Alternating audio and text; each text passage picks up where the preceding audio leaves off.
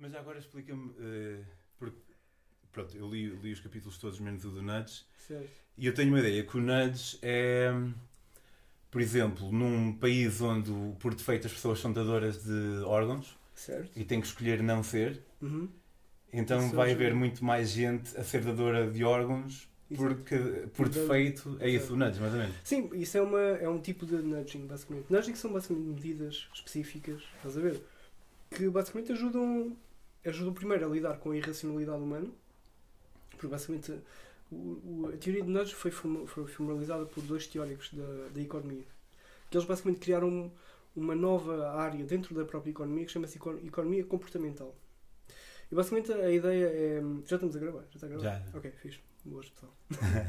Isso eu costumo entrar assim. Sim, yeah, uh, então, economia tradicional pensa que tipo, o ser humano é um, é um ser tipo super racional, sabes? Que Sim. maximiza o custo-benefício a toda a hora, nas suas ações, nas suas decisões.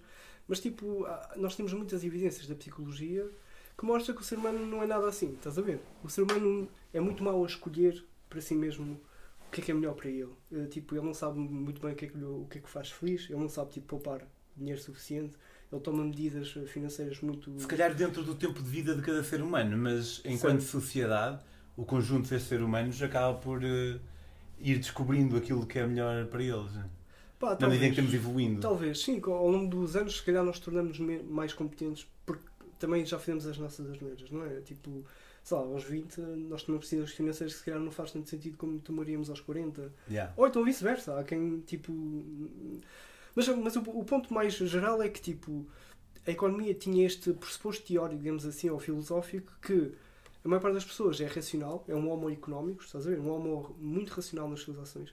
E a economia comportamental, basicamente baseado em muitos estudos da, da psicologia, vem mostrar que, que não é bem assim. A maior parte do ser humano é muito mau a.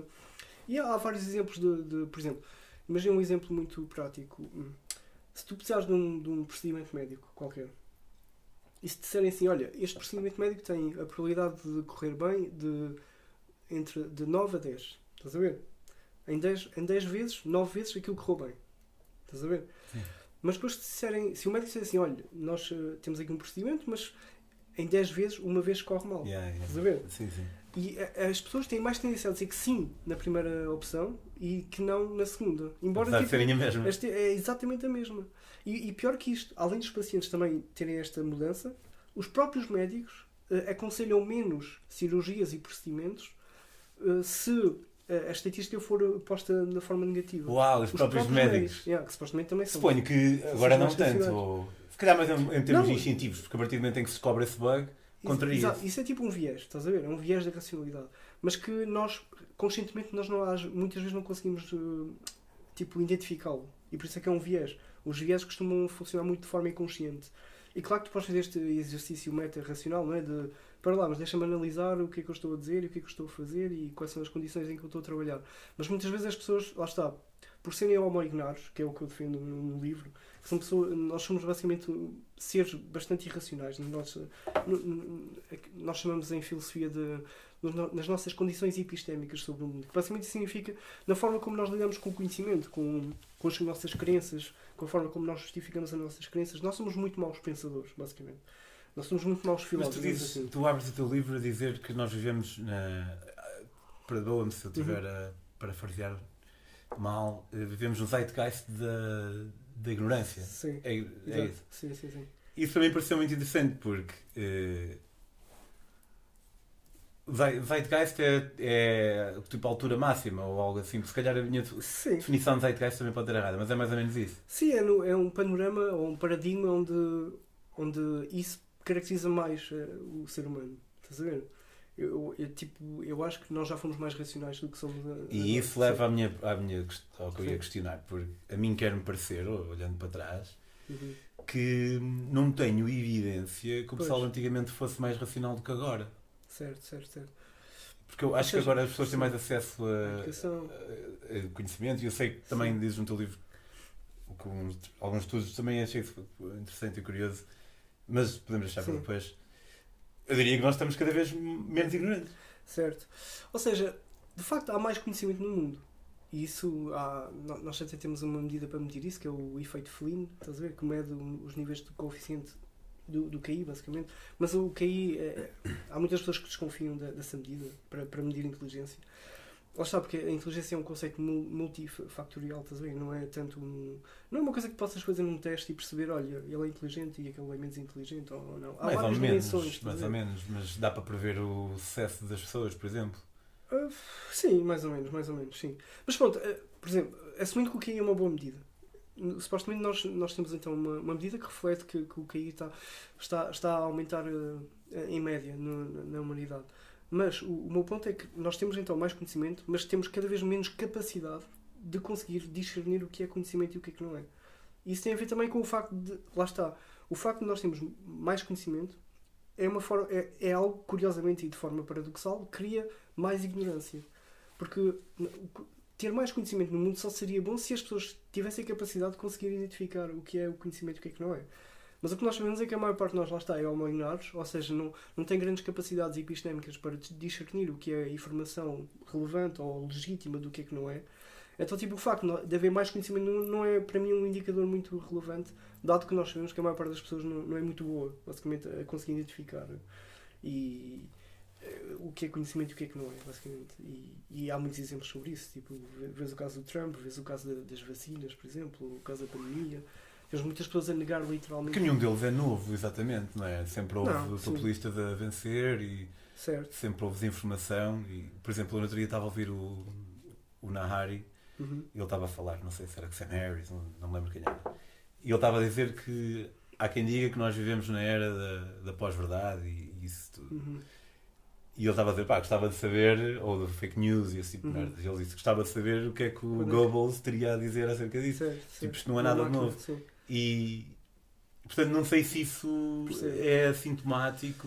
Seja, não quer dizer que não, não quer dizer que não sim. esteja correto o que estás a dizer, sim, sim, mas também não sei se é muito por aí. Ou seja, sim, o meu ponto é mais de, imagina, em termos qualitativos, eu acho que o, esse fenómeno da irracionalidade é, constante na humanidade. Desde que haja seres humanos e porque nós somos estruturalmente ignorantes, que é, que é o meu grande ponto. O meu ponto é que nós nascemos nós não nascemos para. Nós, somos, nós não somos máquinas de, de, conhecimento ou da verdade. Estás a ver? Nós nascemos com outros critérios. Nós queremos só. Basicamente, a, a nossa biologia fez-nos para procriar e para, para termos alguns prazeres estás a ver, mais yeah. fúteis, de, de, comer, beber e pronto. E, e depois sobreviver aos ataques e não sei o quê, não sei o quê. A nossa biologia, o nosso cérebro, o nosso corpo está mais preparado, construído para isso do que para sei lá, resolver problemas matemáticos, estás a ver? Ou pensar na moralidade do exato, chinês. Exato, exato. Se um chinês merece viver ou não. Exato. Exatamente isso. Então eu acho que nós somos. Essa, nós, mas não, claro, o, o, meu ponto é que. É que quando nós podemos, nós podemos argumentar que, por exemplo, a educação, nós temos mais educação hoje em dia, então isso poderia contrabalançar esta natureza ignorante que nós temos. Mas depois, quando nós analisamos a eficácia da, da, educação, nós vemos que a educação é muito pouco eficaz. Estás a ver? Eh, a maior parte das pessoas que passa por, por, por, uma, por, por um grau educacional passado alguns meses, já esqueceu quase tudo do que, do que aprendeu. Exatamente porque nós temos um, um tipo de conhecimento, uma estrutura de educação que é baseada em pressupostos tipo filosóficos que têm 100 anos, estás a ver? Sobre como é que funcionaria a memória e etc. Que hoje em dia estão. E os métodos, talvez também, a mera repetição. Exato, exato, é isso, não, é isso. Eu não tenho ideias melhores mas, um, do que o sistema atual. Uhum. Mas, mas sim, são, são muito antigos. Mas sabes que isso. Hum, por exemplo, eu, eu fui pai há exatamente 5 meses Parabéns. Obrigado. Parabéns. E hum, eu vou pôr o Noé no meio clássico de educação. Exato. Há quem fale de muitos estilos diferentes. Uhum. Ah, só que eu acho que é, que é um bocado como a democracia. É o pior tirando os outros todos. Certo. Pelo menos aqueles que eu conheço. Há o Matt Steiner, há muitos que são baseados em pseudociência. Sim. Hum, mas, portanto, portanto, sim, não me surpreende que, que não seja muito eficaz. E tu tens no teu uhum. livro passado 25 anos, a maior parte sim. do pessoal nem se lembra de quase nada e passado 5 anos de, de muito pouco de qualquer maneira. Sim, sim, sim. Mas... A educação é muito boa, a única coisa que a educação é boa é na literacia básica e na sim. matemática básica, estás a ver? Não, nós, porque, e lá está, porquê? Porque parte da nossa linguagem, eh, nós estamos sempre a usar o conhecimento que usamos porque temos que falar e temos que comunicar e temos que fazer contas muito básicas para, para as nossas compras do dia a dia, não sei o quê. Mas todo o conhecimento que nós, não, nós, nós estudamos para aquela cadeira e que marramos muito, passado pouco, pouco tempo, de, depende de cada pessoa e de, dos seus níveis de, de memória e assim, de, de, qualidade, mas passado seis meses a maior parte das pessoas já esqueceu. E, e nós podemos, por exemplo, fazer esse teste com os alunos de medicina. O, o estudante de medicina, por exemplo, que estuda anatomia, ele tem que decorar uma série de nomes de órgãos e de ossos e não sei o quê. E ele faz aquilo muito bem, para o exame passa, mas se tu lhe perguntares uma semana depois para ele repetir aquele exame, tu vais ver que ele, a nota dele vai ser muito pior do que foi inicialmente. Estamos a falar de uma, numa questão de uma semana e estamos a falar de, de um estudante de medicina que supostamente é uma pessoa com mais aptidões cognitivas, digamos assim. E eu acho que isso mostra, este exemplo mostra muito bem o, o quão fraco é a educação. É esta educação da ideia de, de memória, não é? de repetição, que nós aprendemos pela repetição.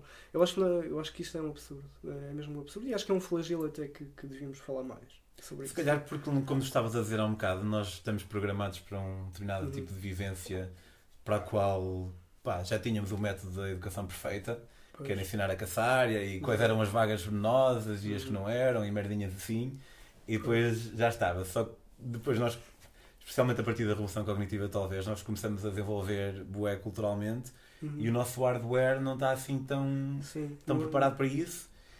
A educação é um, também é formal, é um fenómeno recentíssimo da história sim, de toda sim. a humanidade, não é? Comparado com sim, Parece que pensamos que é bué de tempo, yeah, yeah. mas da história da humanidade é bué de pouco. E então, e apesar de termos tecnologia muito avançada neste momento, hum. ainda hum, talvez seja um campo em que é muito difícil ter hum, certezas. não é? Porque para analisar a sua eficácia é preciso esperar vários anos. Certo. Sim, imagina, o facto de eu dizer que a educação não funciona não implica que eu tenha que pôr algo em cima da mesa. Eu posso, exato, eu exato. ser apenas um crítico. Foi também, eu também. Exato, que foi também mais ou menos a tua perspectiva. Ou seja, o facto. Agora, as críticas ajudam-nos também a, a, programar um caminho. Imagina, é como se tu estivesses a, andar num deserto, estás a ver? E tu descobres que aquele caminho não é o certo. Podes voltar atrás e ir por outro caminho sem saber se é, realmente é o certo, mas sabes que pelo menos aquele caminho já não é. Já não o vais fazer porque já o fizeste e percebeste que, que era o errado. Mas eu acho que nós é tentar basicamente aquilo que é o ser humano. O ser humano é um ser criativo por natureza, sabes? É um ser crítico por natureza. As crianças, eh, há, um autor que diz que as crianças são filosóficas nesse sentido. As crianças põem em questão tudo, sabes? Querem tocar para perceber exatamente como é que aquilo funciona. E nós, ao longo do tempo, e a educação tem muito, tem muito disso, tenta, tenta fazer com que nós sejamos cada vez menos filósofos. Ou seja, menos pessoas que pensam e que põe em causa a autoridade, por exemplo, ou a aceitação de, de variadas normas sociais e, e, e tradicionais. Tipo, nós, nós, a educação que os nossos pais nos dão é muito de: olha, tu faz isto, e depois tu perguntas, mas porquê é que eu tenho que fazer isto? E eles dizem: não importa, eu sou o teu pai, eu sou a tua mãe, tu fazes isto porque eu estou a mandar. E isto é, é nós parece um exemplo caricato e até ridículo, mas isto afeta-nos a, a, nós próprios, porque depois nós vamos ter outros pais que vão ser os nossos patrões, ou vai ser o, o Estado, e, e, nós vamos ter esta estrutura de submissão, digamos assim, mental, que é aceitar por aceitar. Pronto. Não vamos ser exigentes, não vamos pedir razões uh, que, que, que, nos convençam, vamos fazê-lo só por fazer. Mas será que não é vantajoso também? Não sei, estou aqui a pensar nisto, nunca tinha pensado desta uhum. forma.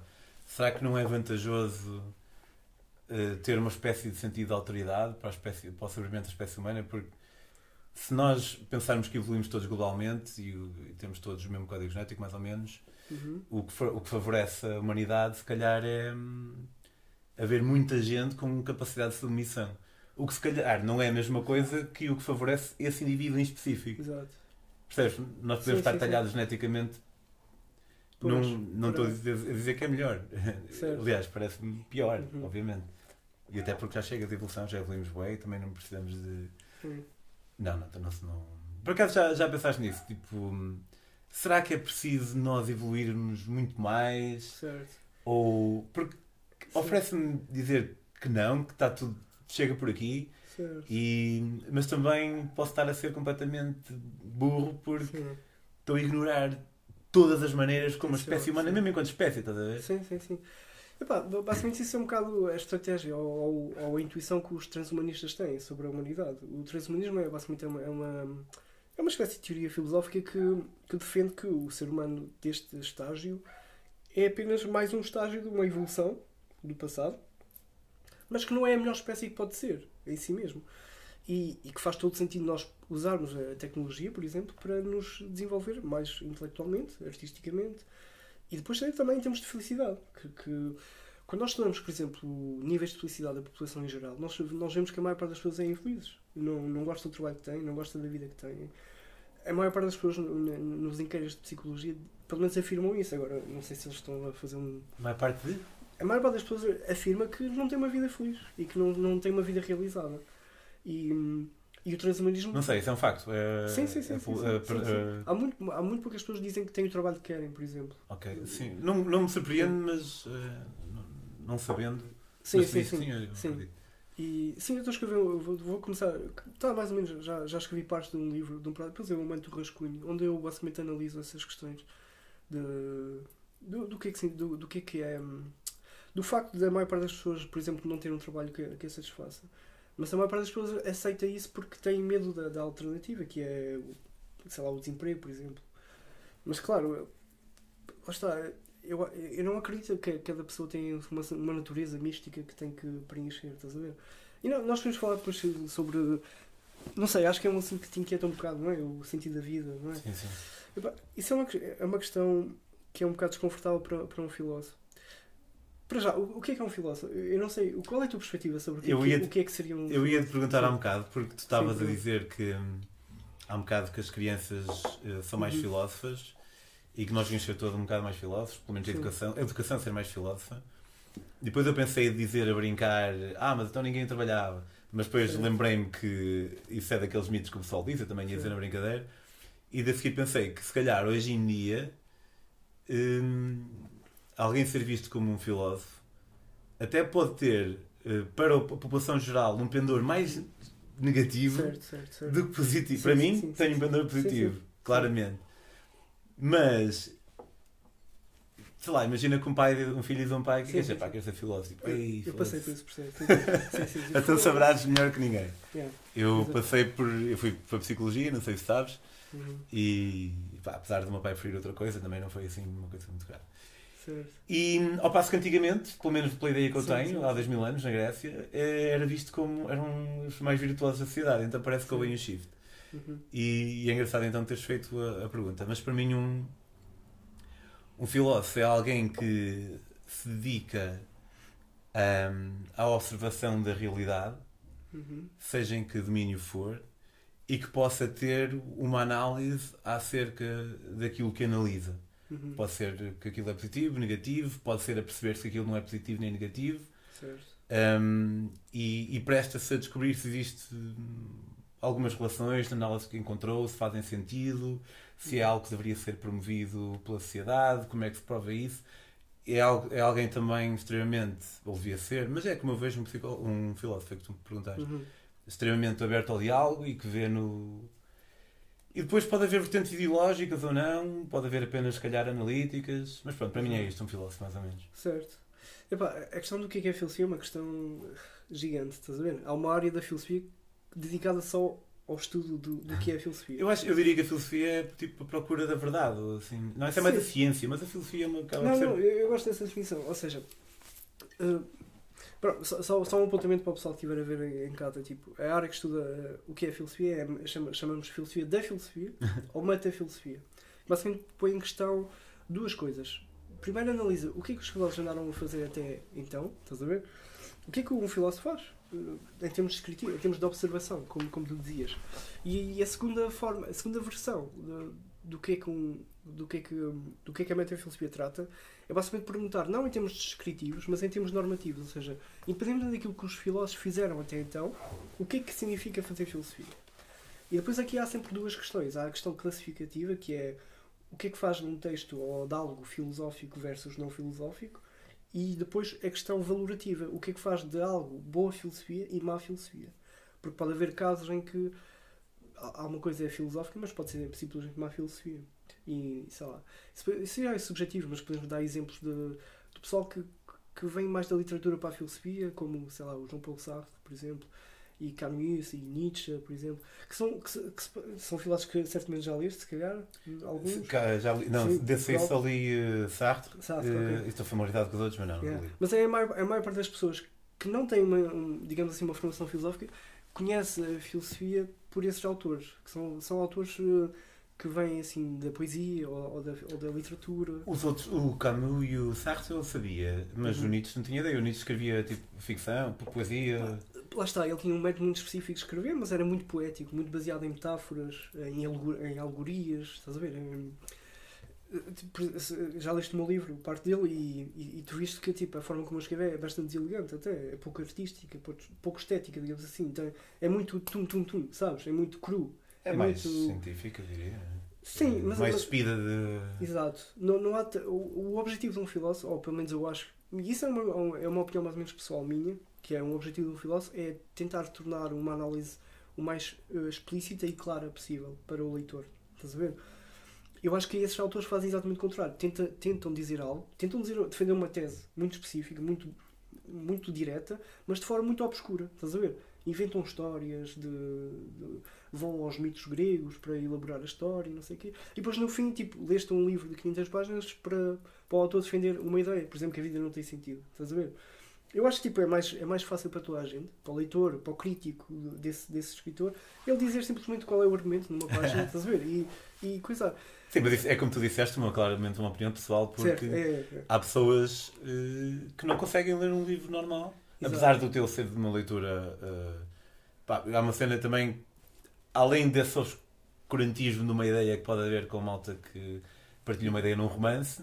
Uhum. Também há outro oposto que é uma espécie de obscurantismo pelo palavreado super complexo. Certo, certo, certo. Sim, Sei lá, sim. ler cenas de direito ou merdas tipo, foda-se, quem é percebe esta merda? Certo. E, e também há isso, mas. Sim, sim, e aí então esse é o mais difícil de todos. Mas talvez para, para uma pessoa X, a ler num romance uhum. é muito mais fácil de ler, muito mais fácil de absorver, se calhar. Se calhar pode haver pessoas que precisem de exemplos práticos, apesar de ficcionais, sim. para perceber a implementação de uma ideia ou a validação da mesma. A questão é o que é que tu queres, como filósofo, o que é que tu queres fazer? Passar uma ideia. Queres passar uma ideia que supostamente é verdadeira, ou aproxima-se da verdade. Ou seja, a filosofia tem este caráter cognitivo, nós dizemos cognitivo, ou seja, da, da, procura da verdade, exatamente como a ciência. A filosofia e a ciência não são muito diferentes nesse aspecto. A única diferença é, é os métodos que nós usamos para alcançar determinadas razões. E, e de facto, o, a ciência e a filosofia são, são parecidas porquê? Porque elas têm o mesmo objetivo, a mesma finalidade, que é procurar a verdade, que é melhorar, digamos assim, a nossa condição eh, epistémica sobre o mundo, aquilo que nós conhecemos do mundo.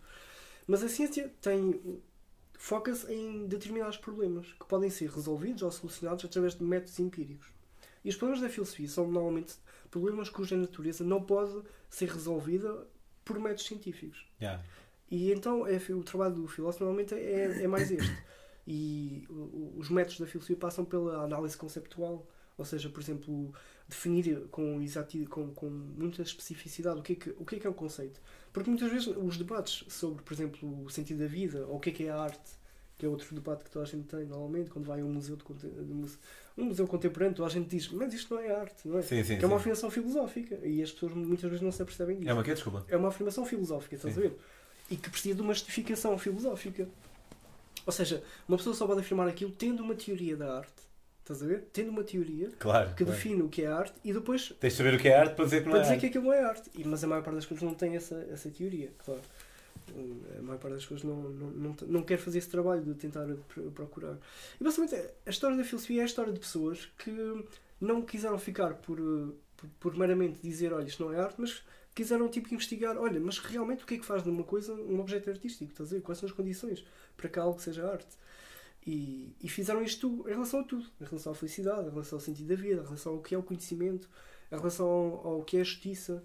Os filósofos basicamente são, são pessoas. O Gilles Deleuze, que é um filósofo que eu não preciso de nada, mas ele dizia que o, o filósofo é um, é um bocado um esquizofrénico, estás a ver? Nesse sentido de ele não vive, ele não aceita nenhuma opinião, ele é sempre crítico e procura sempre razões e, e, pede sempre justificações. Ele não vai acreditar em nada. E isto, imagina, viver assim, lá está, neste sentido esquizofrénico, é um bocado, é um bocado mau, é desagradável. E a maior parte das pessoas não quer esse compromisso. A maior parte das pessoas quer, quer ter crenças fixas e, e que não requer muita, muito pensamento. É tipo, pronto, Deus existe e olha, já resolvi este problema na minha vida, quando eu morrer, lá vou eu para o céu contente. Sim, pai, eu, eu, há um gajo que eu sigo que é o Genetically Modified Skeptic, o gajo tem um canal no YouTube, uhum. curto é. Faz um bocado parte desta onda do novo ateísmo, mas não é fixe. É um, é um jovem, tem pai 29 uhum. anos. E ele era. Foi, Eu sou jovem então. Que, sim, que, que idade tem? É jovem. Um, eu tenho 37, já não sou tão jovem. O gajo foi, era cristão, muito forte, uh, e depois renunciou. E então ali muita, fala muito disso, é muito analítico, muito fixe. Uhum. Uh, acho que és capaz de gostar. Uhum. E ele conta uma história de quando ele começou a colocar as suas próprias questões e a perceber que para ele não fazia sentido, Deus Sim. e tudo mais. Ele comentou com uma amiga e partilhou com ela algumas falácias que encontrava uhum. na Bíblia ou incoerências, a merda assim. Sim. E ele conta que ela disse: tipo, Ai, pá, nem, nem, nem quero saber mais, não, por favor, não. Que ela ficou mesmo pois, pois, distressed, pois. ficou emocionalmente mesmo emocionalmente afetada, afetada é. em ver ali incoerência, é. incoerência em perceber que se calhar a, tua, a sua crença não era justificada, no fundo. Correto. É. E, e sim, há pessoas que não são tão predispostas a lidar com essa angústia, não certo. sei.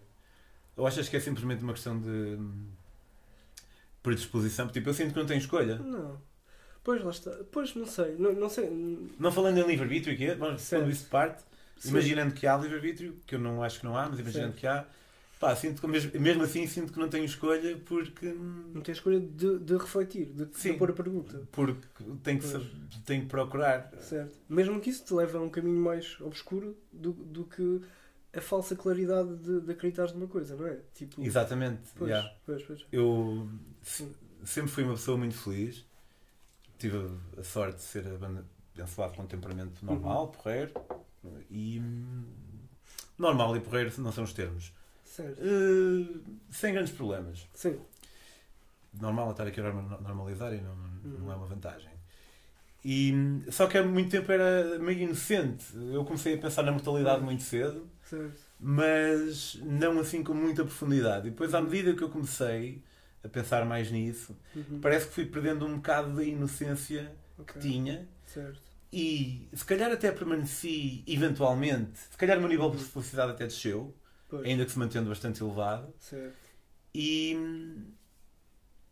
eventualmente sinto e espero eu chegando ao mesmo nível de felicidade, uhum. mas, mas diferente daquele anterior. Exato, é uma felicidade diferente. É uma felicidade mais gasta, uhum. mas não que isso seja intrinsecamente mau. certo. Nem bom nem mau, tipo, é só um tipo certo. de felicidade diferente, não é tão, tão inocente. Certo, como certo. Pá, yeah, eu percebo, imagina, sei lá, os filósofos normalmente não gostam, quer dizer, eu, eu pelo menos não gosto muito de pessoalizar os temas que falo, estás a ver? Pronto, foi, pessoalizar o quê? Desculpa. Pessoalizar os temas que falo. Sei lá, eu podia dizer se, se, se eu durante a minha vida fui feliz ou infeliz, mas eu prefiro. Prefiro. Opá, não sei. Eu não, não gosto. Sim, eu, eu dei o meu para dar um exemplo, exato, mas não estava a dizer para dar um sim, exemplo. Sim, sim, Não, não estavas a pedir, eu é que estava a pensar que se poderia, podia fazer o mesmo. O que eu queria dizer era, tipo, o Stuart Mill dizia, dizia uma coisa que é que é um bocado de encontro a esse desconforto que, que falávamos há bocado, que é mais vale ser um porco satisfeito do que um filósofo insatisfeito. Estás a ver? No sentido em que um porco, os seus padrões para ser feliz são muito baixos. Estás a ver?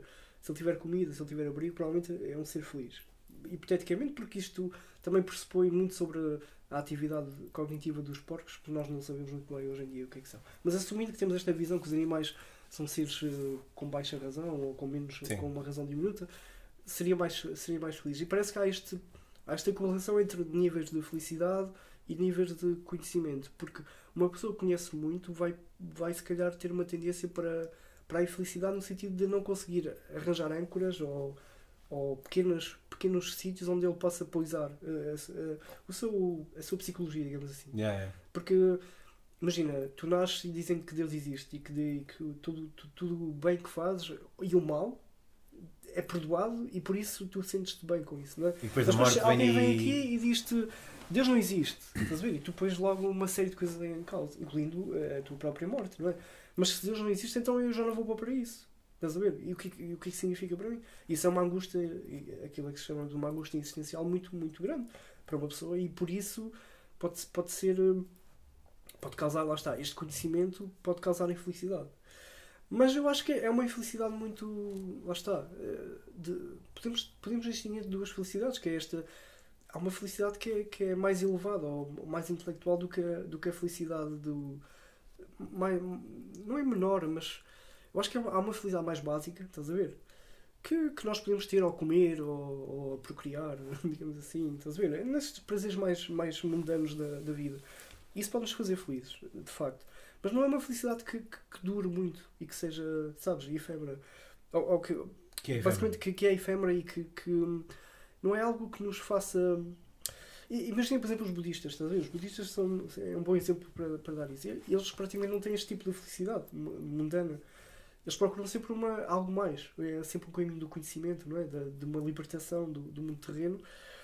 E eu não, eu não digo a toda a gente para se tornar budista, mas o, o exercício que os budistas fazem é exatamente esse: é procurar uh, elevar os seus padrões de felicidade para, para coisas que podem ter mais valor em, em si mesmo, estás a ver? Como é o conhecimento, como é ser uma pessoa mais justa. Maximização do bem-estar, né? eles, por exemplo, abdicando do querer, uhum. abdicam da, da fonte da maior parte de mal-estar. Exato, né? exato. Sim, sim, o nosso sim. problema é querer. É querer se não quiséssemos, se não queremos, não sentimos iludidos. Certo, certo. Mas também, se calhar, nunca sentimos aquilo. E não estou a dizer que, que os, os budistas estão errados, mas uhum. eles, se calhar, não têm aquele pico de felicidade que nós às vezes temos. Certo. Têm provavelmente felicidade por segundo, digamos, certo. ao longo de toda a vida, tem mais felicidade. Certo, mas não têm os picos. Mas picos, se calhar, não têm tanto. Agora, será que é preciso? A não sei. É essa, será que eles estão sempre num pico? A questão é essa. A questão é que, pelo menos, quando, quando há, há estudos, por exemplo, neurocientíficos que, que, que, analisam o cérebro dos budistas versus pessoas normais, eles supostamente têm níveis de felicidade constantes e mais elevados, estás a ver? Do que, do que mesmo bioquimicamente há uma série de neurotransmissores que um budista normalmente tem mais ativo do que, do que nós. E, e nós, nós temos com um problema que é, nós temos este pico, mas biologicamente sempre que há um pico de felicidade, isto está ligado a uma série de neurotransmissores, estás a ver, que são, que são ativos, o que acontece depois é, é um drop gigante, estás a ver? Ou seja, depois de um grande momento de felicidade, do, do, do sentimento de felicidade, vem sempre um grande momento de tristeza, normalmente. E, e o budista, a ideia dele é, ok, vamos evitar estes picos Vamos tentar manter o mais gradual possível, porque depois do. Opá, sei lá, depois, sei lá, dando o teu exemplo, depois de fazer a, provavelmente a viagem que querias fazer, que sonhavas fazer, não sei o quê, depois se calhar chegaste cá e tiveste mixed feelings, não é? De, ou no último dia da tua viagem, estás a ver? Tu se calhar pensaste, sim, pá. Da, da primeira sim, da segunda, da segunda foi mesmo tipo budista.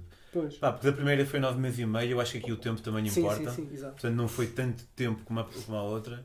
Uhum. E então cheguei e estava meio desencontrado de mim mesmo. Exato. Mas na segunda, pá, foi 15 meses. Foi tão longo quando eu cheguei ao fim, foi tipo. Yeah. E vim para casa e vim feliz na mesma porque vim mais, mais satisfeito. Mas uhum. sim, na primeira tive isso, se calhar. Esse, esse, drop, como tu dizes. E da última, então, pá, na minha terceira viagem foram só 4 meses. E hum, quando eu. Porque era muito pouco, tendo em conta as minhas viagens, as minhas, minhas outras viagens. Uhum. E quando eu realmente, parece que quando realmente começo a sentir que estou a começar a viajar, passado um mês venho embora. E foda-se, aí tive esse drop maior. Mas é verdade, sim, os budistas querem eliminar isso e, e acabam por ter, se calhar, uma vida melhor. E, em termos de custo-benefício, talvez eu, eu considero-me uma pessoa bastante racional. Uhum. E gosto de pensar logicamente, e isto aqui então é ilógico da minha parte. Certo. Porque eu reconheço que, em termos custo-benefício, talvez dedicar-me mesmo ao budismo uhum. e começar a meditar, boé, bom, pá, também podia ter, podia ter uma vida mais ou menos parecida, mas não queria ser a mesma vida. Certo, certo. E dedicar-me boé e cons conseguir alcançar isso, pá, deve ser altamente. Sim. No entanto, não quero fazer isso. Exato. e essa é a parte ilógica. É ilógica. Imagina. Se calhar que eu também não tenho certeza que ia conseguir. Ou... É, é uma posição, pois, é, mas é uma posição mais de, de ignorância, não no sentido mau, estás a ver? Mas de ignorância no sentido em que tu não consegues fazer sequer a análise custo-benefício. A única forma de conseguires fazer essa análise seria alcançar esse, esse, esse estado, digamos assim. Mas eu imagino, que, eu imagino, imagino. Eu não consigo fazer a análise do benefício, mas eu consigo imaginar. Porque se é aquele estado. Podes imaginar. Já tive esse estado, não é? Epá, eu, lá está, mas eu, eu, eu não acho que nós conseguimos. eu acho que, que, que é impossível. Yeah. Eu acho que é impossível imaginar o que é, o, o que é, uh, o que é estar numa, numa mente budista sem, sem fazer o processo, estás a ver?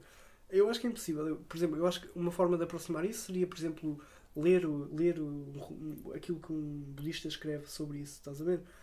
A literatura muitas vezes é isso, é uma forma de, de, de nos, dar, de, de, nos dar uma, um mecanismo de empatia para nós sentirmos as emoções do, do, do autor ou de uma situação descrita na, na obra. Mas mesmo assim, quando tu lês um romance de, de algo, sei lá, horrível, tu nunca sentes o horrível que aquela pessoa está não é, a sentir. Há É sempre verdade, é. uma... seja como disse, seja Seja com tu. connosco. sim, Tipo, eu, sim. eu adorava saber o que era ser tu, por exemplo. Certo, certo, certo. E Ou, nós... ou qualquer pessoa. Sim, sim, sim, sim, eu percebo. Por- E... Se parece muito limitado pelas paredes, não? mas, pronto, mas nunca vai dar para ser outra coisa que não eu. Epá, pois, depende. Há quem diga que quando morreres vais ter o ponto de vista do, do universo. Mesmo assim, não vou ser. Não vais ser tu, se calhar já. Yeah, tipo, Yeah, eu yeah. só vou ser eu agora, acho. Exato. Mas sim, dizias, desculpa. Não, não é isso. É, nó- nós, não, nós, até uma certa forma, conseguimos pôr-nos na pele do outro, mas não nos conseguimos pôr na- totalmente na pele do outro. E isso é uma. E eu acho que nós andamos muito atrás disso. Nós criámos a arte, por exemplo, eu acho que, que é muito para isso para transmitir eh, sensações, emoções e, a- e até ideias sobre, sobre alguma coisa, sobre algum tema. Mas, E eh, para dizer, eu, eu estou aqui. Ah, eu estou aqui e olhem para mim. É um bocado. talvez, sim. Eu acho, a partir do momento em que eu. Eu comecei a pensar em eh, egocentrismo e ego. Ego não no sentido de Freud, mas Sim, sim. mais no sentido Uhum. budista, precisamente. Em 2008. Eu lembro-me porque estava em Inglaterra e vivia com um polaco lá. Certo. Eu, na altura, era terapeuta lá. E o gajo era meio budista e começou a falar disso e. E começou-me a fazer sentido. E parece que uma pessoa tem sempre. eh, sente sempre repelida da ideia de, de assumir que alguma vez que pudesse ser egocêntrica. Uhum. Mas a verdade é que, tirando esses budistas Sim. super eliminados, num grau ou noutro, somos todos egocêntricos. Sim, sem dúvida. Sim. Num grau, há, há pessoas mais, obviamente, Sim, sim, sim. mas outras menos. Mas pá, para mim, para mim, a partir do momento em que me apercebi que era egocêntrico, pá, parece que foi. E aqui há um bocado falamos de educação, mas informação, uma realização é diferente de educação. Mas a partir do momento em que eu me apercebi que era egocêntrico, pus uma palavra numa coisa que eu era Uhum. e comecei a poder trabalhar nisso. Eu antes não sabia. Pois, pois, pois. Percebes? Antes Sim, não sim, sei- não e muitas vezes, muitas vezes é isso que,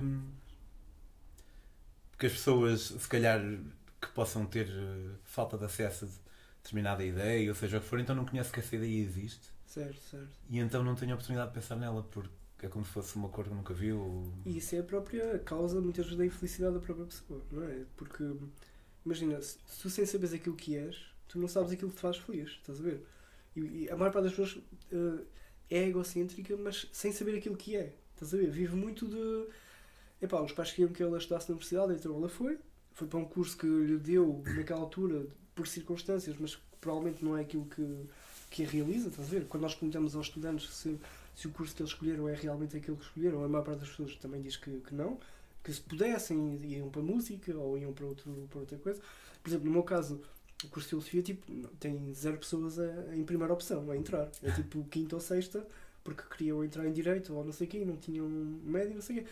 Então, tipo, eu- quando eu entrei no curso e tinha a primeira opção, tipo, toda a gente achava que eu era tipo Wender, não sei, mas como é que é possível? E foi em para- Viseu, disseste? não, não, na, na Universidade do Minho, em Braga. Yeah, em Braga, em Braga. Eh, epá, te- podias ter ido para, para outra coisa, com notas, não sei o quê, mas- e foste para a filosofia, epá, que estranho. Pronto, e. Opa, e por um lado eu percebo, eu percebo essa estranheza, porque nós realmente. nó- Nós vivemos com duas coisas, que é a, a filosofia parece irrelevante, tipo, ninguém quer ser filósofo, ou ninguém procura isso. Há poucas pessoas a ler filosofia em Portugal e, e ser filósofo não é valorizado. Quando, quando dizem aos teus pais que vais ser filósofo, tipo, eles normalmente riem-se ou ficam tristes a chorar, deprimidos, porque o que, é que este o que é que este meu filho vai fazer à vida dele, não é? Mas depois há outro aspecto, é que a maior parte das pessoas, eu, eu acho que todos nós, constantemente, todos os dias, estamos a lidar com problemas filosóficos. Estás a ver? Seja quando acordamos e vamos para o nosso trabalho e pensamos se isso faz sentido, se isso me faz feliz ou não, isto é um problema filosófico, estás a ver? Seja aquilo que vamos comer ao almoço, estás a ver? Um, um simples prato de, de um bife com batata levanta considerações éticas gigantes. Não é? tipo, será que aquilo. Será que eu estou a agir bem? Estás a ver? A comer aquele pedaço de carne de um ser que sofre e etc. E que eu poderia evitar perfeitamente e ser saudável na mesma. Eu mesmo agora que também não li, não foi só o Nuts que eu não li, também não Ah, li. também Tens não um vegetarianismo, não tens? Sim, mais ou menos da ética animal, sim. Ética animal, e esse aí então deixei para o fim Yeah. porque já sinto que já estou. Já estou mas assim vais aprender muito sobre esse. É, É, porque tipo, há esta ideia que tipo, o pessoal da ética animal ou defende. Há, há uma espécie de doutrina uni Ainda por cima o, o, o gajo que te fez o prefácio ser o, Sim. o gajo da libertação animal, eu suponho yeah, que. Yeah. Mas, mas diz isso. Não, é, é, esta ideia de que tipo que a ética animal é tipo uma, uma, há uma doutrina uniforme que tipo, ok, toda a gente defende a mesma coisa, estás a ver? Mas o que ele tem que mostrar num capítulo é, é, é, o oposto, é que essa é área de investigação de, de ética eh, basicamente é uma área cheia de, de, debates também e não, não há dogmas fixos e opa, para dar um exemplo para, para perceber, por exemplo, o Peter Singer defende, defende uma posição que chama, nós chamamos welfarista que basicamente tem a ver com welfare sim, tem a ver com a ideia de ok, como é que nós podemos melhorar a, a, a condição animal na nossa sociedade nós temos que pensar uh, em estratégias de, de melhorar a vida deles passo a passo, estás a ver? Step by step Opa, por exemplo, criar uma ideia de. Aquela ideia de. que está muito em voga, que é Monday without meat, estás a ver? Que é. Meat with Monday, yeah. yeah. pronto. Um, isso é, é, uma, é, uma, é uma estratégia welfarista, digamos assim. Mas depois há pessoal que, é, que, não, que costuma dizer que é mais radical, e o Peter Singer já é considerado radical para, para muita gente, não é? Alguém que defende que basicamente a questão do, dos animais. A questão dos animais, fundamentalmente, é esta. Não interessa se eles são mais ou, ou, menos racionais, estás a ver? Isso não é um critério para nós decidirmos tipo, eticamente se podemos fazer o que quisermos com eles ou não. O, que interessa, e, e, o Peter Singer vai buscar isso, é um, é um outro pensador, o Jeremy Bentham, e depois que, que evolve para, para, para um Stuart Mill, o John Stuart Mill, que, que, que era um seguidor do, do Bentham. Eles, eles acham que a pergunta que nós devemos fazer não é se um animal pensa ou é inteligente como um ser humano. E por isso depois merece uma série de direitos e de direitos de, de, de, não ser morto, estás a ver? De não ser explorado e etc. A questão fundamental é se sente e não se pensa. Pois. Estás a ver? É se sente. É a ciência que é um critério moral. É o facto de, de algo, seja o que for, poder ter a capacidade neurofisiológica de poder sentir dor ou prazer. Esta é que é, é, é a propriedade moralmente relevante. Qualquer entidade, qualquer ser que tem esta capacidade de ciência para os welfaristas e para o pessoal do, dos direitos animais, então merece consideração ética. Para o Peter Singer, se calhar uma, criança que nascesse uhum. e que fosse, imagina, ia durar vários anos, mas uhum. não havia qualquer tipo de, de hipótese para a criança uhum. e ela não sentia nada. Uh, para ele, provavelmente, e isto sim é, eu consigo perceber, mas isto sim é visto como radical. Se calhar porque as pessoas não, não são tão racionais assim. Certo. Mas ele defenderia matar a criança ele defende que muitas vezes o, o que é mais justo, e isso é que é importante, o que é mais justo, o que é mais ético fazer nessa situação é, é matar a. E se calhar até que se podia é comer a criança. Papá, sim. Não, não, não vejo porque não. Claro que isto é muito problemático, tipo. Mas, mas a ideia, por exemplo, a ideia é que nós, nós basicamente. A maior parte das pessoas concorda um bocado com isto, porque. Imagina, porque é que uma pessoa em Portugal, por exemplo, acha eticamente um escândalo, tipo, alguém chegar, convidá-lo para jantar e dizer: Olha, hoje vamos comer uh, carne de gato ou de cão. Estás a ver? A reação que, que, que, a maior parte de nós em Portugal teria era, era de nojo, não é? Era, era, de, era de, de, de dizer que aquilo é, é, é, é algo. É, é, é, uma justiça, é uma justiça imoral ah, sim, gigante, sim, não é? Que horror, que, que raio de pessoa és tu que fazes isto? O, os direitos animais apenas alargam eh, esta reação. Ou seja, o, pessoal dos direitos animais é, é absolutamente coerente. Não distingue entre animais, mas foca-se na, na, capacidade de, de, um animal poder sofrer ou não. E por isso é que, por exemplo, quando nós baixamos a escala de complexidade de, tipo biológica, a questão de, de, se podemos ou não comer um animal já, já é mais já é mais aberta. Ou seja, não há uma definição de animal per, eh, per se, estás a ver? Que, que, que seja relevante. Porque, por exemplo, eu para mim, eu acho que comer uma amêijoa não tem qualquer problema moral. Eu por acaso já penso, já, já, já, pesquisei, porque eu deixei, eu fiquei vegan, uhum. fiquei vegan. Apanhei veganismo pá, em, em janeiro e já, já pesquisei acerca de ostras, uhum. só que não, não consegui. Não é conclusivo, não é? Pois, não, então, não, então opto por não comer. Certo, tens um critério de prudência, basicamente. Enquanto sim. nós não soubermos a, a, ciência daquilo, vamos, vamos ter a prudência de não fazê-lo. O mesmo com ovos caseiros, mas pronto. Certo, certo, percebo, percebo. Não como, mas realmente já pensei, será que um ovo caseiro, pá, a galinha. Só que a cena é, eu não sei como é que a ração é feita. Exato. E também, eh, pá, eu tenho uma clara ideia que o processo de seleção de galinhas poedeiras envolve o aniquilamento imediato dos machos. Pois, pois, pois. E pronto, e então aí já. Sim. Agora, se for uma quinta geração, de... não sei muito bem. Mas sim, desculpa, Daniel. Sim, e basicamente, como, como eu estava, já não é o que eu estava a dizer, mas. Ele, eles é, tomam mais em conta o pessoal da libertação animal, ou da política, ou da ética animal, sim. a ciência, o facto de sentirem, não de pensar Mas, mas então, é só para dar as duas perspectivas que há no, nos direitos animais, que é esta primeira, então, do, por exemplo, defender estratégias passo a passo, uh, a segunda-feira sem carne, por exemplo, mas depois o pessoal dos direitos animais, que nós chamamos mesmo direito dos animais, que, que são pessoas como o Tom Reagan e outros pensadores, eles defendem que isto é incoerente. Seria, porque isto, aquilo que Peter Singer, por exemplo, defende, seria como defender uh, uma segunda-feira sem violação. Estás a ver? Vamos tipo. yeah. vamos, vamos, a ideia deles é que comer carne ou ou não comer carne, ou comer carne ou, usar animais é mau e é nunca se via. Estás a ver? E nunca se via. Em qualquer momento. Mas se calhar Peter Singer está a pensar, concorda, mas está Sim. a pensar na melhor maneira de implementar. Da coisa. Melhor maneira de implementar. De... Epá, pois, eu percebo, mais ou menos, mais ou menos, sim. Mas sim, há esse aspecto mais social, porque imagina, um Tom Reagan é, muito é visto como radicalíssimo, estás a ver? E o Peter Singer já, já, já, já. Imagina, o Tom Reagan pode ter razão, filosoficamente mas a ideia dele, se for defendida dessa forma, se calhar nunca vai ser posta na, na prática da sociedade. Eu acho que Peter Singer, eh, a, a, teoria dele é mais prática ou mais pragmática e faz com que mais pessoas se tornem vegetarianas. E há aqui um outro pressuposto, que é o Peter Singer defende uma teoria que nós chamamos de consequencialismo. Estás a ver? O consequencialismo basicamente é uma teoria ética que defende que aquilo que é certo numa ação é, é, é a capacidade de produzir mais, melhores consequências para o maior número de pessoas. Então, dessa perspectiva, tu podes ser vegetariano e imagina, mas tu, para seres vegetariano seis dias por semana, tu precisas de um dia por semana comer carne. Estás a ver? Mas o facto de tu comeres carne um dia vai permitir que tu sejas vegetariano, por exemplo, até o resto da tua vida. Enquanto que se tu fosses totalmente vegetariano, passado 5 anos, se calhar, cansas e tornas-te outra vez uh, não vegetariano.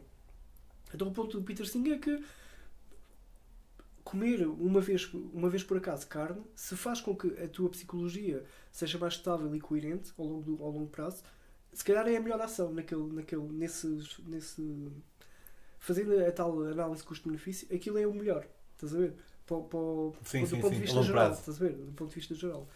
Sim, opa, eu, eu antes de me ter tornado vegetariano, eu disse, disse algumas vezes que o, o pior do vegetarianismo eram os vegetarianos. Certo, certo. Porque sentia que eram um bocado chatos. Sim. Mas não é verdade. Pá, é raro, eu conheço muitos vegetarianos Sim. e é raro ouvir o pessoal a chatear. E muitas vezes a contrário, não é? Quando meia parte das vezes, meia parte das vezes é que ele é vegetariano, é tipo, ah, então eu só como alface. É, mas eu, eu, sou vegetariano, como o, meu, o animal que eu como come erva, é, merdas assim. É. Mas na verdade não. Uh, parece que os vegetarianos se calhar o, o, pessoal que não come carne sente, lá no fundo sabe que não está a fazer bem. Come carne. O pessoal que come carne, lá no fundo sabe que não está a fazer bem. Exato. E se calhar até se sente inconscientemente neste campo em específico inferior uhum. ao, ao vegetariano. Sim. Então diminui-o a ele. Sim, sim. Mas isso, é, isso é estudado em psicologia e de facto é um bocado isso que está a acontecer. E também há outras pessoas que é tipo. São pessoas que que, que, para terem razão, tu perguntas assim: olha, tu, queres, tu comes carne e tu achas que isso é justo, e depois tu perguntas, mas serias capaz, por exemplo, de comer uma pessoa? Estás a ver? Uma pessoa que também sente e não sei o quê, não sei o quê. E a pessoa, só para ter razão, só para não dar a, a parte fraca de deixar de comer carne, ela continua a afirmar: sim, eu acho que seria totalmente justo comer também pessoas. Estás Pá, isso é muito triste, mano. Eu no outro Pá, dia estava é... a falar com uma pessoa sobre reencarnação. Uhum. Eu acredito, não acredito nada. E, e a minha. Essa pessoa com quem estava a falar acreditava. Uhum. E eu fui desconstruindo. Uhum. Tu, tu, tu, e chegou ao ponto em que eu disse, em que eu perguntei, então tu estás-me a dizer que as crianças que nascem, porque foi, era, sobre, era este tipo de reencarnação, yeah. pobres e que morrem na guerra e à fome, que merecem. Pois. Porque, ela estava a dizer que era de uma vida para a outra. Tinha, yeah. E ela diz assim: Sim. Pois. E eu, foda-se, é muito. É. Isso é muito. É muito longe. Antes de exagerar. Ah, pois. Sim. É um bocado a mesma onda do pessoal Sim. que diria, diz que comia, comeria um exato, humano. Exato. Sim, é tipo. O pessoal, quer, o pessoal quer ter razão. Todos nós. Todos nós. Epá, Mas esse nível aí já é. Sim. Opa, eu pelo menos quero ter razão porque eu acho que o ter razão é o que é mais justo. Estás a ver? Não é por ter razão apenas porque eu quero ter uma superioridade claro. Eh, racional sobre os outros. Boa maneira de ver. É, assim. é porque eu acho mesmo que há, há uma correlação entre o racional e, e, o ético, estás a ver? E o justo. E... Mas se vires que há razão noutro sítio. Certo, certo, certo. Uh, admites. Sim, sim. E... E, lá está, os filósofos normalmente são pessoas. Ah, isto pode ser uma, uma, uma versão romantizada daquilo que é um filósofo, mas são pessoas mais abertas ao diálogo, são pessoas que supostamente não têm dogmas muito fixos, estás a ver? E estão abertas a reformular eh, as suas ideias caso boas evidências ou justificações sejam apresentadas. Claro que a maior parte das pessoas não, não quer muito ter esse trabalho. Mas o, o trabalho de um filósofo, o que é que faz um filósofo? Eu nem, eu nem gosto muito do termo filósofo porque é um, é um termo muito social, sabes? É, tipo, sei lá, uma pessoa imagina um filósofo e imagina sempre alguém velho, um homem velho de barba ou não sei o quê, é? alguém sábio que diz conselhos e não sei o quê. Um filósofo, hoje em dia, não é bem isso. Um filósofo é um investigador que trabalha na, na, universidade, normalmente, e que basicamente passa a vida a tentar uh, refutar outros filósofos que trabalham também nisso. Estás a ver? Isso chega ao ponto de, de, ir aos detalhes daquilo que uma pessoa argumenta. Estás a ver? Uma pessoa argumenta, por exemplo, que a vida não tem sentido e por variadas razões, e o teu trabalho como filósofo pode ser indicar que algumas dessas razões não, não são assim tão boas como, como aparentam e depois mortes alternativas, por exemplo. Mas isso é um bom filósofo, não é? Porque agora, e se calhar contrariando o meu ponto anterior, mas não contrariando, porque uma coisa é um bom filósofo, outra coisa é um filósofo no geral, uhum. um, também, também está passível de ficar demasiado enamorado das suas sem ideias. Dúvida, sem dúvida, sem dúvida. E também, imagina que tu te tornas um uhum. filósofo conhecido por causa de uma ideia qualquer. Certo. E depois, se calhar da mesma forma como algumas pessoas não estão dispostas a abdicar da religião quando foram padres a vida toda. Tipo, é estar a admitir que uhum. aquilo estava tudo mal. Deve haver muitos filósofos que estejam tão, tão apegados a uma ideia qualquer. Sei lá, eu, eu imagino que conheça o Sam Harris e o Daniel Dennett. Sim. Uhum. O, o, Dan Dennett é um compatibilista na medida em que acredita que há partes que são do livre-arbítrio, outras partes que são deterministas, uma coisa assim, não sei muito bem. O Sam Harris acredita que não há livre-arbítrio nenhum, hum. ou não acredita em livre-arbítrio. E eu ouvi um debate do, dos dois, já ouvi duas vezes, sobre hum. o livre-arbítrio, já tem, foi para 5 anos ou 6. Yeah. Pá, e é incrível como é que o Dan Dennett não dá razão a outro gajo. Uhum. Mas agora que penso nisso, se calhar eu só sinto isso porque eu confio, eu, eu, eu concordo com o outro. Pois. Mas sim, muitas vezes, lá está. O, o filósofo normalmente é treinado para conseguir fazer essa cena, que é tipo eu não vou ter nenhum viés ao início, estás a ver? Eu vou analisar os argumentos como se não houvesse pessoas. E isto é muito importante, tipo, analisar as ideias. Mas isto é, é, é lá está, eu acho que é uma, algo que se tem que treinar, que a maior parte das pessoas não nasce com isso. Que é esta capacidade de analisar o que é que a pessoa está a dizer, qual é a linguagem que ela está a, a usar, que tipo de argumentos é que ela está a formular. E, e, e mais difícil é quais são os pressupostos que essa pessoa está a usar que não estão claros naquilo que ela está a dizer. Porque a maior parte das pessoas, quando faz um argumento, usa premissas que não estão visíveis, estás a ver? E o trabalho do filósofo muitas vezes é, é tornar visível Podes dar um exemplo? Eu acho eu sei o que queres dizer, mas. Epá, tipo, um supor que tu acreditas numa cena que não sei se acreditas ou não. Epá, epá, podemos, podemos falar, por exemplo, sobre o sentido da vida. Por exemplo, o sentido da vida, por exemplo, epá, o pessoal que eu não gosto muito, o João Paulo Sartre, outra vez, e o Camus, e. Opa, eles defendiam esta ideia de que a vida é um absurdo.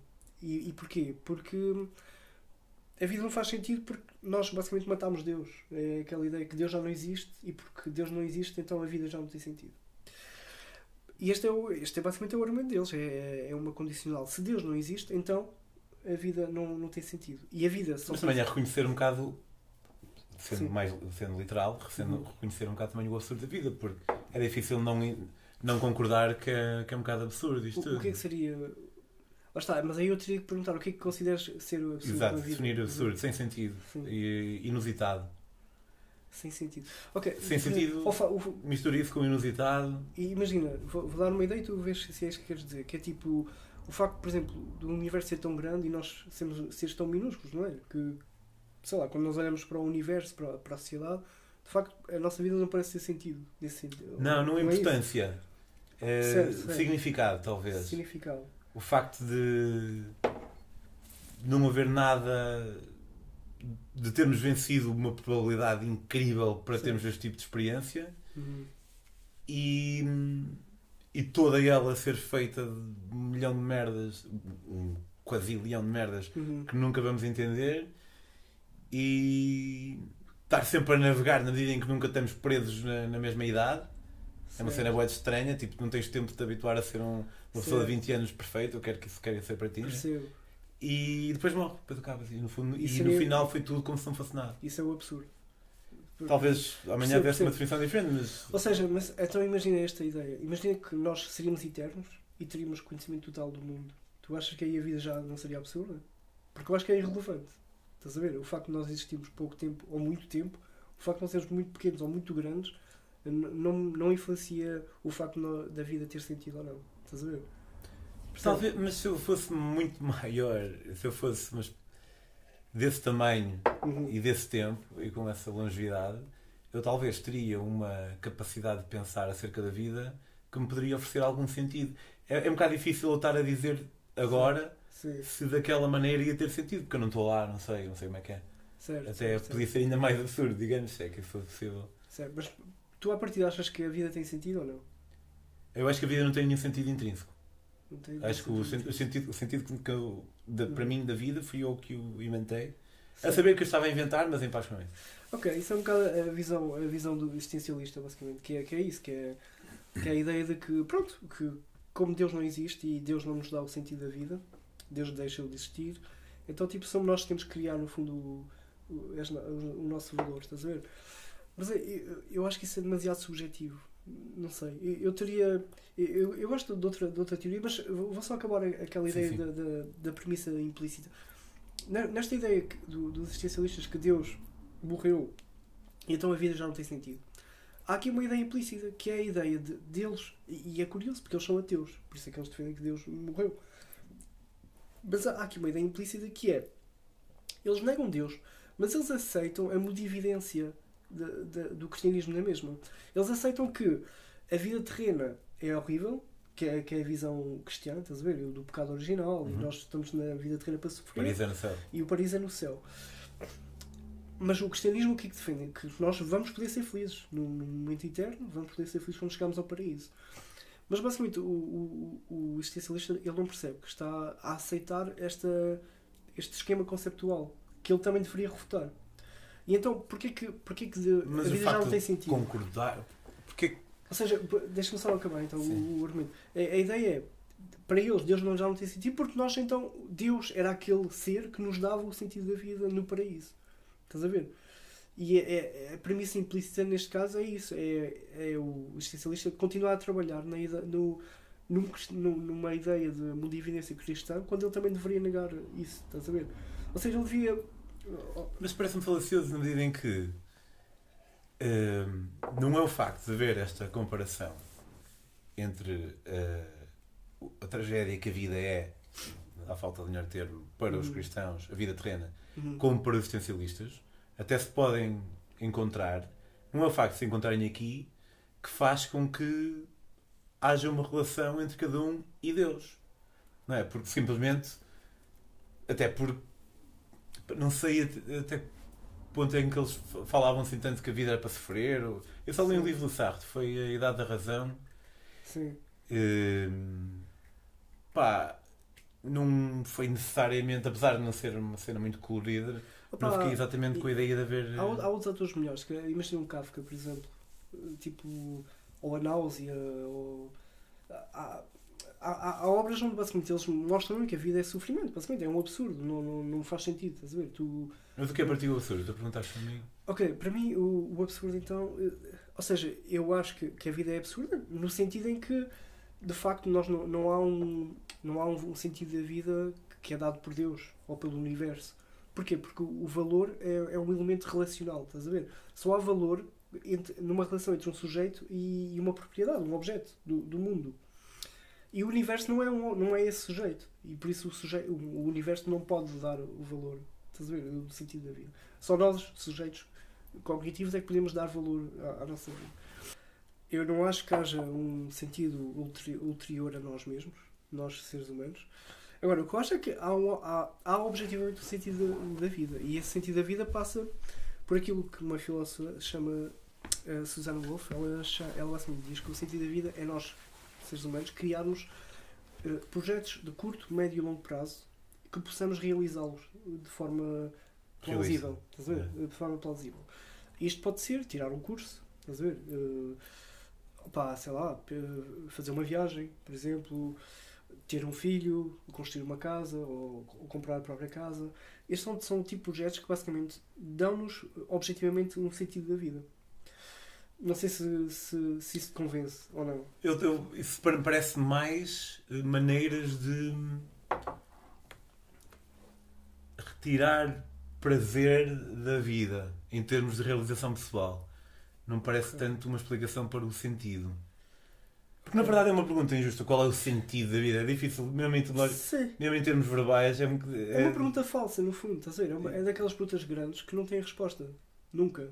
E então a ideia é: vamos reformular então esta pergunta. Vamos torná-la mais, mais uh, palpável, digamos assim. Que é, podemos reformular dessa forma. Que tipo de coisas é que nós podemos defender que dão este valor da nossa vida. Ou... O que é que dá sentido em é vez de qual sentido? é o sentido? Exato, exato. O que é que dá sentido? O que é que dá sentido individualmente, mas de forma objetiva. Ou seja, que alcançando isso tu sentes uma realização da, da, da tua própria vida. Esta teoria é interessante, mas tem um grande problema, que é o que é que acontece depois de tu fazeres o curso? Ou depois de tu fazeres aquela viagem? Estás a ver? Parece que voltamos a entrar num vazio essencial de ok, eu tinha um, um sentido da minha A menos vida. que esses objetivos sejam internos em vez de externos, se for tipo ser, ser aquele em vez de fazer aquilo.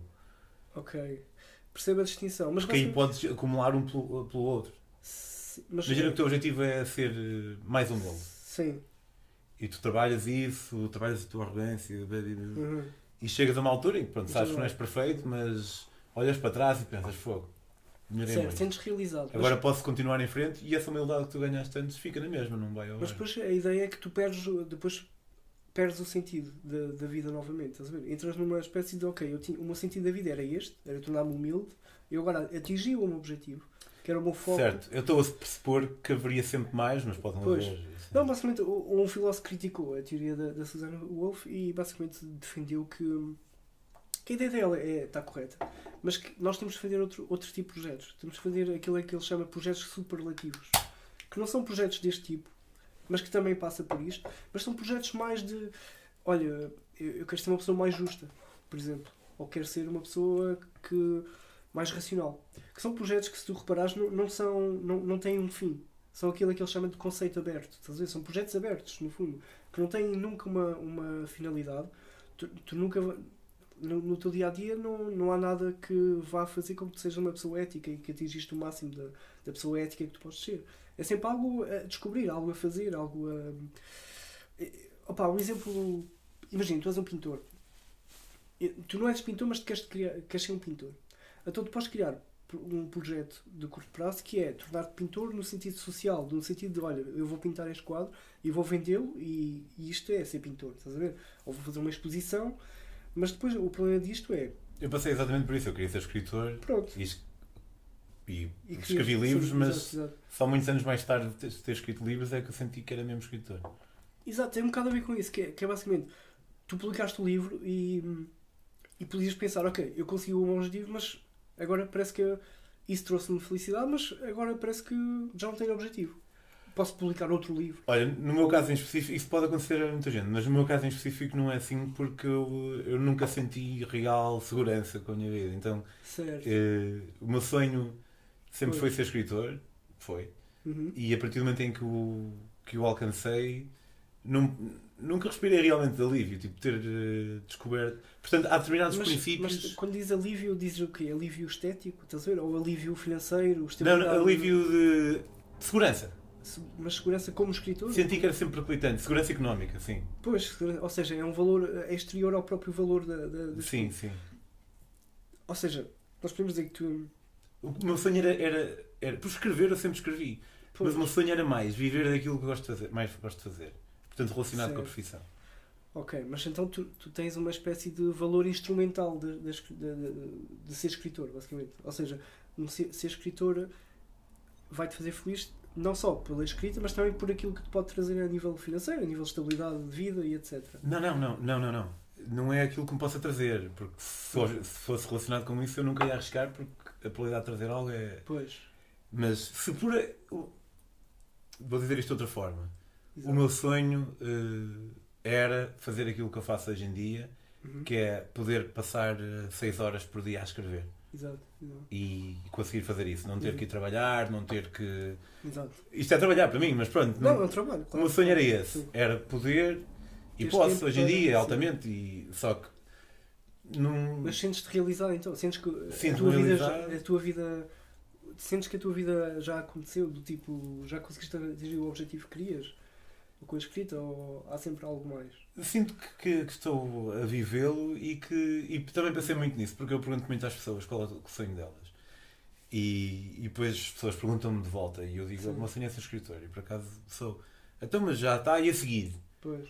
E eu lembro-me uma vez, estávamos nos copos e alguém perguntou isso e eu percebi-me que pá, já não tem que haver nenhum a seguir, meu. se houver, houve, não é? Uhum. mas não é, também não quero ser tipo um burro que anda com uma cenoura à frente, Exato. sempre à procura da cena a seguir. Senão não. Certo.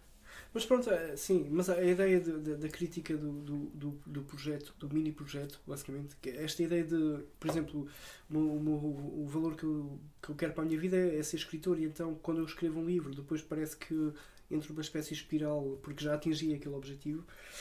Uh, a ideia então é passar por defender projetos superlativos, e o, o projeto superlativo seria tornar-te o melhor escritor que poderás ser. Estás a ver? Como, desculpa? Tornaste o melhor escritor que poderás ser. Ah, e isto é um projeto é para a vida. Estás a ver? Não é, não é algo que tu vais conseguir alcançar num livro. Ou seja, a ideia é arranjar objetivos, lá está, projetos que, te, que sejam abertos, misturados com projetos que nós possamos realizá-los para sentir a realização pessoal e etc. Isto, claro, tem a ver com fatores psicológicos e emocionais. Nós precisamos, como, como, como seres biológicos que somos, precisamos destas recompensas, estás a ver? Tanto a nível. Uh, a nível tipo micro, estás a ver? As nossas células precisam disso quando comemos, quando bebemos, temos, sentimos essas, essas recompensas, digamos assim. Mas também a nível de vida, nós precisamos de, de perceber, de, de, de, ter estes objetivos, que somos nós que pomos a nós mesmos. E, e a maior parte das pessoas, eu acho que não, não, não, não tem este, bem esta perspectiva de sentido da vida. Uh, acredita mais que o universo. Uh, acredito que o universo lhes deu algum tipo de, estás a ver, de, de sei lá, de caminho, de caminho que elas têm que fazer, ou eu acho isso tudo um bocado pronto, problemático, mas eu acho que dentro do sentido de vida, que é um problema muito difícil, eu acho que esta visão. Mas achas de... problemático, por exemplo, o pessoal. Eh, eu não me identifico, não acho, não acho problemático, na medida em que não consigo ver assim. Por exemplo, alguém acreditar eh, em energias e Opa, que um eu respeito. propósito. Sim, sim, sim. sim. Assim, tem um propósito. Não sei quê. Opa, eu respeito. Reencarnou. Agora, agora, eu acho que não tem razão. Estás a ver? Agora, eu não acho que. Ou seja, eu acho que a forma como o mundo está programado e, e, e o conhecimento que nós temos do mundo não aponta para que isso seja de facto verdade. Estás a ver? Claro, mas é possível. Há uma, há uma possibilidade lógica, digamos assim. Pois, Tal como há uma possibilidade lógica de existir. É muito provável que ele não exista, mas e também há uma probabilidade lógica, por exemplo, de nós vivermos numa simulação, como eu digo. No, Sim. Não é? E há uma probabilidade lógica de. Há uma cena de teoria de uma cafeteira verde uhum. à volta sim, do, sim, do, do sol. Há uma probabilidade, probabilidade lógica de tudo que não desafia as leis da física. Exato, exato. Quer dizer, isso desafia as leis da física, ver uma outra dimensão, mas se calhar não, não sei. Opa, lá está, nós. Eu acho que. O meu ponto é. A possibilidade lógica não, não implica algum tipo de razão no mundo com leis da física como nós temos, estás a ver? E nós temos que sempre conceber isso. E, e o trabalho de filósofo é muito esse. Não, o filósofo trabalha muito com possibilidades lógicas, com, com, com, com, teoremas, com leis da lógica, estás a ver? Mas eu acho que um bom filósofo é aquele que também adapta estas leis da lógica à própria realidade, estás a ver? À própria substância do mundo. E opa, há, há, muitas, há muitas experiências mentais em filosofia, estás a ver? Que que tentam, opa, por exemplo, sobre a identidade pessoal, estás a ver? Que é um, é um tema que acho que, te, que te, te interessa um bocado. O que é que faz de nós eu? Estás a ver? Porque que, sei lá, eu ontem, imagina, cortei a barba, cortei o cabelo, sei lá, estava mais magro ou mais gordo, estás a ver? Mas tipo, hoje eu continuo a ser a mesma pessoa, embora fisicamente eu tenha mudado bastante. Sim. Então isto parece apontar que, que a nossa identidade aquilo, ao contrário daquilo que nós achamos, não está no nosso físico, porque o nosso físico muda constantemente. Mesmo a nível de moléculas, estás a ver? O nosso, o nosso corpo está sempre a mudar, nós perdemos pele, perdemos muita coisa. Então parece que se nós fizermos uma descrição exaustiva do meu físico, hoje ele vai ser bastante diferente do, do amanhã. No entanto, eu continuo a, nós, as pessoas continuam a chamar-me Steven. E eu continuo a ser o Steven. Então, há, há filósofos que pensaram este problema de forma mais. Há, a ideia, aquele argumento do, do barco de Teseu, não sei se já ouviste falar, sim, não é? Mas, um mas diz para quem não conhece. Que, que basicamente é, é um barco, imaginem um grande navio, e ele, e ele foi construído num, num porto em Inglaterra, mas ele vai para a França e passa por, sei lá, uma tempestade enorme, não sei o quê, e um terço da, daquele navio precisa ser, precisa ser reparado. Ou seja, as vigas de madeira que vão ser colocadas na, naquele navio são diferentes das que foram originalmente colocadas. Agora imagina que esse navio vai fazer outra viagem e isto acontece. Não até é? que há uma parte em que todo o barco já foi, já foi reformulado, digamos assim, já foi reparado. E nenhuma das, da madeira que o constituiu no início constitui-o neste momento. Será que faz sentido chamá-lo o barco de Teseu? O mesmo barco que, que tinha saído de Inglaterra? Basicamente o que acontece com as pessoas é um bocado o mesmo os filósofos levaram este, este problema a sério, tentaram perceber, mas se de facto uma alternativa é, é definir logo, por exemplo, que o eu não existe, que é um bocado o que o budismo faz. O eu, não, não, o eu em si não há nada que exista de forma objetiva. O que há é, um, é algo, uma entidade que absorve percepções do mundo, estás a ver? E, e, e, é o núcleo dessas percepções, é o receptor, mas, mas basicamente é isso. O, o, aquilo, por exemplo, o David Hume defendia. É engraçado dizer isso, desculpa. Sim, sim, sim. Antes de vir, eu estive a dar uma, uma entrevista para o podcast a alguém e, disse uhum. algo, e falei precisamente disso que eu, eu sou uma experiência que está a ser tida. Okay, Mas, é, pá, após tudo, Pedro, Pedro é só o meu nome, né? então uhum. se eu fosse Pedro, então Pedro era eu, não, é? não, não, não é isso quando muito podia ser uma mistura destas coisas todas, do, do de ser o Pedro, de ser esse aspecto, uhum. mas mesmo assim quer dizer que qualquer pessoa tivesse uma dessas características podia ser parcialmente eu. No fundo, eu acho que eu, é o que está a dizer, é o receptor de, de sensorial de, de, algo que acontece na vida. E com o sentido que estou a observar o que está a acontecer. Uhum. Acho que é. Hum, Exato maneira mais. Opa, é, abrangente, é, é abrangente, mas. Não, isso é uma posição em, em, em filosofia da mente, que é, é esta área da, da, da, filosofia que estuda este problema central da identidade pessoal. Há uma posição que chama-se exatamente a no-self-view, que é o, ou a, a, visão ou a perspectiva que, que não existe o eu. Estás a ver? O eu como substância não, não existe. O que existe é apenas, lá está, um receptor de, de percepções e de, de outras coisas. Opa, mas esta, esta teoria tem vários problemas. E uma mas não sei se é um problema, mas pelo menos a maior parte das pessoas não se identifica com ela. Estás a ver? A maior parte das pessoas acorda de manhã e sente que é, que é o Pedro, que era há 10 anos. Eu também, tu também. Sim, sim, nós todos. Mas temos a ideia de que não é bem isso. Mas... Há algumas pessoas que não, curiosamente. Pessoas com alguns distúrbios mentais, estás a ver? De esquizofrenia ou de bipolarismo e etc. Ou de personalidade múltipla, que eles realmente descrevem como não sendo. O Fernando Pessoa diz que, que sofria disso, não é? De, ele realmente concebia acho que é mais como, como, Eu acho que não, eu acho que era. É. Mas, mas pronto, é um pormenor. É, imagina, vamos sim. assumir que sim ou que. Não, sim, não sim, importa realmente se é. Mas de facto ele realmente se sentia diferente daquilo que ele era. Que ele era. Ah, ou seja, nós podemos defender que a maior parte das pessoas realmente sente que tem um eu, mas algumas pessoas não. Mas lá está, a exceção não faz a regra, estás a ver? E a ideia seria essa. Mas eh, basicamente os filósofos tentaram propor teorias para, para, para determinar, ou para, para, como é que eu digo, para ai. operacionalizar. Sim, ou para definir, para definir, para definir o que é, que é o eu. E uma das grandes teorias que existe atualmente, que, que mais, pessoas, mais pessoas aceitam, é a teoria do John Locke. O John Locke era um filósofo britânico, um empiricista, e basicamente ele defendia que aquilo que faz de mim um eu é o facto de eu ser consciente das minhas memórias. Estás a ver? E o facto de eu ser consciente das minhas memórias é, é, o que, é o que faz com que eu consiga ser um eu e o mesmo eu ao longo do tempo. Estás a ver? Nós, nós chamamos este tipo de teoria teorias psicológicas da, da identidade pessoal, basicamente, porque passa pela psicologia da, da pessoa. Agora, há pessoas que depois. Eh, lá está. As, eh, uma pessoa perde a memória e continua a ser ele. Exato, exato. Há esse, há esse problema. Opa, mas o John Locke diz que sim, diz que, diz que no fundo eh, ele ele aceita a, a, consequência e afirma realmente que aquele ser não é não é não é não é a mesma pessoa que era estás a ver é, é outro ser que não faz sentido nós dizermos que aquela pessoa é o Pedro sendo que ele tem Alzheimer por exemplo e não se reconhece a si mesmo não reconhece as pessoas não reconhece a sua vida Mas há outras pessoas que não gostam, não gostam de, de ter que admitir isto. E elas defendem, defendem outra coisa. E defendem outra coisa fazendo tipo uma espécie de. Opa, imagina um, um exercício mental que é. Se calhar já, já ouviste falar, não sei. Que é basicamente isso. Imagina que tens o cérebro do Pedro aqui e tens o cérebro do Steven aqui. E depois tens o corpo do Pedro aqui e o cérebro do Steven aqui. E o corpo do Steven aqui. Agora imagina que nós trocamos de cérebro e mantemos o nosso corpo. Estás a ver?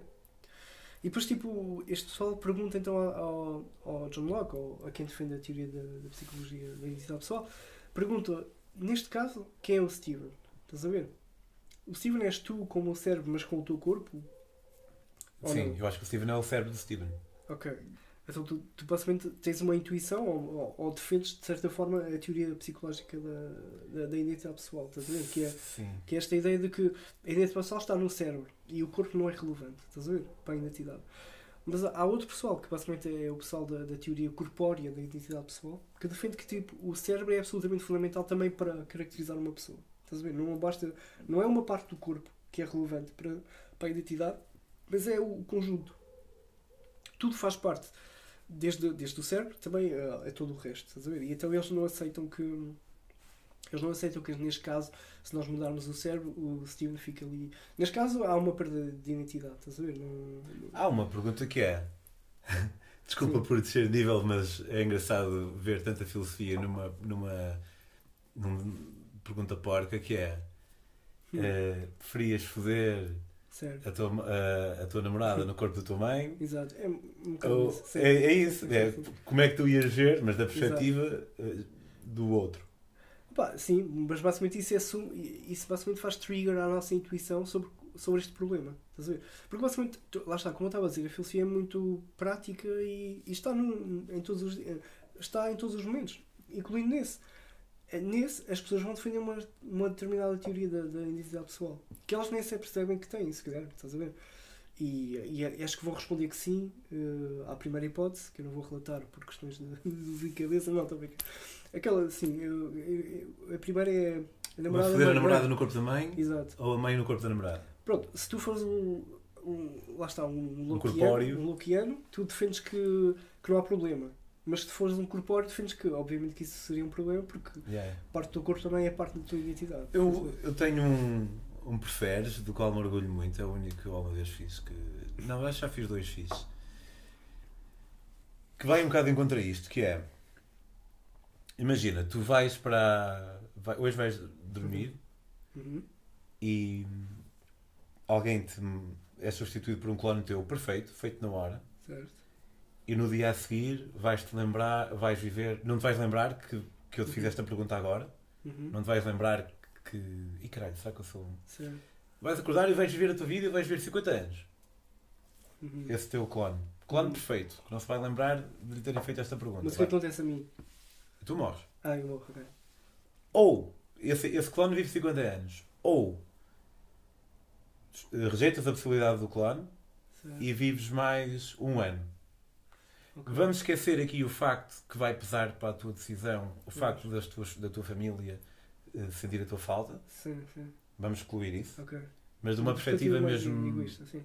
egoísta, o que é que preferias? Certo. Lá está, eu, eu percebo o que estás a dizer. Mas basicamente, o que estás a, esse, esse preferir basicamente é um. É, é uma experiência mental, estás a ver? É uma experiência mental que tem, que tem uh, pressupostos. E lá está, a minha, a minha resposta a esse preferir vai depender da, da tal teoria, da personalidade que eu defendo. Exato, exato. Sim. Aqui eu... não tanto corpóreo ou não, mas mais. Uh, sim, corpo, acaba ser corpóreo. Sim, é, eu, eu acho que é, isso é um exercício filosófico, estás a ver? Perfeito na sua, na sua plenitude, que é, que é basicamente se eu acredito que. Para já, se eu acredito que. que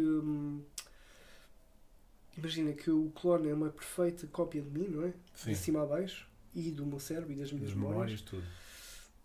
Lá, pois, eu acredito que aquele ser será, será, será eu. Estás a ver? Será eu. Opá, eu não. Pois. E... Okay. Mas porquê? Porque vamos imaginar se ele é eu, vamos Sim. imaginar então uhum. que o que vai acontecer é o clone vai, vai ver uma simulação do meu quarto. Certo e o clone vai acordar nesse sítio, que é igualzinho, vamos supor que é igualzinho, Sim. e eu vou acordar ao mesmo tempo no meu quarto, real. Uhum. E nenhum de nós lembra nada. Se... Então, se o clone é eu. Não, nenhum de nós lembra nada, calma, nenhum de nós lembra de ter feito a pergunta. Sim, exato, exato. Se o clone é eu, então naquele momento eu tenho dois eu. Certo. E como é que é? É possível Isso é uma, consequência, é uma consequência que podes, podes defender.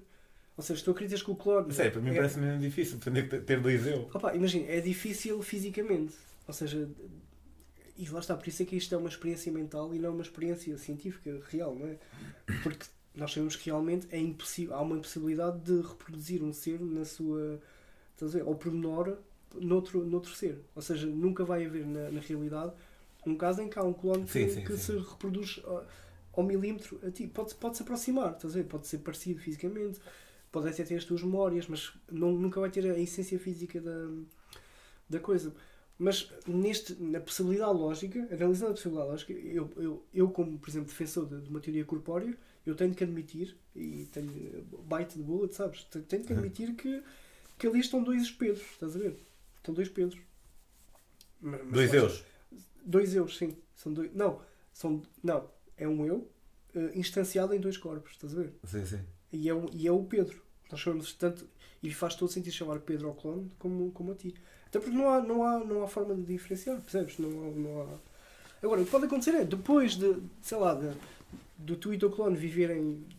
Vocês começam, imagina, estão a viver na mesma casa, e, mas cada um vai começar a ter a sua própria vida, não é? E aí vocês já vão despersonalizar de um Pedro para outra coisa. E cada um vai. É a partir do momento em que há a primeira diferença. Exato, exato, exato. Até porque, sim. imagina, nem que nós conseguíssemos fazer agora um clone igualzinho a nós. Exato. Tu depois irias mudar. Não, e não era por geração espontânea, né? Exato. E vai sempre demorar. Exato, exato. Um mês, não sei. Ou seja, basicamente há, um, o exercício é interessante, mas há uma impossibilidade lógica, estás sim, sim, Pronto, sim. E, e, e... É, é, não dá para falsificar. É... Exato, exato. Mas eu acho que preferia mais 10 anos enquanto eu. E certo. Porque depois eu ia, ia apagar tudo, tudo o que é isto. Tudo que eu. Não é, não é isto de eu, Sim, mas, mas tudo aquilo que eu vejo, Sim. toda esta luz aqui, ia-se apagar. Agora, é verdade que ela se apaga todos os dias quando eu vou dormir. Certo. E, e isso não me incomoda assim tanto. Exato, exato. Sim, e os Lockeanos dizem que eles têm razão por causa disso, porque nós sabemos que nós adormecemos e durante o processo do sono há muita coisa que muda em nós, e nós mas nós no outro dia. E há momentos mesmo de não consciência, não é sempre. E não é... Sim, sim. Olha, consumo, às vezes o consumo de, de, drogas específicas e de álcool, não é? Conseguem nos levar a esse tipo de, opa, de sentimento que os budistas às vezes escrevem, não é? Que é tipo. Lá está, quando tu sentes que não, não, és, não és nada, sabes? És apenas aquilo, ou um receptor, lá está. O pessoal que escreve, por é exemplo, uma... o consumo da, da ayahuasca, não sei se já fizeste ayahuasca. Não, mas... fiz iboga, mas LSD é uma cena Sim. já fiz e é uma cena que eu persigo e que nunca tive. Pois. pois nunca tive aquela. Eu já pensei Aquilo... muito nisso, não sei se. Se calhar o pessoal que fala disso foi de nunca ter pensado nisso e de repente pensa e realmente ah, expande bué e eu possa já ter começado a pensar nisso. Eu acho que é mais uma razão meramente bioquímica, estás a ver? Se calhar há pessoas que estão mais têm mais receptores neuro, estás a ver? em termos neuronais para receber aquelas, aquelas drogas específicas. Não, mas já, com... eu já, já, já experimentei LSD e já tive, já tive a moca. Sim, sim, a, nunca, a moca, nunca mas, foi. Mas aquela, tipo... sim, aquela de, de ver, não é? Quase o universo, do ponto de vista do universo. Ou... Yeah, foi, yeah, yeah, isso é, muito, é raro, é raro. Mas, mas eu não acho que tenha a ver com as crenças que tu tenhas, estás a ver? Eu acho que as crenças que tu tens sobre esse assunto é, é, é independente, não, não vai levar a que tens uma moca mais eficaz ou, uma, ou menor. Qual, é, que... qual é a tua posição? Diz, diz, diz. Não, é, é, é mais uma perfeição bioquímica que o teu corpo tem, por exemplo, estás a ver? Ou, ou, assim, ou o facto de tu já teres feito várias vezes. Ou... Mas não achas que pode ser também aquilo que eu disse? O facto de. Pá, imagina, uh, um exemplo meio tralhoco. Uhum. Eu acho que o, o, Boom, eu nunca fui ao Boom, certo, Festival Boom. Festival, sim. Mas eu consigo perceber que, pelo, pelo, pelo que eu entendo ser o Boom, uhum. uma pessoa de 18 anos vai ao Boom, ou 19, pá, ou 17. Sim, sim e pode vir, tipo. Iluminado. Transformado. Certo. Para bem, para mal, não importa. Mas Sim. pode vir mesmo transformado. Ao passo que uma pessoa aos 27, uhum. se calhar a probabilidade de sair assim mesmo transformada é mais baixa. E eu acho que é isso que se passa. Pode ser, não, não acho. pode ser isso que se passa também, porque se calhar essas realizações que alguém tem com substâncias psicoativas pode ser porque se calhar nunca pensaram muito acerca da vida e de repente pensam pela primeira vez de uma maneira mais são confrontados, sim. tocante e profunda, se calhar nunca tiveram uma angústia. Pois. Sim, e naquele sim. momento até têm, porque é um bad trip, mas sim. que tem. Ao passo que se uma pessoa já pensou um bocado na vida, um bocadinho que seja, é, passa a ser mais difícil sair realmente, ter alta realização por estar com LSD ou assim. Epá, imagina, parte, parte de ser filósofo e ter um espírito filosófico, qualquer pessoa pode ter, estás a ver? É, é também tipo ter esta cena de humildade epistémica. É, é do tipo, quando tu, há um assunto que tu achas que não tens nada para dizer ou que não, não consegues adicionar nada de relevante, opa, e neste caso eu não, não faço mesmo a mínima ideia de. Parece-me ser uma investigação empírica, estás a ver? Do tipo. Não sei, estás a ver? Parece-me ser algo que podemos estudar e Tipo... Oh, claro, mas eu sei que não gostas muito de pessoalizar, portanto torna-se mais difícil mas não imagina, perguntar se já experimentaste ou não. Mas... Uma, uma, pessoa pode ir ao Bloom e pode ter uma iluminação e isso dever-se, por exemplo, por, por encontrar uma rapariga que fica aí namorado, estás a ver? E acha que é a, vida, que é a mulher da vida dele. E pode ter também essa. Ou seja, não passa sempre por, pelo consumo da droga per se. Percebes? No... Sim, sim, mas no caso do Buma nem estava a falar de. não teria não. que ver com o som da droga, era mais ser... o facto de ter lidado com tanta malta ah, com diferente. Tanta, pois, com, com um cenário. Sim, mas imagina, nós sabemos que essa experiência. E nós sabemos, por exemplo, que, que o nosso cérebro, o cérebro humano, dependendo das pessoas, mas em média desenvolve-se até aos 20 e tal, estás a ver? 25, 26, 27. Nós estamos a criar conexões sináticas e etc. E, e isso pode ser parte da explicação, ou seja de facto, quando nós, por exemplo, consumimos uma droga, agora especificando mesmo, a droga muitas vezes cria uma série de circuitos neuronais que nós não tínhamos antes. Estás a ver? E, e pode ser que haja uma correlação entre isso e uma ideia, ou uma, um deslumbramento de uma ideia. Ou... Ah, sim, mas, eu não, eu não devido isso. Certo. Estou a, estou uh, a questionar é uma coisa mesmo. Pois, meu Deus, uh, reveladora. Agora sou. Percebi que afinal ser nazi é mau. Assim, uma coisa mesmo. Pá, sim, ou seja, opá, lá está, mas eu, eu, eu acho que é uma investigação muito empírica da psicologia ou da ciência, estás a ver? Que, que, que eu não sei se, se, se, a filosofia tem muito a dizer sobre isso. Mas o ponto é que provavelmente, e essa é uma probabilidade que eu acho que faça sentido exclamar, que é as nossas, as nossas crenças podem influenciar os resultados que nós podemos ter nas nossas, nas nossas yeah, yeah, diversas dimensões. Imagina Opa, um ateu pode, por exemplo, a tomar droga pode ver a existência de Deus e um cristão pode ver a negação da existência de Deus com a mesma droga, estás a ver? Yeah, yeah, yeah, estás a ver? Então provavelmente é isso que pode. Sim, mas lá está, não, eu acho que é uma investigação, estás a empírica. E, e pronto, e precisa de uma abordagem mais sistemática. E... Mas imagina, às vezes, eh, e não era, não era está, está longe de ser aquilo que eu estava a perguntar, mas às vezes o pessoal tem que, que arriscar um bocado. Sim. Imagina em termos legislativos, por exemplo. Sim. E é difícil saber se legalizar LSD, por exemplo, eh, fosse ser uma coisa boa ou má. Mas o pessoal tem que fazer assim uma análise, uns palpites e arriscar e depois ver o que acontece. E, e é, percebes? Quer dizer, tipo, há, às vezes há tendências que ainda não foram exploradas e que, que é interessante. Sim, sim. Opa, e, é, e é muito interessante. Eu em 2019 tive, tive a sorte de estar num congresso muito importante que é o, é o, é o chamado Science of Consciousness, que é um, é um, grande, um grande evento académico. Na, nesse ano foi na Suíça e onde basicamente todos os grandes neurocientistas do, do mundo que trabalham a consciência estão lá. E um dos painéis era exatamente sobre a ligação entre consciência e drogas. Estás a ver? E especificamente a cocaína. Porque nós sabemos que a cocaína tem, por exemplo, nos Estados Unidos, no, no início do, de, da época de, de 60, houve muito financiamento do Estado uh, para perceber uh, as propriedades químicas da, da cocaína. Sim. Só que depois o, o pessoal, basicamente, dos Estados Unidos ficou um bocado preso àquilo, criou uma série de política negra não é, contra a cocaína e, e a cocaína ficou ilegalizada e o financiamento do estudo da cocaína ficou completamente parado tipo, voltou a quase zeros. Por, por Quem diz cocaína, cocaína diz. Uh, peraí.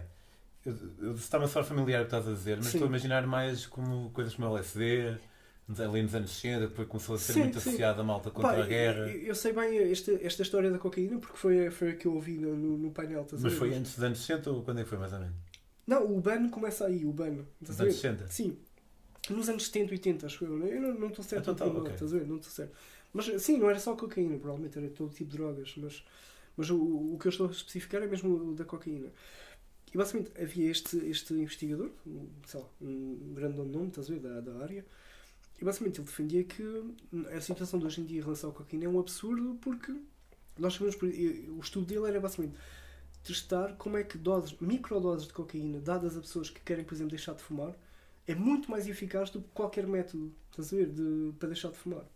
Muito mais eficaz. Tipo, e ele diz que há aqui um problema de. Além de, de, do problema legal, estás a ver? Há um problema moral, que é a sociedade tem instrumentos científicos para curar pessoas de, que querem deixar de, de, fumar, por exemplo, e não conseguem. E temos um método que é muito mais eficaz do que os outros, em comparação. E por algum motivo o governo tem um preconceito contra a cocaína por razões históricas e não está a fazer usufruto de, do conhecimento científico para, para, para tornar o mundo melhor. Estás a ver? E eu acho isso, legal, assumir legalmente era, era, se calhar o pessoal não se quer comprometer. Porque é muito fácil de. Pois muito fácil de uma pessoa vir para aí com um e são que eles querem legalizar a cocaína. Certo. Se calhar é também um pois, bocado por aí. Socialmente é problemático. Sei yeah. lá, um partido que defende isso, se calhar eh, não, não consegue ganhar as eleições. Mas, mas isso levanta outra questão que nós podemos depois falar melhor. Que eu, que, como sabes, eu, eu, trabalho bastante, que é, é a questão da irracionalidade. As pessoas também só vão dizer isto porque são irracionais. E se as pessoas fossem racionais, elas aceitariam a legalização de, da cocaína ou de qualquer droga porque traz realmente benefícios uh, em vários níveis, estás a ver? Mas. Uh, Nesse sentido, mas. Poderiam legalizar a 0,5 gramas de coca para. Sim. Não, isso é bué. é, pois, não sei. Sim, é, pronto, o que quer que fosse, sim. que era microscópico para, uhum. para ajudar a deixar de fumar uhum. e não o resto. Pois, não é, é liberdade tipo, total. É tipo por tiers. Certo, certo. Se calhar há uns que, era, que é nada, outros que nesse caso aceita, aceitavam. E depois outros, que eu, eu estou aqui neste. Sim, sim, sim, sim.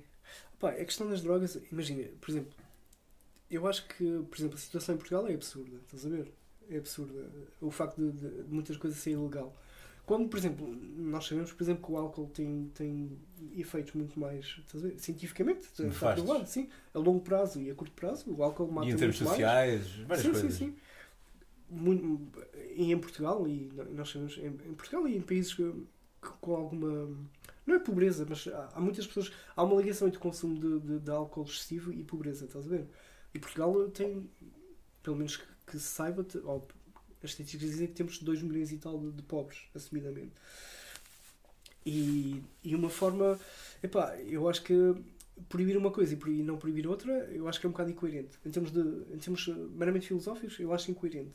Mas é, há uma segunda questão. Um filósofo não se preocupa muito com a legalidade das coisas, estás a ver? O problema de ser legal ou não não é bem. Opa, é um problema porque afeta a moralidade dos assuntos, muitas vezes. Mas o foco de um filósofo, de um filósofo claro, moral, é neste caso, é, é, é, é, é a parte ética do assunto. A moralidade não se esgota, não é? Exato, exato. Não se gosta. No máximo, a moralidade é, é, o, é o guia da legalidade, estás a ver? Ou seja, antes de uma lei ser eh, especificada ou ser eh, aprovada, o que há é um debate moral sobre, sobre aquele assunto. Por exemplo, no caso da eutanásia, o que está, o que está a haver neste momento é, é um debate profundo, ético, sobre argumentos éticos contra e a favor da eutanásia, não sei o quê. Mas eh, a legalidade, de facto, não, não é um indicador da moralidade, porque a própria moralidade muitas vezes pode mudar, não é? Nós pode haver alguma descoberta científica, por exemplo, que pode aclarar determinado assunto e, e fazer. Mas o meu ponto era que eu não. Uh, opa, basicamente em a questão da, da, da, moralidade, melhor falando, da, das drogas ou não, é uma questão da filosofia política, estás a ver? Ou da ética aplicada. E, e basicamente há, há, duas grandes visões. A, a primeira visão é, é paternalista, que basicamente defende que as drogas devem ser proibidas porque podem causar mal podem causar coisas na, na sociedade que são demasiado más, estás a ver? O vício, eh, pessoas ficarem arruinadas financeiramente. Sim, e quer proteger as pessoas de si mesmas. E, e esta ideia que o Estado tem este papel paternalista de proteger os seus cidadãos, que, que, é, que, que eu acho curioso, que é, que é um bocado o que nós temos hoje em dia no, em Portugal, mas eu acho curioso porque também é a ideia de infantilizar a própria sociedade, não é? É a ideia de que aquelas pessoas realmente não são muito racionais e não sabem melhor para elas. Ah, mas tem que ser, é com cinto, não é? Pá, não sei se Pá, levas, multa não, levas multa por não levar cinto. É isso? Sim. Opa, eu não sei, lá está. Mas a segunda visão do paternalista é a visão libertária, que é basicamente a ideia de que cada um sabe de si, estás a ver? Cada um, desde que, por exemplo, desde que aquilo que tu, a tua a liberdade imediata dos outros não seja exato, a ser comprometida. Desde, desde que não ponhas em causa nada, não, porque raio é que tu não podes consumir cocaína numa sexta-feira à noite, estás a ver? Depois que tens um. Ou porque não podes consumir cocaína para, para escreveres o romance que se calhar precisas, estás a ver? Ou etc, etc. Pá, eu, eu, eu, não trabalho este assunto, estás a ver? Eu, não, não, eu não tenho uma posição, nunca escrevi sobre este assunto. A minha intuição, que, que também eu tenho, é que, é, que, é que eu pendo mais para, para a concepção libertária, estás a ver? Mas claro, os libertários têm este problema que é opa, que é a concepção da própria natureza humana, lá está. Se calhar os seres humanos são realmente demasiado irracionais para nós lhe darmos essa liberdade de, yeah. de fazer algo tão. A cena é que mesmo o, o, os libertários também acreditam num algum tipo de, de Estado centralizado que, que tenha que legislar por todos. Pá, sim, depende, sim, sim. Mas ah, acho que sim, tipo... Pá, eles defendem, normalmente, um, eles defendem um Estado mínimo, estás a ver? Um, ou seja, o Estado tem o papel, por exemplo, de garantir a segurança. Não, mas há uma linha, há um ponto a partir do qual deixa de ser libertário e passa a ser anarquista, que é alguma coisa diferente. Certo, sim. O anarquismo é, é total... O libertário sim. ainda acredita no Estado Exato, Central, sim, sim, tem algumas funções claro. e tudo mais. Sim, sim, sim. E, portanto, também acredita numa espécie de nanny. Pois. Não é o nanny state.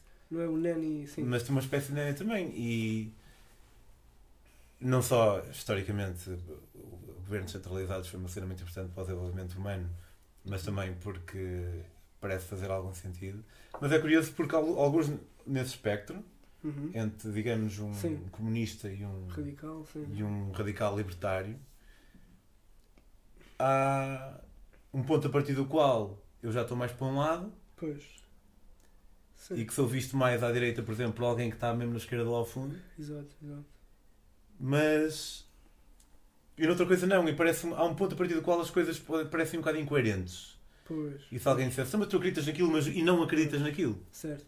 Mas isso é porque nós temos uma. Lá está, o ser humano tem muita tendência para. Percebes o que quer dizer? Sim, sim, sim, sim. Opa, nós temos. Lá está.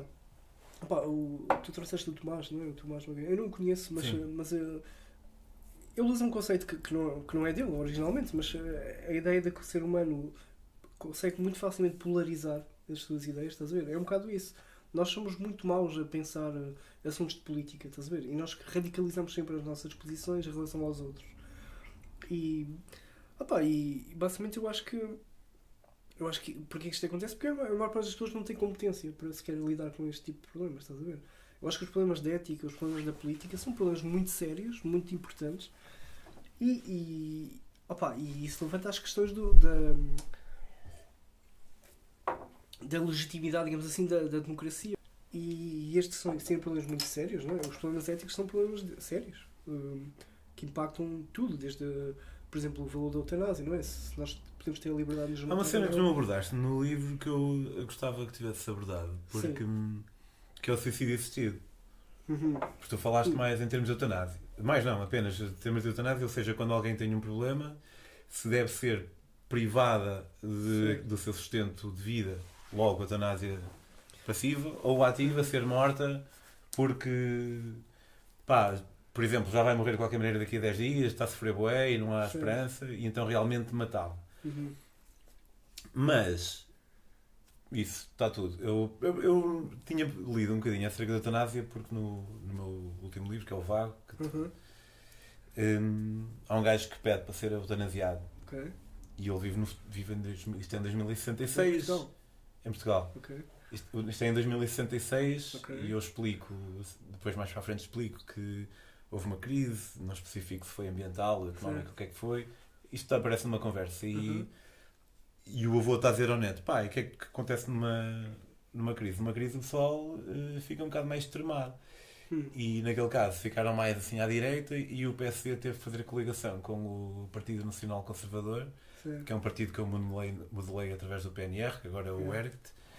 E então uma das cenas que eles exigiram ao PSD foi uh, o direito à vida, ou seja, que era para voltar a penalizar a eutanásia. Pois. E então este personagem quer morrer, mas, quer morrer, mas é ilegal e é. te pede ajuda ao médico. E, eu li um bocadinho. Estou mais, muito, muito, muito, muito longe de ser um especialista, atenção. Mas, Uhum. Sim, sim. mas também tropecei muito em hum, informação e ideias acerca de suicídio assistido. Uhum.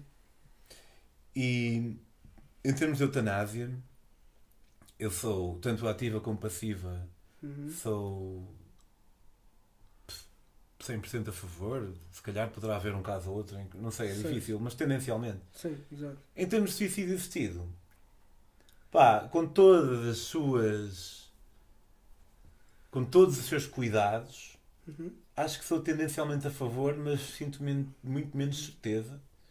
E não sei que é que tu, qual é a tua posição nisto. Epá, basicamente, eu- eu realmente não falo no suicídio assistido em si, mas eu acho que o suicídio assistido é só um caso de eutanásia. Estás a ver? E o meu argumentário Sim, para a mas eutanásia. suicídio assistido não, não, há, não tem que haver uma doença. ou- Se- ok, tu defines suicídio assistido. Ok, eu, eu percebi suicídio assistido do, do como alguém que quer realmente morrer e tem um cancro, por exemplo, Não, mas não, não, o pode fazer. Uma pessoa que, está bem, vai viver muito mais tempo. Ok, que não tem qualquer Quer problema morrer. médico, digamos assim.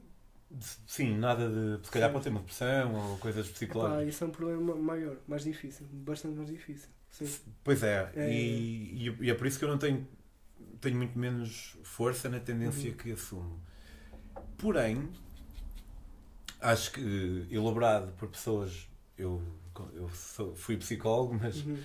eh, não, seria, não estaria capacitado para fazer esta análise. Claro. Mas se calhar analisado por pessoas muito mais inteligentes que eu, que por eh, políticos capazes de tomar decisões que fizessem sentido, Uhum. eh, acho, que, acho que poderia haver um momento a partir do qual o suicídio assistido fosse Permitido. permitido. Mas após um período de latência, Certo. acompanhamento psicológico, Pá, sim, nós temos direito à objeção Exato, por exato. parte do perpetrador. perpetrador. Sim. Nós temos muita tendência hum, opa, hum, a querer impor eh, aos outros algo que nós. Porque, imagina, o pessoal que é contra a eutanásia, por exemplo. Eu acho que é perfeitamente coerente alguém ser contra a eutanásia, mas votar a favor de uma lei a favor da eutanásia, percebes? Do tipo, tu podes achar que é errado moralmente, tu tens direito à, à tua subjetividade moral, digamos assim. Eu defendo que, objetivamente, a eutanásia eh, não tem qualquer problema moral. Mas uma pessoa pode discordar de mim subjetivamente. Pode dizer, olha, eu não acredito, eu não concordo com o teu argumento. Mas uma pessoa que faz este exercício não tem que negar a possibilidade de outras pessoas que não concordam com a sua subjetividade moral de ter acesso a isso, percebes? Ou seja, uma pessoa pode ser contra a eutanásia e votar a favor da, da lei da eutanásia de forma coerente. A única coisa que isso vai fazer é, quando a lei estiver aprovada, e se aquela pessoa tiver uma situação de doença terminal, por exemplo, e lhe for proposta a ideia de, de, de, de se eutanasiar, ela de simplesmente dizer, olha, eu acho que isso é imoral, eu não o vou fazer. Percebes? Mas nada. Pois. Tipo, é só isto. Percebes? Tu podes ser contra a eutanásia, mas não tens que impedir que outras pessoas Ah, também... eu, eu, olha, eu por acaso, eu sou a favor da eutanásia. E se calhar não o farias. Eu, eu já, já pensei um bocado nisso Hum. e acho que muito dificilmente eu alguma vez, Pois.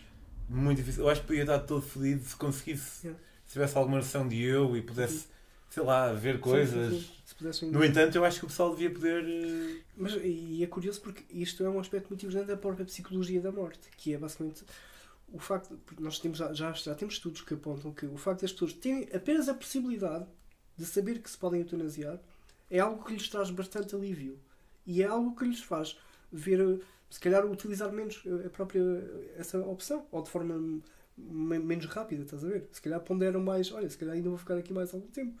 O facto de eles terem essa Yeah, yeah. possibilidade ajuda-os a, a lidar com a, com a sua própria situação. E por isso eu não vejo. Yeah, eu, eu, eu não vejo ba- bastante. E depois, eu acho que tipo, a situação atual é moralmente completamente incoerente, porque tipo, todos os dias nos nossos hospitais nós temos situações de eutanásia passiva, que é basicamente esta ideia de que uma pessoa, por exemplo, está em coma, tem cancro terminal e o médico decide, por exemplo, desligar o ventilador, que é o que lhe permite estar vivo. Isto é algo que o médico pode fazer a qualquer momento. Mas agora imagina que essa pessoa de repente acorda do coma e demora 10 dias a morrer. O médico não pode tomar nenhuma ação ativa para o, para o matar. Para, que- e repara que antes a, a ideia era a mesma. O- A pessoa não tem capacidade física para superar aquela doença. A pessoa deseja realmente falecer. Ela, por exemplo, Deixou isso. deixou o testamento vital a dizer isso. E, e não, há, não há, basicamente, em termos empíricos ou médicos, não há perspectiva que qualquer tratamento possa, possa ajudar a, a tratar aquela doença. E então uh, o médico decide então, uh, e, e, o ponto é, aquilo que é moralmente ético a fazer naquela situação é realmente desligar a máquina, o ventilador, mas depois situações de eutanásia ativa são, são vistas como completamente imorais. Estás a ver? E isto é uma incoerência profundamente. Eu acho que isso explica muito. Parte desta, disto explica-se pela, pela história cristã que, o, que o próprio país tem e que os, os, o legislador português tem em geral. Estás a ver? Porque quando nós analisamos as comissões de ética e assim. É, é curioso. As comissões de ética em Portugal, tipo, a maior parte delas não tem tipo, um especialista em ética. Estás a ver? Tem tipo pessoal do direito, tem pessoal da medicina e, basicamente é isto. E, e quem normalmente está tá, tá a debater este assunto são pessoas, sei lá, ligadas às ordens dos médicos. Claro que eles são, são fundamentais, claro, porque eles fazem parte do processo. Mas o problema da eutanásia é um problema ético por natureza. E eu yeah. acho que é tipo um absurdo gigante. Como é que não há especialistas em ética? Yeah, não, é, tipo, yeah, é um absurdo. Tipo, é como nós, sei lá. Serias tu, não sei se a tua especialidade é ética ou se escreves sobre Sim, ética. Sim, mais ou menos, mais ou menos. Ou seja, imagina, a especialidade é um bocado estranho eu doutorei-me numa área que é a filosofia da mente ou a neurofilosofia, estás a ver? Que, é, que é uma área que basicamente tenta perceber como é que nós podemos estudar o cérebro consciente, de, como é que nós podemos usar métodos da neurociência e métodos da filosofia para estudar o, o cérebro consciente.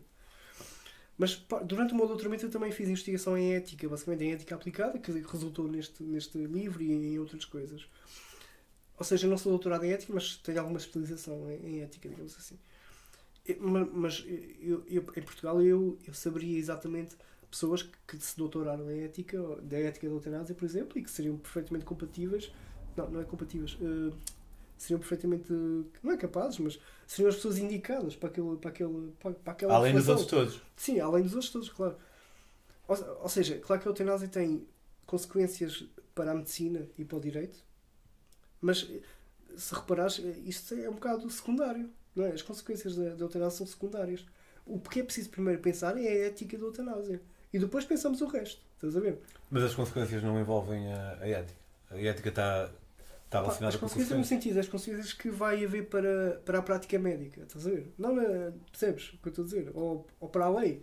Ou seja, depois nós analisamos moralmente se a, se a eutanásia faz sentido ou não, se é moral ou imoral, nós vamos ter uma conclusão disto, deste processo ético, desta deliberação ética. E depois esta deliberação vai ter que ser extenciada na, na prática médica e, no, e na, na, nas leis, não é? Mas isso eu acho que é secundário. E aí, claro que faz todo sentido um, um sei lá, alguém com formação jurídica ter um papel de, de pôr na lei a conclusão ética que foi alcançada. Assim como o médico também faz todo sentido pensar práticas e formas de implementar a eutanásia nos hospitais. Mas primariamente a discussão é ética e deve ser feita por especialistas em ética o que nós temos hoje em dia é pessoas sem qualquer formação ética a deliberar sobre questões de ética. E isto é um bocado estranho. Houve uma questão ética no teu livro que eu achei eh, particular, porque para mim não, não é uma questão, acho eu, não, que é na, sobre a teoria da simulação, certo. que nós poderemos estar a viver uma, uma simulação, se é provável uhum. ou não, se há uma altura em que no futuro hum, tu, ou os teus os livros, já não sei se é uma citação ou és uhum. tu, ou, pronto, mas a ideia que estás a defender ali é que uma, um dos argumentos contra o facto de nós podermos ser uma simulação é porque não seria ético fazer uma simulação certo. por causa do sofrimento humano. Uhum. E supõe-se que, que essa população mais avançada que nós uhum. seria mais ética e então não faria isso. Mas isso deixa-me a pensar porque é que não é ético fazer-se uma simulação? E certo. fiquei a pensar, primeiro, como é que se mede o valor de uma vida em termos de, de valer a pena ser vivida. Certo. E pá, pensei em parâmetros de felicidade, como é que se mede e tudo mais, uhum. mas cheguei a uma ideia que eventualmente pecará por básica, que seria perguntar à, à pessoa num determinado momento se estava faria ter vivido ou não ter vivido. Certo. E, se, e depois avaliar aí realmente o nível de sofrimento humano. Uhum. Eu não duvido que. Lá está, era preciso, como tu dizes bem, era preciso realmente fazer esse estudo, isto que eu estou a dizer pois. é uma hipótese. Mas eu assumo que, quase independentemente do grau de tristeza até determinado ponto, uhum. a maior parte das pessoas prefere ter nascido. É isso, sério? Sim. Oh, prefere ter nascido, ok. Mas Sim. isso não diz Não estou a nada. dizer que é feliz, não estou a dizer. Certo. Prefere ter nascido. Mas isso não diz nada sobre se ter nascido foi bom ou mau para elas. Uh, Certo. certo, mas Ok. prefere isso ou nada? Então, Prefere existir, ok. Mas lá está. Eu... se calhar tu tens outra ideia. Uh, tu- Não, porque eu estou a supor, eu não sei. Não, não, é interessante porque ah, dentro da arte Suporias que seria ao contrário, que a maior parte. Sim, eu acho que há, eu acho que há, eu acho que há evidências que podem mostrar que é o contrário. Deixa-me explicar porquê. Dentro da ética aplicada há uma área que estuda a ética da procriação. Que é exatamente isso. Que é tipo, por exemplo, será que é, é moral ou é ético tu procriares? Tu Yeah, trazeres Um, um ser humano que tem tua lista, eu, eu também pensei nisso. que tem a capacidade de sofrer ou, ou não. Opa, e depois há uma oposição que é o, o antinatalismo, que basicamente defende que, que não, que tipo que trazer um ser humano ao, ao mundo que poderia não existir e que tu ativamente agiste para que ele existisse quando ele não poderia existir, que é realmente é um grave erro moral. Porquê? Porque para, para o antinatalista a maior parte da vida é sofrimento. Estás a ver? E eles baseiam-se muito em estudos empíricos sobre a qualidade da vida que as pessoas dizem ter, Opa, sobre o número de milhões de pessoas que estão na pobreza extrema hoje em dia, estás a ver, em África e na Índia e etc. Então eles dizem que, racionalmente, uma pessoa racional, se pudesse escolher entre eh, nascer e não nascer, ela não, escolheria, ela não iria escolher nascer. Mas isso é uma suposição Uhum. derivado de fatores que eles observam, como a extrema pobreza e tudo mais. Empíricos, sim. Mas parece um bocado condescendente, Uhum. porque na verdade o que mais ia importar, mais do que uma análise interpretativa de dados que tem em relação Certo. a ter valido a pena a, pessoa, a vida daquela pessoa ou não, mas valia pergu- perguntar logo diretamente preferia ter vestido ou não. E Sim. aí eu acho, mas adorava saber mesmo Sim. para poder dar isto como facto, mas não Sim. posso. Mas eu acho que a maior parte das pessoas diria que sim. E isso levar-me a perguntar, mas pronto, não. Sim. não porque como para mim é tão óbvio, não, não pôs que fosse podemos, discordar. podemos aceitar que sim, percebes? O meu ponto não é esse. O meu ponto é se isso seria realmente o melhor para aquela pessoa. Estás a ver? Existir. Se, ela- se a pessoa, se a maior parte das pessoas prefere, como eu acho que é e pode não ser, prefere ter existido ao, em detrimento de não ter existido, Certo. então eu acho que criar uma simulação não teria nada de imoral, Ok. porque apesar de irem realmente criar algum sofrimento, porque isso é uma simulação como a do nosso mundo agora, Exato. em que há algum sofrimento, hum, no mundo, e eu sei que, Uhum. obviamente, não posso falar por ti, mas posso falar por mim, eu sou muito privilegiado. Sim. Eh, Para mim é muito óbvio dizer que vale a pena nascer, mas sei que há pessoas que têm constrangimentos muito piores. Mas, eh, mesmo assim, acho que muita gente diria que sim. E então criar uma simulação não seria mal. Epá, o, o, o, o que me apraz dizer sobre isso seria o seguinte. Eu acho que criar uma simulação, se garantisses que a vida daquelas pessoas simuladas seria boa e feliz, De todas. de todas, ou, ou de todas ou da maior parte, ou sei lá, 51%, estás a ver? Ou, por exemplo, seria ético. Mas o que nós sabemos é que, lá está, o que eu faço no capítulo é, é- não é pensar em, em possibilidades de mundos em que as pessoas poderiam, poderão ser felizes, estás a ver? Filosoficamente, poderão até ser felizes, mas o que eu faço é, baseado naquilo que nós sabemos de hoje em dia, do mundo atual, criar uma simulação do mundo atual seria um erro moral muito grande, estás a ver? Porque iríamos reproduzir uma, uma quantidade de sofrimento enorme, estás a ver? Que, que eu acho que é, sei lá, que é, que é, que é um absurdo ético Mas lá está, pá. não- considerar isso. não- Mas quem é que são essas pessoas que estão a sofrer assim tanto? Porque imagina. Imagina, nós temos quase metade do mundo. Mas deixa-me só Sim, ac- acabar a minha frase para não ser visto Sim, como sim, sim. insensível. Pá, claro. É, há muito, há muito, há uma vasta população, um vasto número de pessoas que nós pensamos, tipo, malta do Iraque, Pois, que vivem muito felizes, mas se calhar até vivem mas felizes. depois é tipo, não têm condições, ou sim. serem pobres, digamos assim. certo, e Achas depois, que não consegue muito eurocêntrico, se calhar, dizer. sim, acho que é, quando eles eu digo têm os nossos padrões, então se calhar então, coitados, porque quase que nem vale a pena a vida deles. Certo. Opá, eu percebo, pois. E, opá, pensamos outra vez no Imagina isto, não é? desculpa, deixa só para dizer isto para, Sim, sim, para sim. corroborar e até também acho que é uma cena interessante do qual podemos falar. Que é. Eu hum, ouvi, estava a ler, não sei se era o Homo Deus ou o Sapiens do Harari, Uhum. e o gajo estava a dizer. Ou não, era o Happy do Darren Brown. Sabes quem é o Darren Brown? Sim. Não o Dan Brown, o ilusionista. Claro, claro. O gajo tem um livro muito fixe que é o Happy. sim, sim. sim, sim. E hum, se calhar para ti, eh, enquanto filósofo, não é tão fixe como para um leigo. Como para... Não, não, mas eu percebo, sim. Ok. E ele fala lá, a dada altura, que hum, as pessoas se veem muito em comparação. Exato. E, e, isso é indutor de mal-estar, de infelicidade, seja o que for. Sim. E eu depois lembrei-me, e o facto de eu lembrar de um exemplo meu não torna a sua teoria mais forte, pode ser puramente ocasional, mas sim, digo isto sim, sim. em título de anedótico. Lembrei-me do que eu senti. Eu fiz uma viagem grande em África, não sei se sabes, fiz uhum. a bicicleta de Volcama até a África do Sul. E hum, lembrei-me, quando eu estava lá, muitas vezes eu sentia que o pessoal era pá, estava sempre bué feliz, mas era quando nós falávamos de onde eu vinha e de onde eles vinham, pois. que eles de repente, para mim parecia que eles de repente se lembravam, ah, já, há um mundo onde é melhor, melhor pois. com aspas, Sim. que isto. Que era quando falávamos das condições que eu tinha, que eu tinha aqui Sim. e na condição que eles tinham lá. E eu, uau, parece que o sol está tipo. E eu acho que são os dois genuínos, não é. Sim. Não é uma felicidade falsa ou uma tristeza Sim, falsa. São os dois genuínos, ainda que.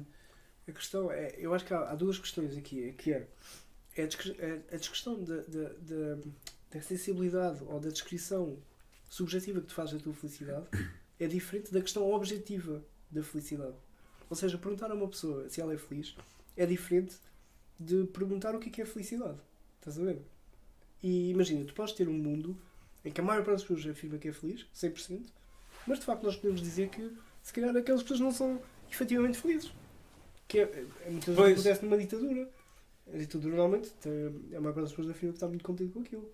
Mas se é verdade que elas estão contentes, eu duvido, estás a ver? Então eu acho que tipo, não podemos confundir, lá está, a questão descritiva da, da felicidade, que é perguntar às pessoas, ou descrever, ou pedir para elas dizer, para nos dizer. Ok, então diz-me porque é que. Porque é que seria pior fazer uma simulação com umas condições, tipo agora assim, pau, um plano assim. Opa, porque eu acho que objetivamente que há demasiado sofrimento hoje em dia, aí de sofrimento a nível humano, a nível animal e, e de outro tipo, acho que há demasiado sofrimento e tu, imagina, tu agora podes perguntar, então, mas dá-me os teus critérios de, de felicidade, por exemplo. E, porque para eu afirmar que o mundo não é assim tão feliz como, como pode ser, e por isso não devemos reproduzi-lo, hum, eu preciso de um, de um, sei lá, de uma sim, definição, de um, não é? De uma definição sim, como é que, a partir de que momento é que o farias? Exato. Opa, a minha ideia é tentar abordar o assunto de forma negativa, ou seja, eu não sei bem o que é que é felicidade, e eu deixo isso aberto a cada um de nós, estás a ver? Mas eu sei aquilo que é a felicidade, estás a ver? Eu sei aquilo que o ser humano precisa para se sentir mais ou menos feliz. Ele tem uma série de necessidades básicas. O facto de, de ter acesso à alimentação, a uma segurança, a uma rede sanitária, à água potável. Podemos expor à educação, à segurança política, à liberdade civil. Ou seja, quando, quando isto está em falta, eu acho que o ser humano não, não, não está a potenciar a sua felicidade. Estás a ver? E não é bem uma definição objetiva de felicidade, mas é o, é o contrário. É, é como definir a, a mente sã através da doença mental. Estás a ver? É um bocado este exercício. Yeah, opa, eu percebo, mas eu discordo de ti. Eu, eu, pego, eu, eu uso mesmo o parâmetro mais básico de, do, das pessoas preferirem existir em vez de não existir. Porque no fundo o que nós estamos a, a, decidir ao fazer uma simulação é estamos a decidir se elas vão existir ou não. Certo, sim. E, e se elas, se elas, a maior parte delas prefere existir uhum. e poder-se falar do número, mesmo 51, 49, Sim, imagina. se calhar fazia-me dizer não à simulação. Okay. Mas imagina que 90%, 80%, vá, não sei. Sim. Eh, não sei onde é está o meu número, mas imagina que 80% das pessoas preferem existir ou não existir. Será e, que vale a pena a partir daí? O meu ponto é, a preferência das pessoas para mim é irrelevante para pensar a moralidade do assunto. Estás a ver? O, os critérios que nós precisamos são outros. Mas acho que é indissociável, porque Pois. Então porque é que, usas a, porque é que isso não importa, mas a felicidade importa, por exemplo? Opa, porque imagina, eh, por exemplo, há, há uma experiência mental de, de um filósofo chamado Robert Nozick. Ele imagina esta experiência mental que é quando ele critica as teorias hedonistas do éticas que basicamente a teoria hedonista defende que o ser humano para ser feliz precisa de de, de opa, de, daqueles prazeres pequenos, de comer, de, de beber, estás a ver, para ser feliz. Precisa de prazer no sentido material, tipo. E o Nozick, ele cria uma experiência mental onde basicamente ele, ele pergunta às pessoas isto. Imaginem que nós criamos uma, uma máquina, que ele chama da máquina da felicidade. E que nós podemos, temos a, temos a, nós podemos chegar à máquina, ligar, ligarmos tipo o nosso cérebro à máquina e aquela máquina vai nos fazer felizes. Para sempre. Estás a ver? E a questão que o Nozick coloca é será que nós escolhemos então ligar-nos à máquina ou não? Supostamente a, maior, a intuição do Nozick é a maior parte das pessoas vai dizer que não. Porque a vai dizer ou não vai? Que não, vai dizer que não. Não se, não se quer ligar à máquina. Porque as pessoas preferem uma vida genuína, na realidade, do que uma vida feliz na falsidade. Estás a ver? É uma, é uma intuição ou ele realmente perguntou às pessoas? Não, não, não, não, houve, não houve perguntas, mas uh, por acaso. Uh, eu sinto-me ambíguo em relação a. Sim, não... Ok. Pronto, mas está tudo bem. Tipo, não, não, há, não imagina, eu acho que não há uma resposta certa. Ah, sim, sim, sim, não estava a dizer. Certo. Uh, mas pensa nisso. No, ok, nunca tinha pensado yeah. nisso, mas é verdade que. Uh, lá está, acho que aqui vou desafiar uh, a lógica que eu geralmente gosto de respeitar, portanto, talvez seja um bocado ilógico, porque eu acho que ser feliz é bom. E, é bom, e não acho que. Não sou naturalista, não acho que tem que haver uma naturalidade das coisas certo. para alcançar determinado estado, uh, assumindo que indo a esta máquina teria uma sustentabilidade física normal, que tudo, não, não ia ficar com cancro da pele. Certo, não, uh, Olha, e à medida que eu estou a descrever, fez-me mudar de opinião e já não estou tão, tão, tão, tão ambíguo. Eu ia dizer que não ia para a máquina, mas ia para a máquina. Ias? Sim, assumindo que está tudo. Eu comecei a descrever, a achar sim, que, sim, que mais que não ia, mas depois comecei a, a, a, limar as arestas e esta máquina, eu, então, se eu sei que vou ficar mais feliz, não vou sofrer, vamos assumir também que ninguém vai sofrer dessa forma, então é isso. Ok, ok. Pois. O que é que tu escolherias? Epá, assim, eu não, lá está, eu não tenho uma resposta absolutamente boa para dar. Pessoalmente posso dar a minha opinião, que é tipo. Mas não levem isto como a minha consideração filosófica sobre, sobre o tema. Mas basicamente eu acho que eu, eu, eu, eu não iria. Eu, eu jamais iria, tipo. Porque eu não quero. Eu prefiro uma vida mais modesta em termos de felicidade, mas real, do que uma vida irreal. Estás a ver? Mas o que é que era irreal aquela? Opa, é real porque tu sabes que vais te ligar à máquina. E sabes que mas imagina, tu já te ligaste à máquina para ver um filme ou uma palestra, ou seja o que for, Sim. e uh, aquilo mudou também, de certa forma, não é? Mudou, mas porque, eu, lá está, imagina, foi um bocado a minha ação, e aqui também se levantam questões do livre-arbítrio, que é, tipo, foi a minha ação que decidiu ver aquele filme em particular, estás a ver? E por isso a felicidade que eu tenho foi não, foi a tua ação de te ligar à máquina. A tua decisão, a ação de te ligar à máquina. A tua decisão. Sim, mas o que acontece depois na máquina já, já não é bem o teu livre-arbítrio. Já não és tu, estás a ver? É tipo, tu perdes isso. Tu sabes que vais ser totalmente feliz, mas não és tu que escolhes mais, estás a ver? É que, é, pois, mas a é que eu, eu acho que nunca escolho. Certo, pois. Não, não acredito pois. no, no livre-arbítrio. Ok. Pois, uh, sim, se, ou seja, se, se assumires esses pressupostos, o pressuposto metafísico que a liberdade não existe mas ao mesmo tempo, eu não acredito, mas também por esta questão eu estava a pensar um bocado como se acreditasse, aquela postura de. Portanto, não é, não é bom argumento. Pois. Opa, eu, eu acho. Eu, pois, não sei. Olha, vai perguntar ao pessoal o que é que, o que, é que eles faziam. E depois, Fazer. Tipo... Olha, sabes, eu tive uma ideia para uma experiência fixe, meu, que não é. Não é assim do ramo da filosofia, mas. Ou se calhar é. Ou se calhar é. Vamos ver, vamos ver. Eu sou muito cético e não acredito em quase nada. Tipo, que for lá ao fundo, a única Sim. coisa que eu acredito é que estou a ter uma experiência. Okay. Mas pronto, falando assim de uma maneira mais superficial, uh, então não acredito em energias, pois. acredito em calor. Uh, mas não nego, pode haver energias como quem. Imagina, se toda a gente fosse cego e houvesse um gajo que começasse a ver, toda a gente ia dizer que ele estava a mentir. Né? Mas ia dar para provar se ele estava mesmo a ver. Pois. Com as energias, uh, há muita gente que fala disso, não sei porque meios é que tu te moves. Mas eu de vez em quando tenho conversas, e está tudo, e é, mas sim, são sempre sim, Mas muitas vezes tenho essa conversa. E, e eu pensei numa. A cena é que é difícil falsificar, falsificar ou Exato. testar, mas pensei numa maneira como podia dar para testar. Imagina, nós conseguíamos aferir o que é que alguém poderia definir como energia positiva ou negativa. Não como, mas ter uma certa expectativa. Achas que um cemitério vai ter uma energia positiva ou negativa? Certo. Ok? E, e uma morgue. Uhum. E um jardim de infância. Pegavas assim a vários clichês. Certo, certo. E mais associados a um ou outro. E depois pegávamos em pessoas e metíamos-las eh, de olhos vendados, com os ouvidos tapados, a mesma, a mesma umidade, a mesma certo. temperatura, isolámos tudo o resto.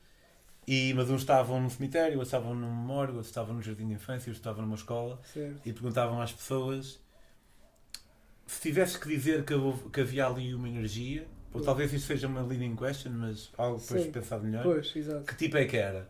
E no final perceber que era tudo um, não, é homogéneo. Certo, é Ou então não. Sim, sim. Ou então o pessoal sentia-se mal. Sim, sim. Opa, eu... e mesmo assim ia ser cético. Se calhar houve uma coisa qualquer que nós não controlamos.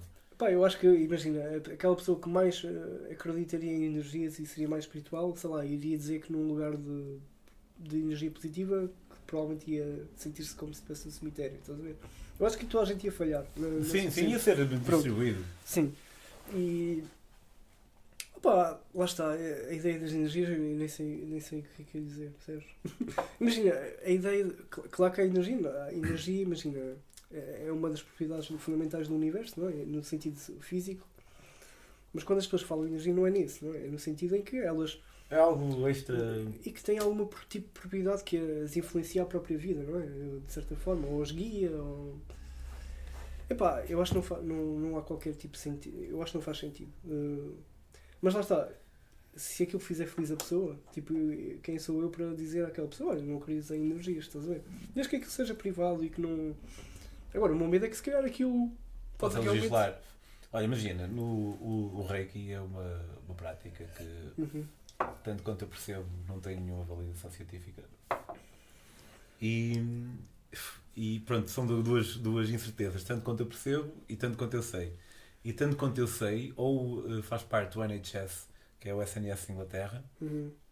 ou então pondera seriamente em fazer parte. Pois. E aí passa a ser, se calhar, pernicioso haver algum tem avaliação científica, porque deixa de ser pessoal e da questão individual. Sim, a questão é, imagina, aquilo que é científico ou não depende muito também da própria circunstância. Ou seja, os, os próprios critérios científicos mudam com, com o tempo. A história da ciência é isso, não é? E imagina, nós podemos de facto eh, no futuro provar que, sei lá, que o Reiki realmente tem alguma. Agora, a, a explicação porque o Reiki funciona não, nunca vai ser uh, de algo ulterior ao, ao que o universo. Saber. Vai ser uma explicação meramente biofisiológica, provavelmente. Imagina aquela cena das agulhas, como é que se chama? Acupuntura. Imagina que a acupuntura nós descobrimos que de facto eh, tocar em, em receptores específicos da pele e em sítios específicos do corpo realmente causa alguma coisa física ao, ao corpo. Isto está perfeitamente dentro do, do, do mundo científico e, e, não é um claro, problema. O, o mindfulness, acho por razões que eu não sei descrever, tem, o mindfulness, mindfulness foi um bocado aceito pela, pela ciência sim, mainstream sim. em geral. Sim, sim, sim. sim não sei como é que eles fizeram para, para avaliar se, se fazia sentido ou não. Opa, imagina, o, o que eu queria dizer era. O, Imagina que o Reiki neste momento não é explicado cientificamente. Uh, isso não, tu não podes ter esta ideia de que por estar fora da explicação científica então é algo ulterior e muito bom, estás a ver? Podes apenas ter um, uma. Mas o Reiki dá para experimentar, imagina, metes uma pessoa de olhos fechados certo. Sem, e numa uma pessoa está ao lado dela e noutra está ao lado dela, mas está a fazer o Reiki. Pois, a, a questão é, é o que nós queremos saber é se há realmente uma propriedade ativa no reiki que faz realmente as pessoas, sei lá, serem mais calmas e melhores com elas mesmas, ou se isso é um efeito placebo, estás a ver? Esse é o grande. Porque eu acho que a maior parte dessas práticas são efeitos placebo, no fundo. A pessoa já acredita naquilo, então se calhar não vai. inconscientemente vai, vai, vai sentir determinadas coisas que, que já acredita. Mas o meu ponto é: o facto de nós não sabemos algo cientificamente não diz nada sobre se esse algo é é explicado por outras formas. Apenas diz que nós não sabemos neste momento da humanidade. É, falar assim das lacunas. É? Sim, é, é, apenas. Um, nós temos de ter um critério de ceticismo e esperar por, uh, por melhor ciência ou por justificações ou por razões que alguém defenda sobre, sobre aquilo. A, a verdade é que quando nós confrontamos uma pessoa dessas, elas vêm sempre com razões subjetivas. Do tipo, ah, tu nunca fizeste reiki, então jamais não vais conseguir perceber o que, é que significa. Estás a ver? E quando, quando, quando o diálogo atinge esse, esse nível, tipo, já não dá. Aquela pessoa já nem sequer quer provar a, a objetividade do reiki, estás a ver? Já só está a falar daquilo que. E depois faz isso com qualquer assunto. E então isso já perde a sua utilidade epistémica, no fundo, estás a ver? Tipo, já não estás a falar de conhecimento, estás a falar apenas daquilo coisas que acreditas pessoalmente, pronto. Sim, eu concordo e ao mesmo tempo estou a pensar que. Imagina, eu uh, sinto e já senti amor romântico. Certo.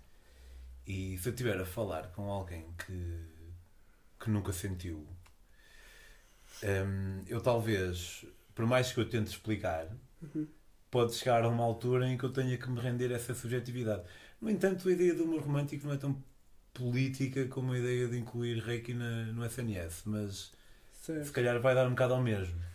O que pode acontecer é, por exemplo, tu podes simplesmente concluir que se calhar o amor romântico nem sequer existe. Estás a ver? Por exemplo. E.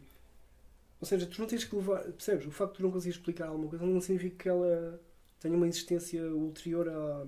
À yeah, yeah. No fundo, o que tu podes afirmar é que sentes algo que está relacionado com a ideia que tu tens acerca daquilo. Exato, exato. E que depois pode. pode Agora, ser. tu não podes fazer isso uma lei do universo. Que muitas vezes é o que, é o que as pessoas fazem, estás a ver? O pessoal do, do, do espiritualismo e não sei o quê afirma mesmo que aquilo é uma realidade metafísica do mundo, estás a ver? É uma propriedade que existe no mundo. E que apenas alguns iluminados, digamos assim, que tiveram a sorte, ou, ou que têm uma intuição, ou que nasceram com não sei o quê, têm acesso a essa realidade. Opa, isto é um argumento preciso de provas extraordinárias, estás a ver? Eu acho que não existem essas provas. Tipo. O, há, há um bocado estávamos a falar do, da, da ignorância, de, do, no fundo, o, o, o objeto do teu livro, uhum. da ignorância das pessoas e sei que tu falaste bastante nisto e, e eu também li, li hoje.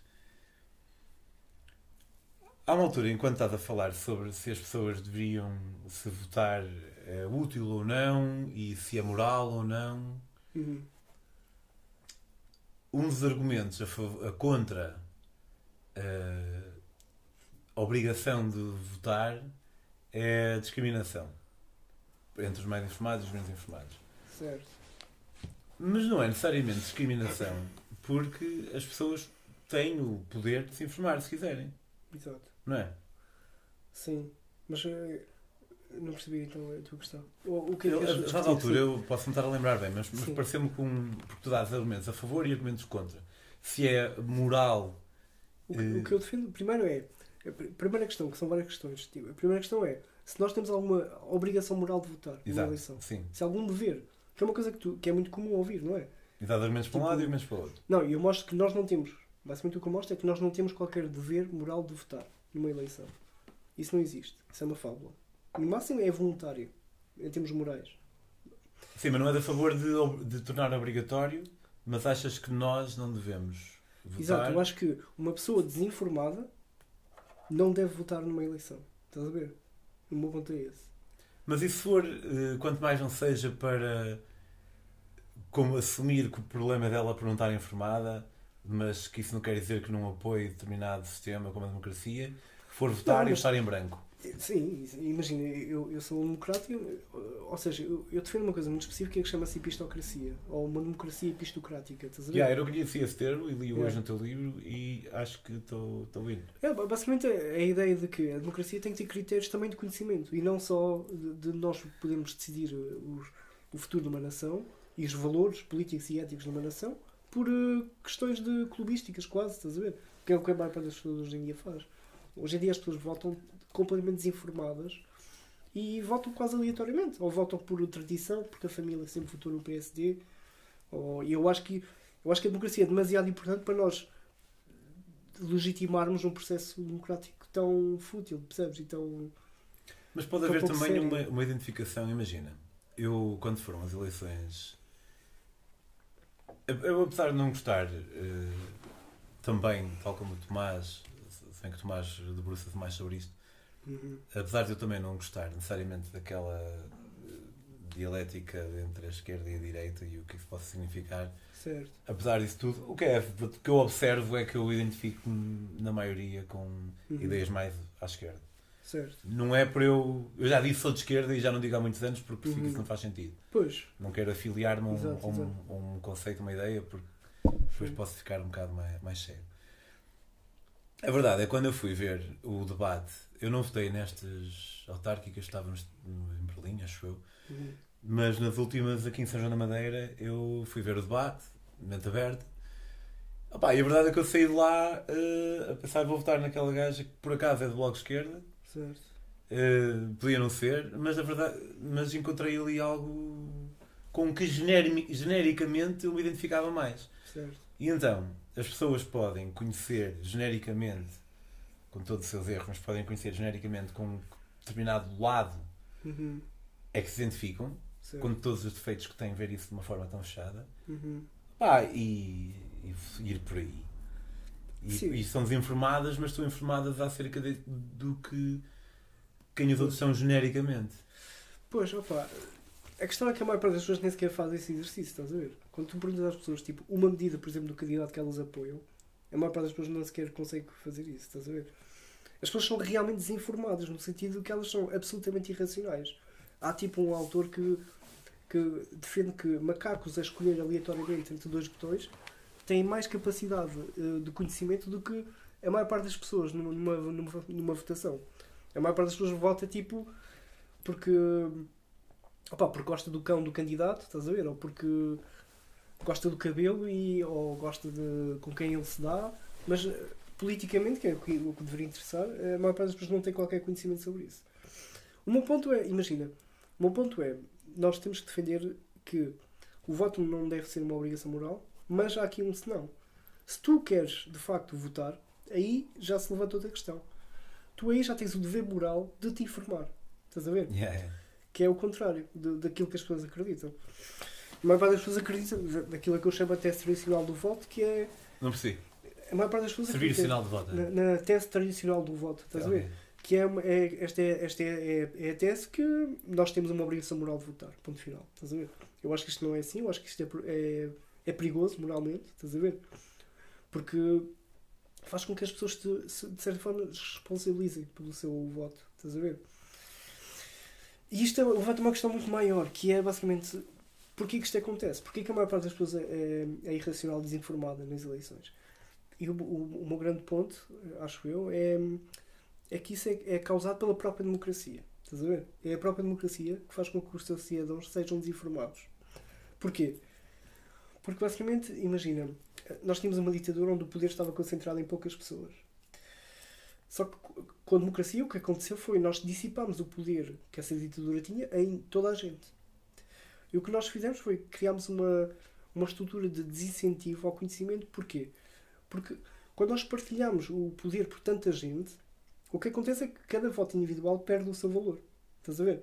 Tu, com um voto, tu, tu sabes racionalmente que, que não vale a pena informar-te muito, porque vais ter o mesmo poder que alguém que, que vai votar porque aquele, aquele é do Benfica, por exemplo, ou assim. Vai votar por fatores que não são relevantes. Então a maior parte das pessoas entra num ciclo que nós chamamos de racionalidade irracional. Estás a ver? Que é, racionalmente elas percebem que o custo-benefício de se informarem para fazer uma, uma votação informada não, não, não, não é satisfatório, não vale a pena. Elas vão ter exatamente o mesmo poder do que uma pessoa que é desinformada. E nós sabemos que a maior parte das pessoas não quer ter esse trabalho, basicamente. A maior parte das pessoas não tem esse trabalho, então vota de forma desinformada. E o ponto aqui central é que quanto mais as pessoas forem informadas, mais elas podem votar bem. E aqui o bem não é votar na direita ou na esquerda, estás a ver? É votar bem em termos de epistémicos, ou seja, votar com razões uh, plausíveis, com justificações, estás a ver? Votar numa, na ideia de terem uma pandinâmica de todos os candidatos e de saberem o que, é que toda a gente defende. Imagina, tu, tu, podes, podes realmente ir ao debate e votar na pessoa que, que era de esquerda, por acaso, mas tu fizeste o exercício de saber o que é que o outro dizia, estás a ver? E absorver isso e apenas não concordar e então. Uh, tipo, e isso dá força à tua crença inicial, estás a ver? Sim. E isto não é um problema. Tu fizeste o teu exercício epistémico, digamos assim, estás a ver?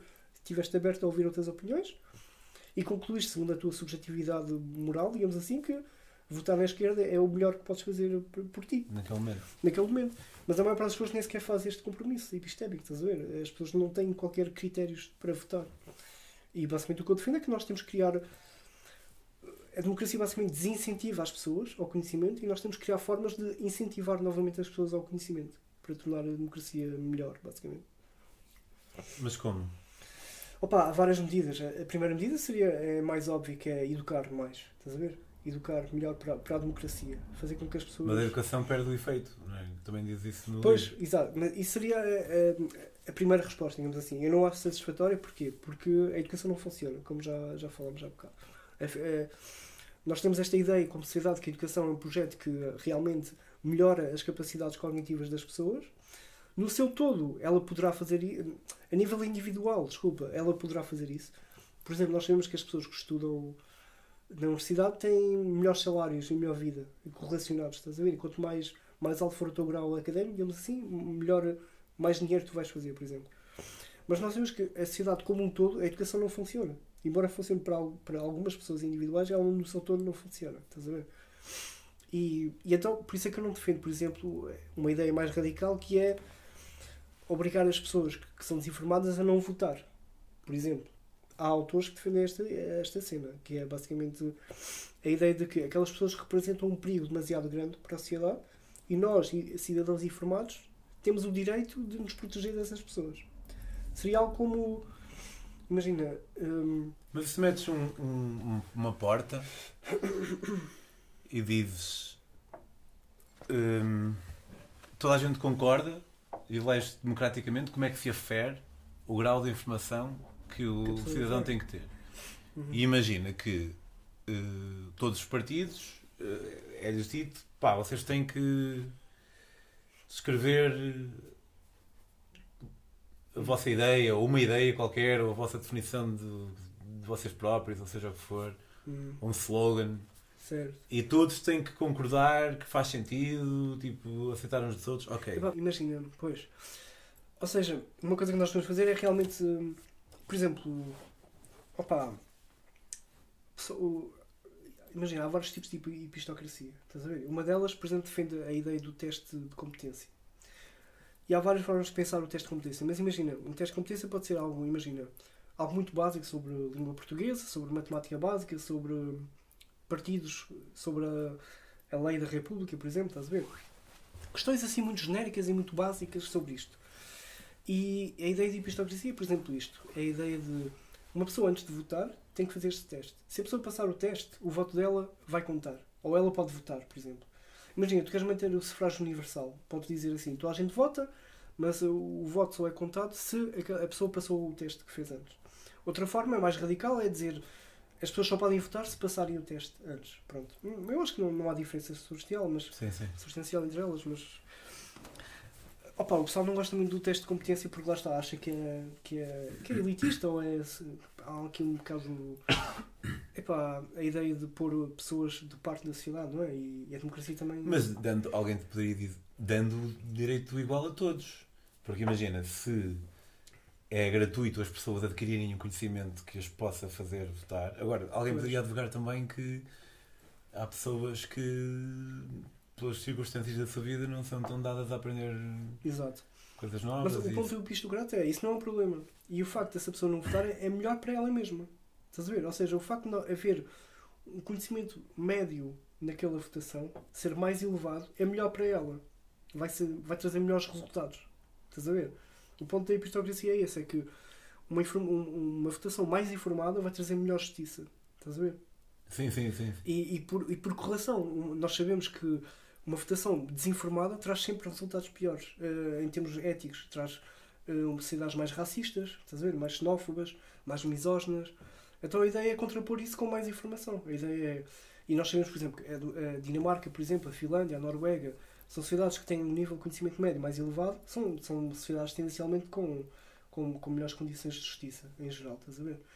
E a ideia de hipercracia é basicamente pensar formas de, de aumentar o conhecimento médio de uma eleição. Estás a ver? De fazer com que as pessoas irracionais tenham menos força no, no, no seu voto, na sua representação, basicamente. Agora, isto tem muitos problemas. Não, não sei se. O que é que. Quando ouves isto, o que é que, o que, é que te apraz? Tipo? Eu percebo o ímpeto que possa uh, vir dizendo que isso é antidemocrático, mas pois. eu acho que é importante olhar além do, do ímpeto que se me oferece dizer, porque não. a cena esse ímpeto advém de um dogma, não é? Porque não, a, maneira, a, maneira, como nós vemos a democracia, a democracia está um bocado. Exato. É, é um bocado dogmático, quase. Tipo... Sim, sim. Sim, imagina, eu escrevi isto, imagina, sei lá, tu concluíste que eu era, sei lá, um ditador, ou concluíste alguma coisa não, assim? Não, de todo. De todo, não é?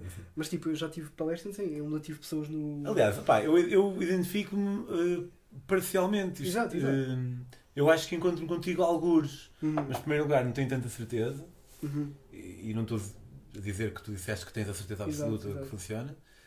E, e em segundo lugar, talvez de outra forma. Tipo, se calhar para mim o, o grau era de informação que a pessoa tinha que ter era um bocado mais abaixo.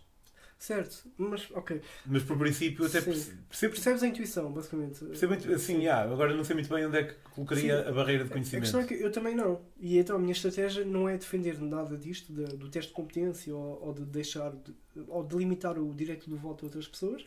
Eu acho é, toda a gente deve continuar a votar. O que eu, quero, o que eu defendo é mais tipo a ideia de apelar à população que se não querem uh, se informar, então não votem. Estás a ver? É apelar à abstenção voluntária, basicamente. Que é um bocado estranho. Porque a abstenção normalmente é vista como um déficit da, da, da democracia que deve até ser, eh, yeah, yeah, deve ser até corrigido. E eu aqui dou a volta total, estás a ver? Eu digo que a abstenção desinformada é melhor para a democracia do, do, que, do que o contrário, estás a ver? Do que obrigar, por exemplo, as pessoas a votar. Eu, eu estou a dar um curso agora. Que, lá, lá está, votar em branco Sim, poderia, satis poderia satisfazer. Uh, em branco é perfeito. Poderia satisfazer a autoconfiança do povo, mas uhum. sendo prático no mesmo. Imagina, votar na abstenção. Por exemplo, eu considero que o voto branco faz parte da abstenção, no fundo, porque tu não estás a decidir, estás a ver? Okay, não estás okay. a decidir um partido. Então, a abstenção aqui tem, um, tem uma. A cena que há um estigma com a abstenção é ok, nem que fosse para a autoconfiança do povo e Exato. deixar aí de estar tranquilizado. O que eu defendo é que esse, esse estigma é, é, é moralmente perigoso, porque não existe. Não é um problema, estás a ver? Imagina, a maior parte das pessoas, imagina, quando, quando me ouvem falar sobre isto, à partida discordam logo. Ah, tu ias dizer, perguntaste se eu achava yeah. que era ditadura e disse que não. Discordam logo porque acham que eu estou a defender algum tipo de ditadura, eu não estou. Mas depois é, é curioso porque eu digo às pessoas que elas, elas não sabem ainda, mas elas concordam com tudo o que eu estou a dizer. E, e, eu, e eu consigo convencer as pessoas com um simples exemplo, que é basicamente, quando tu, imagina, o, o PAN, e é, podemos falar na, na atualidade portuguesa, mas não é preciso, mas o PAN, por exemplo, foi, foi basicamente apresentou no Parlamento esta ideia de baixar o nível de, de, da idade para o voto para os 16 anos, em vez dos 18, que é, é atualmente o, o, que é permitido. E a maior parte das pessoas tipo, passou-se, e a sociedade civil, os políticos, a dizer não, jamais, o voto é demasiado importante, eh, o voto é uma coisa séria, nós precisamos de pessoas informadas, com conhecimento e não sei o quê, que são tudo critérios epistémicos, estás a ver? Ou seja, as pessoas não podem criticar a, a ideia de baixar a idade para os 16 anos por causa de critérios epistémicos, mas depois dos 18 anos os critérios epistémicos deixam de ter valor. Estás a ver? O que eu defendo é que nós temos de ser coerentes, que é os critérios epistémicos são importantes sempre, independentemente da idade. E para mim, uma pessoa com 80 anos pode perfeitamente estar eh, não ser informada e votar mal, neste sentido epistémico de não se informar. Mas tu achas que de 10 anos devia poder votar? Eu acho que um puto de 10 anos, se for informado, se tiver um mínimo de informação suficiente para votar bem, então, não, então acho que é moral ele votar. E, e o contrário, qualquer pessoa, independentemente da idade. Sim, mas há ali um, um, há ali um ponto a partir do qual já não, não é? Se não é 10, 9, 8, 7, porque há ali não, um ponto. O ponto é que não é a idade que é relevante. Para tu fazeres um voto. Eles fariam o teste também, é, não é? Tal teste que Podíamos fazer, por exemplo, um teste. Sim, não, básico. não, eh, para, para votar eles tinham que fazer um teste. Eu, eu não defendo isso.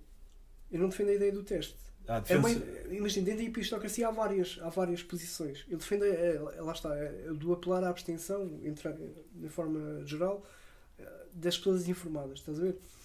Mas outra forma é, tá, é o teste. Mas, ou seja, pois, como é que eu poderia decidir o quê? Pois, tu precisas sempre de um tipo de teste, basicamente, não é? É isso que ias dizer. Yeah. Para, para, para aferir se aquela pessoa tem ou não. Isto a perguntar e ser só uma coisa abstrata que o pessoal podia aderir ou não. Ah, pá, imagina, Aquilo que eu defendo parece um bocado utópico, não é? Não sei se. Mas, por exemplo, imagina, uh, Suíça, que é uma das maiores democracias do mundo. Como sabes, tipo, aquilo é uma democracia mais direta, estás a ver? É diferente de Portugal. E basicamente os cidadãos são chamados a votar opa, quase todas as semanas em referendos que podem ser muito técnicos ou não, estás a ver? Yeah, isso parece-me muito arriscado. Pois, eu percebo.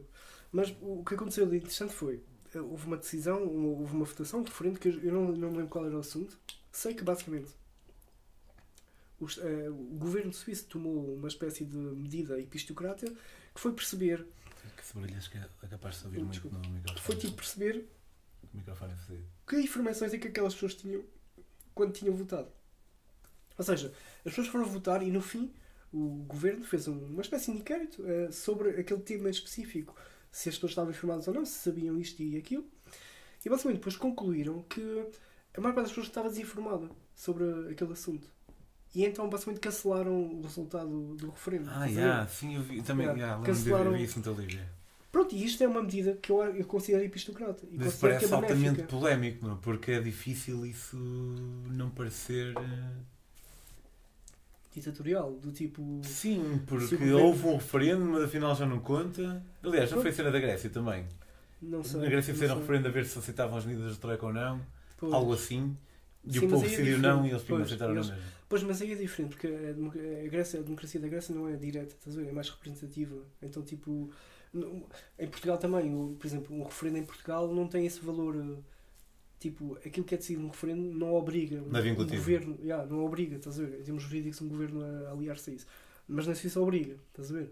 Eh, A decisão que for tomada num referendo é é a decisão que vai ser tomada em termos Mas isso é arriscado, não é? Pela mesma razão que não é qualquer pessoa que Opa, não achas que qualquer é pessoa devia mas- votar. Ok, um, um primeiro pressuposto. Eu não acho que haja um modelo perfeito de sociedade, político, estás a ver? Eu acho que todos eles vão ter eh, problemas. Agora, o que nós podemos pensar é qual é o modelo que tem menos problemas. É, não, mas na verdade ver? eles têm um argumento a teu favor, desculpa, que é Sim. se houvesse referendos para quase tudo Uhum. E as pessoas não informadas não votassem, então imagina que era um referendo acerca de uma política elétrica. Sim, A abstenção ia ser tipo 90%, certo. mas os 10% que iam votar eram Eram informados. eletricistas, pessoas. Sim. E seria bom para todos. Isso é que é o ponto. E depois um gajo de ética lá no meio, depois para decidir também se fazia sentido ou não. Uhum. Mas, yeah, respeitando, assumindo que, sim, e que havia esse backdrop de ser bom para todos e que o o- a finalidade era bem comum. Exato, exato. Aí sim, aí era mesmo perfeito. Era melhor do que ter representativo, era, aí era só direto. Pronto, e o objetivo da epistocracia basicamente eh, é pensar formas de, de aos poucos ou, ou de forma muito específica melhorar tipo formas do conhecimento médio, estás a ver? Como é que nós conseguimos com determinadas medidas? Pá, outra, outra coisa poderia ser pá, vamos votar a lei da eutanásia, tipo, ok, pá, isto é super utópico, estás a ver? Mas imagina, vamos obrigar as pessoas a ter uma formação de duas horas online, por exemplo, acessível a toda a gente, antes de votar, por exemplo, estás a ver, nessa lei, estás a ver? Validada tanto pelo lado contra a eutanásia como pelo lado. Ou seja, validada É- pelos dois lados da Em termos questão. éticos, se vai esquerda, direita, frente, trás, estás a ver? É irrelevante. O, o que interessa é que as pessoas que tomaram a decisão fizeram de forma informada, estás a ver? E isso tanto pode dar para a esquerda como para a direita, depende do assunto, estás a ver? Ou seja, não há uma ligação entre aquilo que é epistémico e aquilo que é. Sim, mas há uma é maneira de ético. descrever Sim, que pode dar mais para a esquerda, mais para a direita. Então imagina que tu encontras o- essa formação de duas horas, às quais as pessoas podiam Uhum. aceder online, era uma. e- e- vamos só, só estamos a falar em esquerda e direita, sim. mas era uma apresentação que fosse validada pelas duas. Exato, Que ambas exato. tinham a dizer, não, o meu lado está a ser bem representado. Exato. Um compromisso assim. Sim, Então a pessoa era presenteada com aquela informação, exato. o mais neutra possível, e podia decidir, e provavelmente ia decidir Opa, baseado mas- se já tinha tomado pequeno almoço há duas horas ou não, ou, às vezes. Opa, mas, mas o pessoal acha que esta ideia é absolutamente estranha ou sei lá, até, até visceralmente acham que é um absurdo ou que é uma ditadura quase, estás a ver? Eu não percebo porquê, porque tipo, imagina, a teoria da democracia ela foi fundada por, por pais Mas faz aquele exercício de tentar. Meter na pele das outras Pois, pessoas. porque assim, Opa, eu percebo porquê, que as pessoas ficam assim. eu não percebo porque a fazer sentido, de forma que faça sentido. Porque se fizer sentido, eu acreditava isso. Exato. Eu percebo porque é que elas acreditam nisso, eu percebo quais são os pressupostos que elas têm. Estás a ver? E isto é uma, uma explicação bem Porque é histórica. dogmático também. Tipo, lá está, a democracia é tipo Deus. E Exato, alguém pôr em causa exato, o que quer que seja de algo. Vindos de uma ditadura apertada e, Sim. e horrível como foi. E alguém pôr em causa sim. Um conceito que está sim. associado Uhum. eh, a Mas- algo tão, tão bom. Exato. Mas eu, eu não ponho em causa a democracia, estás a ver? Eu, ponho- eu não ponho em causa a democracia. Eu sei, eu eu, sei. ponho em causa tipo a ideia de que qualquer pessoa, tendo sendo informada ou não, possa decidir o, o, estás a ver? o futuro de uma nação. Eu acho que isso é muito é perigoso. Mas Não sei, nem tanto tu como a pessoa que nós estamos a observar aqui eh, de- querem que qualquer pessoa possa votar. Certo, certo. Simplesmente tu achas que, independentemente do contexto socioeconómico qualquer pessoa, qualquer pessoa poderia votar, Uhum. desde que se informasse, Exato. com a informação disponível para ela. Uhum. eh, portanto, yeah, acaba por ser democrático também. Não, é totalmente democrático. pode- E, imagina, a própria democracia, a, a democracia real, quando foi criada pelos pais fundadores na América, tipo, é interessante porque eles também assumiam, assumiam esta ideia de que a maior parte das pessoas é irracional. E eles tinham esse medo. Mas eles criaram a teoria democrática porquê? Porque achavam que a democracia ia resolver o problema da ignorância política. Como? Eles acreditavam basicamente numa coisa que tu, tu leste no livro, que é, é, é, a tese do milagre da agregação. Estás a ver? Sim. Esta ideia de que o voto ignorante não, não influencia o resultado final de uma eleição democrática. Porquê? Porque o voto ignorante, por ser ignorante, é aleatório. Estás a ver? Sim, sim. E, e basicamente, imagina um exemplo. Temos 100 pessoas a votar numa eleição. Hum, nas, nas, nas, eleições reais nós temos milhões, não é? Mas para simplificar sim, a explicação, sim. 100 pessoas a votar. Imagina que 10% destas pessoas são informadas e 90% não são. São desinformadas. O que o pessoal da, da teoria democrática acreditava é que, basicamente, os, o, imagina que temos só dois partidos, para simplificar a história. Temos o partido A e o partido B. Eles acreditavam, por exemplo, que os informados tendencialmente iriam votar mais no partido A do que no partido B, porque sempre por ser melhor. E, e os restantes 90 pessoas, por serem ignorantes, iriam votar aleatoriamente. Então, basicamente, o, o, o que ia dar era 45% ia votar no. 45 pessoas iam votar no partido A e 45 pessoas iam votar no partido B. Claro que neste exemplo não, não dá, mas imagina milhões se atirares uma moeda ao ar. Estás a ver? Sim, sim. Há tendência para se aproximar do 50-50. Claro, claro. Ou seja, a ideia é que numa eleição democrática a ignorância política não é um problema porque depois os votos ignorantes, por serem eleitores, vão-se vão -se cancelar uns aos outros. Estás a ver? Vão-se anular uns aos outros.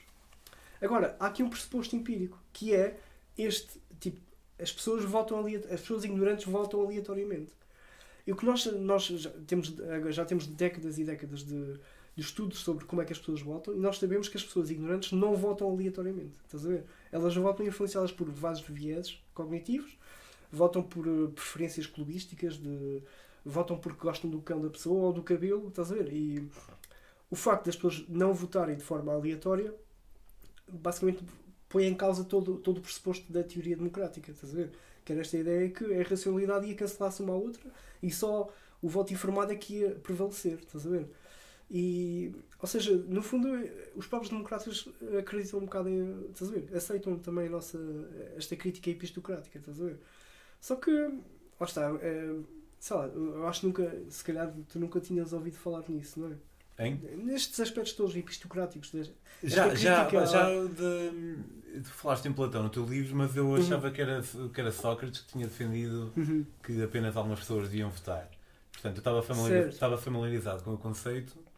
Sim, isto é uma tradição da já, filosofia. Sim. Já tinha pensado nisso e, e, e, uma vez já, já falei isso com amigos e até chegamos àquela conclusão, pá, talvez cada partido descrevia-se, por exemplo, uhum. uma coisa muito básica e todos concordavam com a descrição uns dos outros. E era uma descrição que dava para ir ver online. Pois. O pessoal podia, certo, certo. mas quando chegavam lá, se não conseguiam ligá-las uhum. todas. Uh, o voto não contava. Mas tipo, a resposta estava lá e tudo. Uh, não era tipo. Só quem não tinham, não, não tinham que estudar. Exato, exato. Mas uma... lá está, estamos a falar de, de níveis. Mas mesmo assim, ias ver que, sei lá, 50% das pessoas. Boa da gente, não, não, mesmo assim. Não, não, se calhar ia, porque isso é tão simples que ia melhorar um bocado. Acho. Talvez, sim. Epá, sim, mas isso seria uma medida epistocrática, no fundo, estás a ver? Uh, a ideia de nós conseguimos fazer com que as pessoas que votam, o conhecimento médio que está numa votação seja maior, mais elevado do que, do que aquilo que pode ser. E isso vai fazer com que, com que as questões de justiça sejam, tanto a nível económico como, como a nível ético, sejam melhores. Mas porquê que, já agora, sendo que disseste que não há nenhum per si voto bom ou mau em termos epistémicos, não sei que tema é que usaste. Sim. Hum, mas o que é importante era ser bem na medida em que ser justo, ter aquilo que a pessoa estar informada acerca do que aquilo representava. Ser justo é outro nível, é o nível ético. Estás a ver? Ser, votar bem é votar de forma informada no sentido em que a pessoa procura informação que não, que não confirme só a informação que ela já tem, a crença que ela já tem. Estás a ver? Informação que seja de, de contrária àquilo que ela acredita. Uh, que ela procura justificações para, para acreditar naquilo que acredita. Ou seja, que tenha critérios. Eh, Mas se não há bem final, uh, o que é que importa isso acontecer ou não? Ah, eu, eu, não sei, eu estou a operar aqui numa premissa que eu não sei se sei. tu concordas não, ou não, percebo, que é percebo, sim. o relativismo moral. Sim, há um pressuposto aqui. Há um pressuposto sim. que é. Há um pressuposto ético, basicamente, que é isso: que é os valores morais têm uma existência objetiva, independente da, da sociedade. Ou seja, não. Existe um valor moral, estás a ver? Por exemplo, Uh, é de absolutista, uh, acreditas no absolutismo moral? Sim, tenho tendência a, a ser um objetivista na, na, moralidade, sim. Eu também, tenho alguma sim. dificuldade em navegar essas águas ainda, porque sinto-me um bocado sim. perdido, mas... Sim, este é um, lá está, mas eu não sou muito especialista neste, neste tema, novamente. Isto é um assunto de meta-ética. Sério, mas estamos a falar de coisas das quais não somos especialistas. Podemos, não sei se temos a, pois, o dever moral de fazer. Lá é. está, lá está, eu tenho sempre esta premissa. Pois tu és muito profissional. Não, é tipo, eu, eu, eu não quero desinformar ninguém, estás a ver? Eu não quero dizer nada que eu que eu não saiba que é verdade ou não. Estás a ver? Mas eu percebo. Claro. Certo, mas levantar uma questão é, sim, não é estar, seja, a, estar a ser um bocado paternalista. Sim, sim, sim, sim. Uma coisa... A minha intuição, eu acho que sim, eu vou para o objetivismo moral, mas, mas não tenho lá está nenhum argumento assim super bom para te dar. É mais porque a alternativa parece-me um bocado, sei lá, chata, não é? Porque... Isso não importa, não é? é chata não. Sim, não, chata no sentido que, imagina, se tu, se, és, se tu és um subjetivista moral, se, tipo, é difícil, por exemplo, tu chegares à, à Arábia Saudita, onde, onde tu estiveste, não é? E criticar, por exemplo, a, a condição da mulher, estás a ver? Podes simplesmente dizer que pronto, que aquilo é o jogo ético deles, não é? E dentro daquele jogo ético, aquilo é, é, é claramente ético. Yeah, mas se és, ok, se és um absolutista moral que pensa mais na, na obtenção de, de bem-estar hum.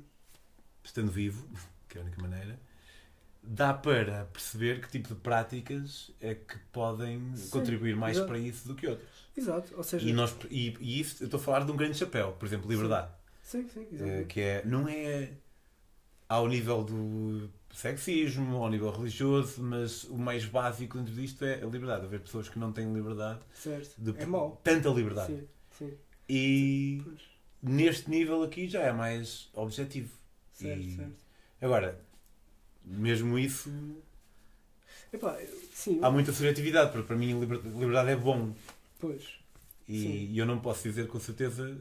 Não, e, e, depende, porque imagina, a liberdade religiosa, por exemplo, para ti é bom, mas para, sei lá, para um cristão ortodoxo ou, ou radical é horrível. É uma heresia. É, é uma heresia e tu até deves combater o outro que diz que tem uma crença diferente da tua, não é? Ou seja, epá, sem comprometer-me assim com uma, com uma teoria, um pressuposto meta-ético, que é exatamente o que nós estamos a tentar fazer, eu acredito que tipo, há, há várias formas de nós, sei lá, eh, medirmos o que é uma, uma sociedade mais justa ou não, estás a ver? E que passa por medidas muito de se há liberdade religiosa, civil, se as mulheres e os homens têm os mesmos direitos perante a lei, estás a ver? Esse tipo de coisas que não, que não são bem uma teoria meta-ética, objetivista, estás a ver? Mas são medidas que conseguem pelo menos fazer com que nós conseguimos comparar que a sociedade há 50 anos era muito pior moralmente do que é hoje em dia. Estás a ver? Uma sociedade exclusivista, tipo racista, misógina, é pior do que uma, uma sociedade onde existe liberdade. E, e para mim o regime. Menos condenável, igualmente condenável, porque eram só um fruto do seu próprio tempo, hum. mas uh, pior.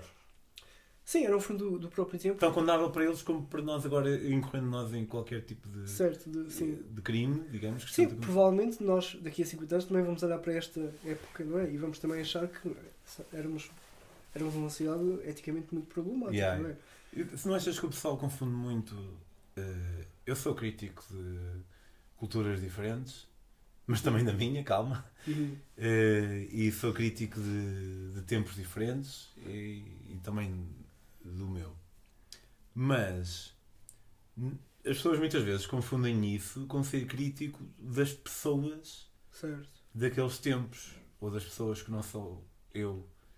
Mas eu acho que é possível ter um, um juízo de valor acerca de uma ação sem ter um juízo de valor acerca do indivíduo que perpetrou essa ação. Não é? Pá, sim. Tipo, eu não julgo. Isto é, é uma cena escrita a dizer, mas eu não julgo o Hitler. Sim. Eu acho que ele, o que ele cometeu foi atroz, uhum. mas ele era um, uma pessoa naquela circunstância que acabou por ser assim. Pois. E... Mas isso é porque tu não acreditas, lá está, no livre-arbítrio, de certa forma. Sim, não? isso aí. Eh, sim, não, não acreditar no livre-arbítrio eh, mina pois. muita coisa. Certo. Simplifica, mas simplifica de uma maneira que vale a pena, acho Pois não parece sei. mais real, Eu não sei porque depois, imagina, como é que tu fazes juízes morais? De, se, se, o mundo é terminado, estás a ver? Literalmente. Não fazes, fazes só, juízes, faz só juízes utilitários, se aquilo dá jeito à sociedade ou não. É, eu vejo outra, qualquer outra pessoa como tão valiosa quanto eu Uhum. Se calhar não num momento tão instintivo, mas de uma maneira racional. Simplesmente acho que há pessoas que nasceram em circunstâncias diferentes, infelizmente para eles. Pois. Porque geralmente as pessoas Certo. nasceram em. Esse tipo de pessoas preferia não ser assim, acho eu, não ter nascido naquela. Sim. Ninguém prefere.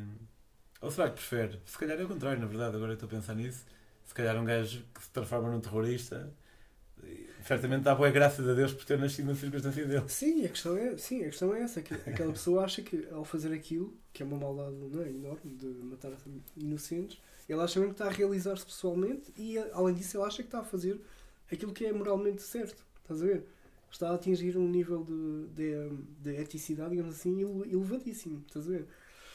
Opá, eu, yeah, eu não sou muito especialista novamente na questão do determinismo e, e livre-arbítrio, mas eu, eu acredito que, in- independentemente de nós sermos det- determinados ou não, eu acho que o conceito de livre-arbítrio é útil socialmente, estás a ver? Que é um bocado aquilo que o, Dana, o Daniel Dennett defende um bocado, estás a ver? Que é tipo, independentemente de, dos filósofos resolverem o problema do livre-arbítrio, eu- o conceito de nós termos liberdade é muito útil para, para a segurança de uma sociedade, para o facto de nós conseguirmos eh, viver em segurança e em paz, estás a ver? Porque se nós literalmente acreditarmos que somos determinados, então tipo, os nossos códigos jurídicos vão todos ao ar. Mas isso não é um bocado contraditório que estava a dizer inicialmente sobre mais vale uma felicidade. Uma ficção, pois, Uma ficção. certo. Mais vale uma realidade mais triste do que uma Sim. ficção eh, feliz. A questão é, o, que- o que eu estou a dizer, não, não, não sei que, que não é real que nós tenhamos livre-arbítrio, estás a ver? Imagina, tu, neste mundo físico, no universo, tu podes realmente ter livre-arbítrio, mas de forma, em termos eh, filosóficos, tu podes não ter. Percebes esta Sim, sim. distinção? E, Sim. e, estás a, e fizeste aí uma suposição que acho que foi um bocado um, um salto grande, que foi assumir Uhum. que pessoas que não acreditassem em livre-arbítrio que iam perder. Eu não acredito em livre-arbítrio. Querias perder a... E eu sei que estar a dar um exemplo específico não significa para nada, porque sou só um, mas parece-me ser a norma. A malta que não acredita em livre-arbítrio continua a ser um Sim. cidadão. claro, e Fixe na e mesma. E, e eu até acho ao contrário. Eu acho que hum, não acreditar em livre-arbítrio, hum, não que haja uma opção de acreditar ou não, Uhum. mas acho que convida mais humanidade nas pessoas.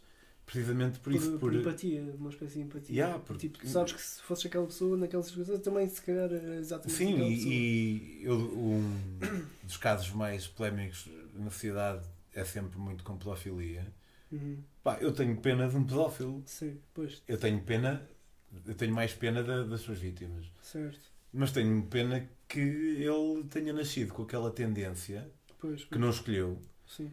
E que não tenha sido capaz de. Sim, e quando nós ouvimos relatos de, de pedófilos, muitos deles têm, têm a perfeita consciência que, que aquilo que eles desejam é imoral e muitas vezes até pedem para ser presos ou estás a ver, para não ter Sim. que fazer o ato e E são ainda mais, são os verdadeiros os heróis. Tipo, desse aí não tenho pena, desse aí de certa Pois. forma até louvo, que é tenho uma decisão. sim. Ah, Ei, certamente Por acaso eu tenho uma ideia completamente. Uh, opá, não sei se queres que avançar sobre isso. Força, Opa. Há, há um assunto que eu ando a estudar. Quando alguém diz tem uma ideia, Yeah. sim, é um assunto que eu ando a estudar. ba- Basicamente, eu, eu tenho, tenho muito interesse na inteligência artificial, estás a ver? E tra- trabalho muitos temas ligados a isso. E um dos temas que, que, que eu gostaria de trabalhar no futuro é, é a ética dos robôs sexuais. Estás a ver? Há vários argumentos a favor dos robôs. O robô sexual basicamente é um robô que tem uma parecência física muito semelhante a um ser humano. Normalmente são mulheres, têm tipo os orifícios sexuais e etc. Para... E basicamente é uma coisa que tu compras na net. Tipo o Jude Law no AI. Exato, exato, Do sim, sim. E eles hoje em dia são pouco desenvolvidos, mas com, com o tempo acho que eles vão ficar mais desenvolvidos. Ou seja, há alguns robôs que, em que já tens que, imagina, ter uma Tipo conversa. Westworld. Sim, exatamente. Isso, tipo isso. era robôs Yeah. E, yeah, ok, continua, continua. Mas, e, e, e porque, pronto, há vários argumentos a favor de- de- de- do uso dos robôs sexuais. Primeiro, porque ah, quando nós estudamos psicologicamente tipo, o nível de satisfação sexual das pessoas, mais de 90% das pessoas diz que não têm uma satisfação sexual ah, alta. Estás a ver? Há, há uma. Há falta de. Pronto, ah, o pessoal não, não, não faz o coito de forma tão regular como gostaria e de forma tão prazerosa como gostaria. A maior parte das pessoas queixa-se disso que, que os seus níveis de sexualidade são bastante baixos. Aquilo que ele pelo menos deseja.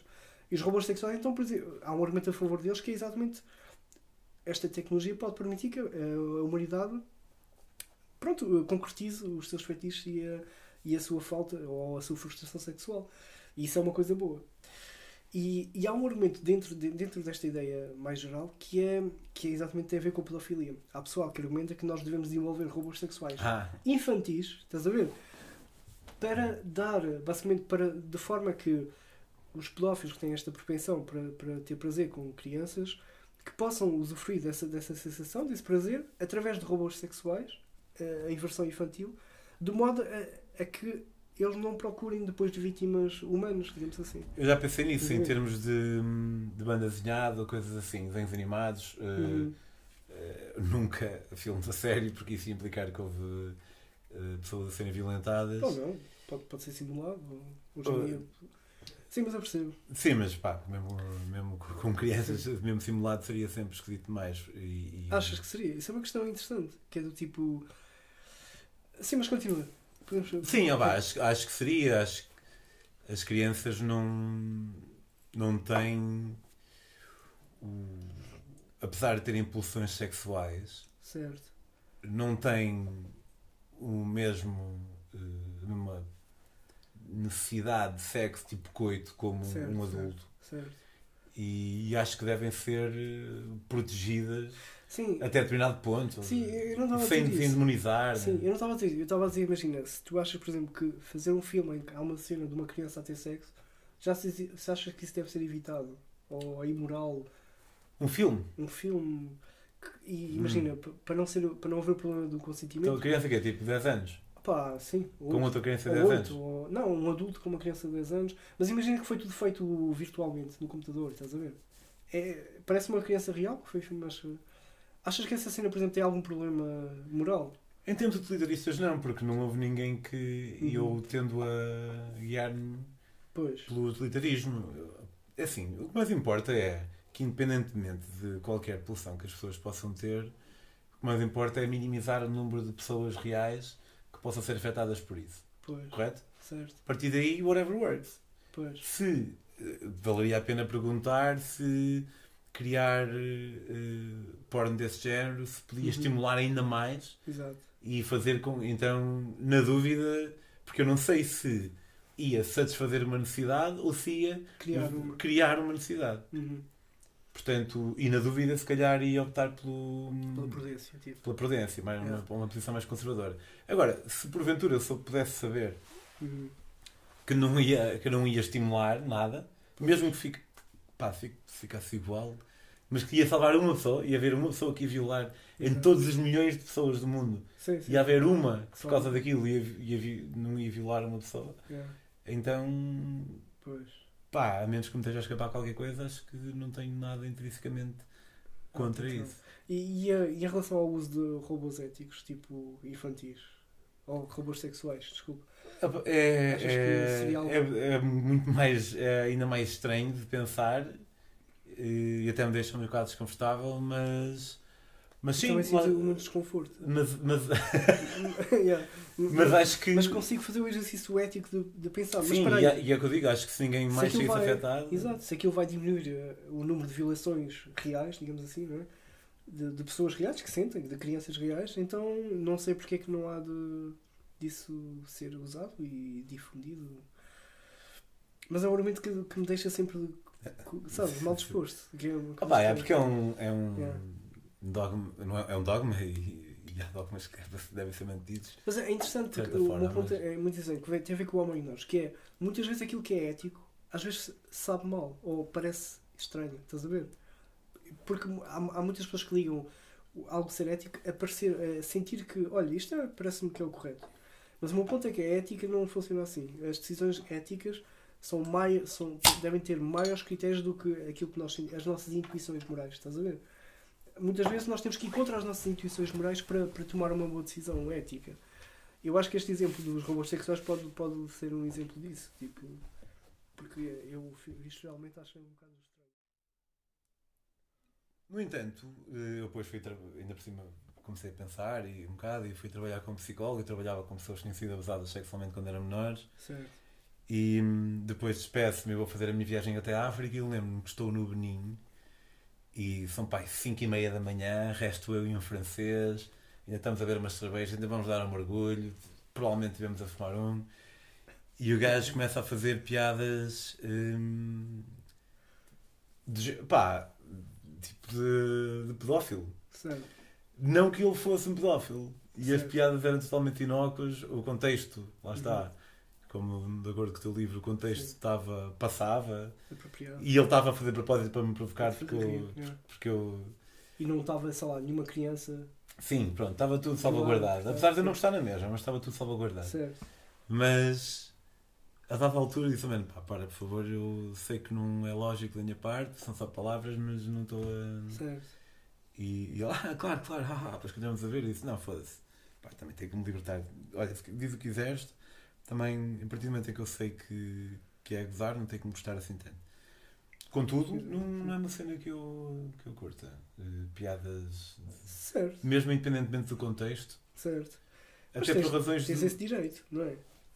Tens todo o direito de, sei lá, de teres temas que não gostas que se brincam com. Agora, o, o que não tens o direito, que muitas vezes é o que o pessoal faz, é, imagina, tentar silenciar um humorista por ter dito uma piada sobre violação. Estás a ver? Tens o direito de tentar. Ah, tens o direito, sim. Porque na verdade o, o que importa não é o direito de tentar, é o direito de fazer. Não, im- imagina. Tens o direito de silenciar. Imagina, tu podes, por exemplo, silenciá-lo no Facebook. Tens esse E direito. ele, depois, segundo os padrões do Facebook, realmente ser silenciado. Mas isso, eu não acho que isso é censura, de facto. Estás a ver? O que ele foi, foi é uma mini censura no Facebook, mas ele continua a, tua, a ter a liberdade de, Não foi privado da sua liberdade. Exato, exato. E, opa, e muitas, muitas, muito pessoal que se queixa do, de, de, sei lá, de ataques à liberdade de expressão, hum, eles não foram realmente atacados na liberdade de expressão. Estás a ver?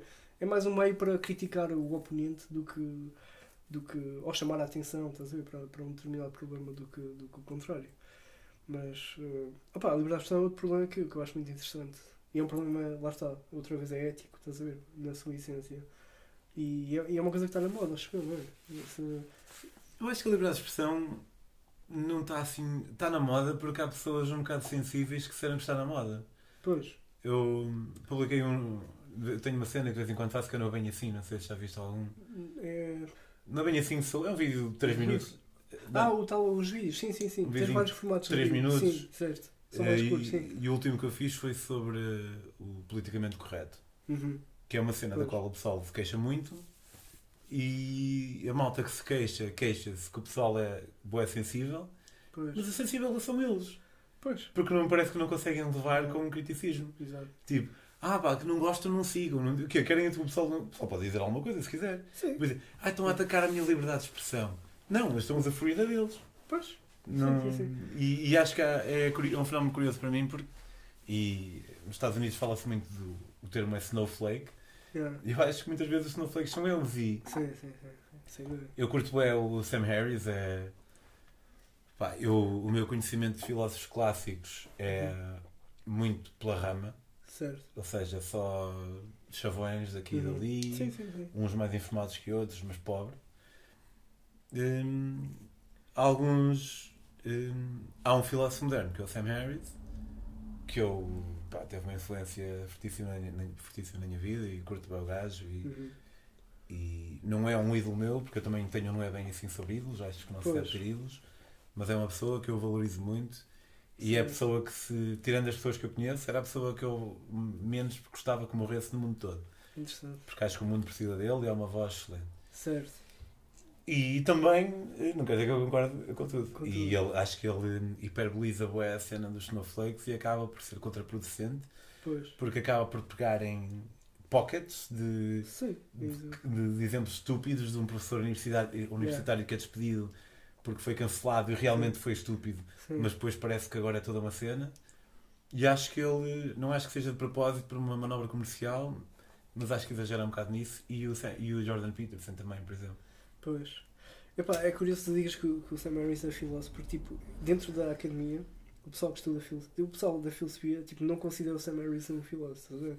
Que é E eu confio mais na vossa definição do que na minha. Não, é, é curioso. Mas realmente, opá, mas epá, eu li poucas coisas, lá está. Porque, imagina, dentro da investigação filosófica, o Sam Harris não tem qualquer papel, estás a ver? Ele não publica em jornais de filosofia, ele não, ele não faz filosofia, tecnicamente, no, no sentido académico, estás a ver? Então. Ela, não tem aliás, uma teoria de coisa. Tem várias teorias sobre vários assuntos, mas. Mas são ideias, não são teorias, não é? Não é uma teoria defendida. Não, eu acho é que aquilo já foi dito por muitos filósofos, estás a ver, ao longo da história, e, e não vejo nenhuma novidade ou, ou, originalidade, que também é algo que. Pronto, quando ouves alguém, queres que ele tenha uma ideia original, ou que pelo menos, se não a tiver, que ele diga. Estás a ver? Que olha, eu fui buscar esta ideia ao Platão, ou fui buscar esta ideia ao ou Bentham, ou Peter Singer, ou outros autores. Eu não vejo nada do original no, no Sam Harris. E isso pode ser um bocado extremo, mas opa, ele tem uma, a formação dele é neurocientífica, no, sim, como sim. tu sabes, não é? Eu acho que ele teve tipo uma cadeira de filosofia no, no seu curso e. Mas é verdade que ele debate muito com. Ele tem assim uma. uma, uma Eu não posso negar se ele tem ideias. Uh, originais ou não. Mas independentemente disso, eu. Porque eu, não, porque eu tenho menos conhecimento de uhum. filósofos do que tu. Uhum. E se tu o dizes. Mas ele faz-te pensar filosoficamente, isso é que impo sem importa. Dúvida, no sem fundo, dúvida. No fundo. E, yeah. e também há muito uma questão timely, que é a, a, posição perante uma, uma cena que está a acontecer naquele momento. E é óbvio que há muitas coisas já foram acontecendo ao longo dos tempos são parecidas, como guerras ou epidemias ou coisas assim. Pois. Mas, mesmo assim, há sempre um grau de especificidade porque a realidade é muito mais complexa do que uma epidemia. Uhum. Há, muitos, há vários momentos em que isso pode acontecer e tudo sim, mais. Sim. E parece-me que a maneira que ele tem de, de observar estas coisas, as coisas que vão acontecendo pois. vem sempre sobre uma luz que é super coerente, que tem um princípio ideológico muito bem, bem definido, apesar Sim. de agora se me perguntasse se pedisse para definir eu ia demorar algum tempo pois. a fazer, mas, mas ia chegar lá.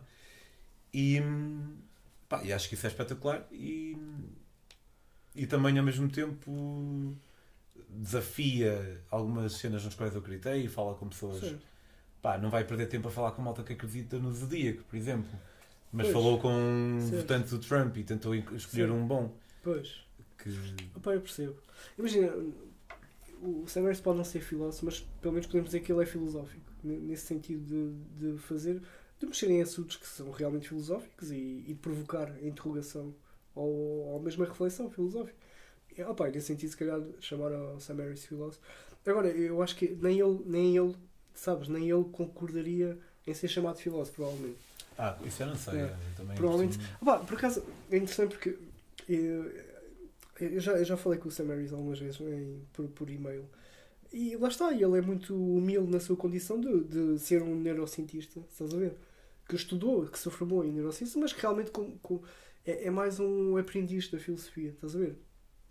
E, opá, imagina, depois há, há uma questão mais, não sei bem explicar como, mas imagina, este livro aqui, de, os livros tipo na, na universidade, todo, todos estes livros, tudo que tu, tu, tu produzes é, é, passado por uma série de, de, especialistas que revêem, que te criticam. Estás a ver? Há um processo que nós sim. chamamos de peer review, estás a ver? Sim. Que, que, que, um, que, um investigador na academia tem que passar por ele para, para, para poder publicar e etc. E, opa, e, o, e o Sam já, já, já admitiu e, e, admite que, que, ele, que a maior parte da obra dele não, não passa por esse processo, estás a ver? Sim, sim. São por editores mais comerciais, normalmente eh, o trabalho académico é, é, é publicado por editores mais académicas, estás a ver?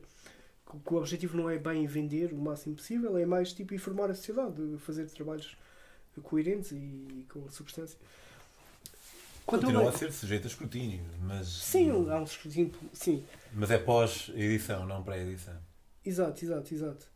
Mas lá está, o Sam não escreve neste, nesta cena, escreve mais livremente. E isso também é bom, estás a ver? Muitas, opa, há muitos académicos que se queixam desta, desta, destas amarras, estás a ver? E, mas, e, e, mas eu acho interessante o, o fenómeno, do ponto de vista do, do filósofo, do filósofo profissional, do, do, investigador, que, sei lá, tu mais rapidamente conhecias o Sam que debate temas filosóficos do que um filósofo especialista nos temas que ele fala.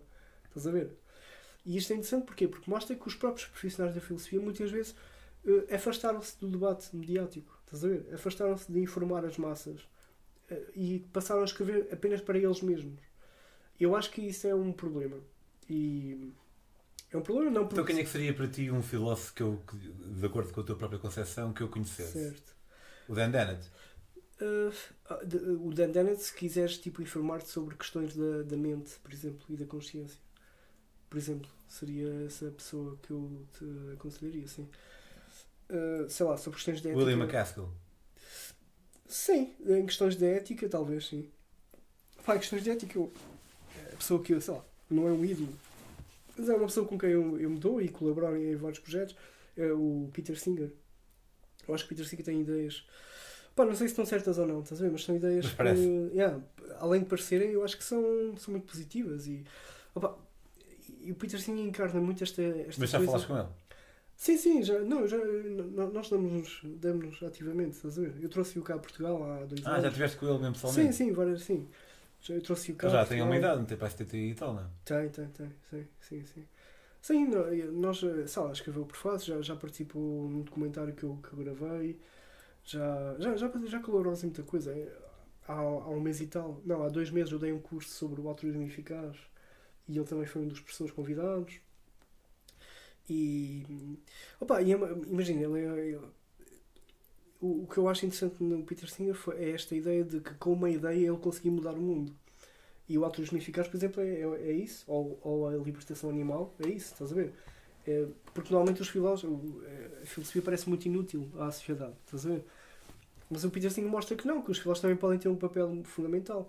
E, por exemplo, com a ideia do, do eficaz, o Peter Singer, por exemplo, convenceu pessoas como o Bill Gates, estás a ver, e, e outros liga, milionários a doar parte do seu investimento ou parte da sua riqueza para, para instituições de, de altruísmo eficaz e que salvaram tipo milhões e milhões de vidas, estás a ver?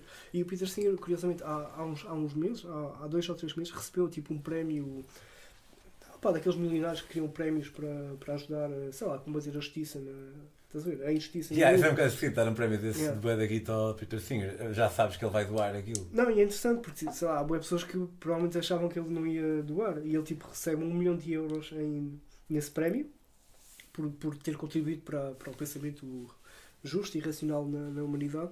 E a primeira coisa que ele faz é tipo um Twitter a dizer: Olha, vou doar tipo 50% deste dinheiro à, às instituições de altruísmo eficaz, porque segundo as contas deles, tipo, se tu doares um dólar para o altruísmo eficaz, para a instituição, estás a ver? The, the Life You Can Save, eles conseguem transformar esse dólar sim, em sim. 3 dólares e tal, estás a ver? Conseguem, ah. conseguem tipo, com o trabalho deles, angariar 3 dólares com 1 dólar que tu investiste neles. Então 50% foi para isso. Pá, depois 20% foi para, para a causa animal, 20% foi para outra coisa, e depois ele ainda deixou em aberto 10% do valor para a sociedade civil. Estás a ver? Vocês podem escolher, vou criar uma votação, e vocês vão, vão poder escolher que causa é que vocês acham que deve, deve ser. Uau, se cobriu as cenas todas. Yeah. E, então, opa, e eu, opa, eu sinto muito privilegiado por conhecê-lo e por, por, por, privar com ele, mas acima de tudo é, é, o tipo, não, não um ídolo, mas é, é um pensador que eu quero ser, estás a ver? Quero, quero ter essa influência no sentido de, de causar realmente impacto real no, no mundo, estás a ver? E não deixar, não só escrever por escrever. Ou, mas porquê é que gostavas de criar um impacto no mundo? Não achas que é uma. Porque eu sinto a mesma Sim. coisa mas questiono muito se não é uma preocupação egocêntrica. Porque é. Opa, pois. Opa, mas mas identifico-me a 100%, portanto não estou a julgar. Sim, sim, sim. Não, não, eu percebo. Há um pensador da filosofia política, o Thomas Hobbes, não sei se já ouviste falar, o Thomas Hobbes, escreveu vários, vários, vários livros sobre o contrato social, mas uma das coisas que ele disse é que esta coisa que, que nós temos, que nós, os ricos, digamos assim, os privilegiados, que vamos à, ao pé da igreja e temos os mendigos e sacamos da nossa, da nossa carteira para dar o dinheiro, ele diz que isto não é bondade. Ele diz que é egoísmo. Estás a ver? Ele defende a teoria egoísta da, da moralidade, que basicamente diz que o ser humano só faz o bem, não pelo bem, mas porque ganha coisas com isso. Sim, que para mim é óbvio. Pá, eu, talvez. Eu não creio, eu acho que há altruísmo, estás a ver? Há altruísmo, até por questões eh, tipo evolutivas, estás a ver? Houve uma parte altruísmo evolução... puro, mas Sim. há sempre uma. Não há grande escolha se nós queremos. Meu, é um bocado isso. Se nós queremos, tipo, se eu não quero ser assaltado todos os dias, estás a ver? E, opa, e se quero manter a minha propriedade e não sei o quê, opa, e não quero que matem a minha família, se calhar o, o altruísmo nesse sentido faz sentido, estás a ver? O facto de tu equilibrar as tuas relações eh, sociais e etc. Por acaso, não teria estava a pensar, estava a olhar para o, para o Noé e estava a, a, pensar na cena de se alguém. Uhum. Porque uma cena uh, curiosa que acontece quando eu ia dizer alguém tem um filho, mas eu só posso falar da minha própria experiência. Certo. É, quando ele nasce, eu, se alguém perguntasse se eu queria viver ou ele, pois. eu queria viver eu. Certo, certo. E eu lembro de estar a olhar para ele e estou a pensar, a tentar perceber. Uhum. Tipo, sou pai, mas eu, a constatação de ser pai demora bem tempo a vir, pelo menos para mim. Pois. Demorou bem tempo. Mas a tentar fazer este exercício e, e é curioso de se fazer porque uh, eu assumo uhum. uh, que a qualquer, qualquer momento, quase qualquer pai ou mãe uh, prefira morrer e deixar o seu filho ou filha viver do que contrário. Pois. Mas é interessante pensar a partir de onde é que está essa linha, ao mesmo tempo, ao mesmo tempo é um pensamento boeda esquisito. Seja por quem for que eu possa dar a minha vida, certo não é só porque, dependendo, acho eu, esta é uma observação que não tem a ver comigo enquanto pessoa, hum. eu acho que as pessoas podem dar a vida por outra porque acham mesmo pá, que isso é isso, ou porque viver tendo sido a pessoa que não, que não escolheu o contrário ia ser uma vida castigada demais e não vale pois. a pena. Uma delas é um bocado mais egoísta que a outra. Certo. Opa, imagina, imagina um pai conceptualizar o que é Sim. viver o resto da sua vida tendo escolhido salvar a sua vida em vez do seu filho. Deve ser uma cruz de caralho. Acho eu. Pois, pá, depende das, isto vai dependendo dos, dos pressupostos que tu tens sobre, por exemplo, a qualidade de vida de uma criança, de um bebê, estás a ver? Imagina, tu podes considerar Podes considerar, por exemplo, que ele nasceu há pouco tempo e que ele ter morrido depois de nascer ou pouco antes, por exemplo, no aborto, não faria assim tanta diferença, estás a ver? Opa, yeah, yeah, mas eventualmente há ali um, há um ponto, é interessante um pensar nisso.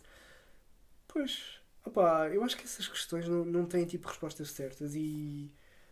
Opa, eu, eu acho que até são pseudo-problemas, estás a ver? Que não sei, tipo, não sei se na vida real podem acontecer muito. Mas a intuição. É verdade, a probabilidade de alguém perguntar Sim. isso, mas, mas. Mas pode acontecer. Mas eu curto essas perguntas porque às vezes ajudam a. Sim, sim. Há um campo que está muito vago. Exato. E com a resposta a essa pergunta, não é que ele fique específico, mas torna-se um bocado menos vago. Ou seja, ah, aqui uma determinada maneira de pensar acerca de não sei o quê. Pois. E dá para explorar, pode não dar para ir a lado nenhum, mas sempre é um caminho sim. novo.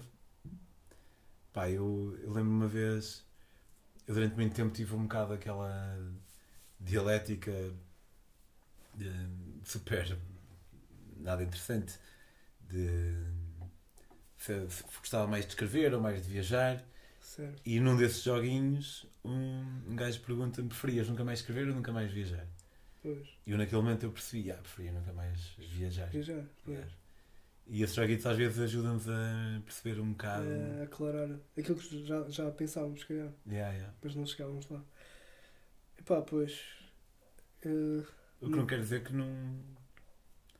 Ou então, te imagina, tu podes concluir hoje que se calhar, se calhar não, não, não trocavas a tua vida pelo teu filho, mas amanhã já, já mudou essa circunstância. Ou seja, sim, sim. uma resposta que tu deres agora não é uma resposta tipo filosófica objetiva, mas pode ser semelhante circunstancial, estás a ver? De, opa, são questões, imagina, em filosofia há alguns dilemas desse tipo, que é Pá, imagina que. Pá, imagina o, o dilema do trolley, por exemplo. Conheces o dilema do trolley? Sim. Sei. Que é tipo, tens 5 pessoas que vão. Há um comboio que vai descarrilado e tipo, há 5 pessoas a trabalhar e elas por algum motivo não ouvem e não conseguem ver.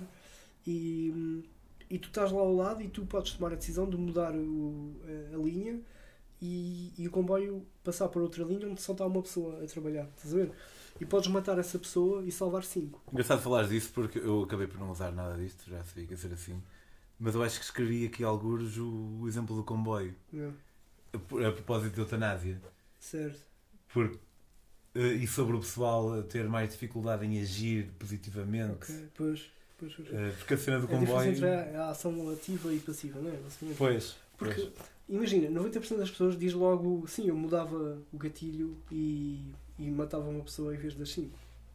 Independentemente de saberes quem são as pessoas, às vezes não sabes quem são as pessoas.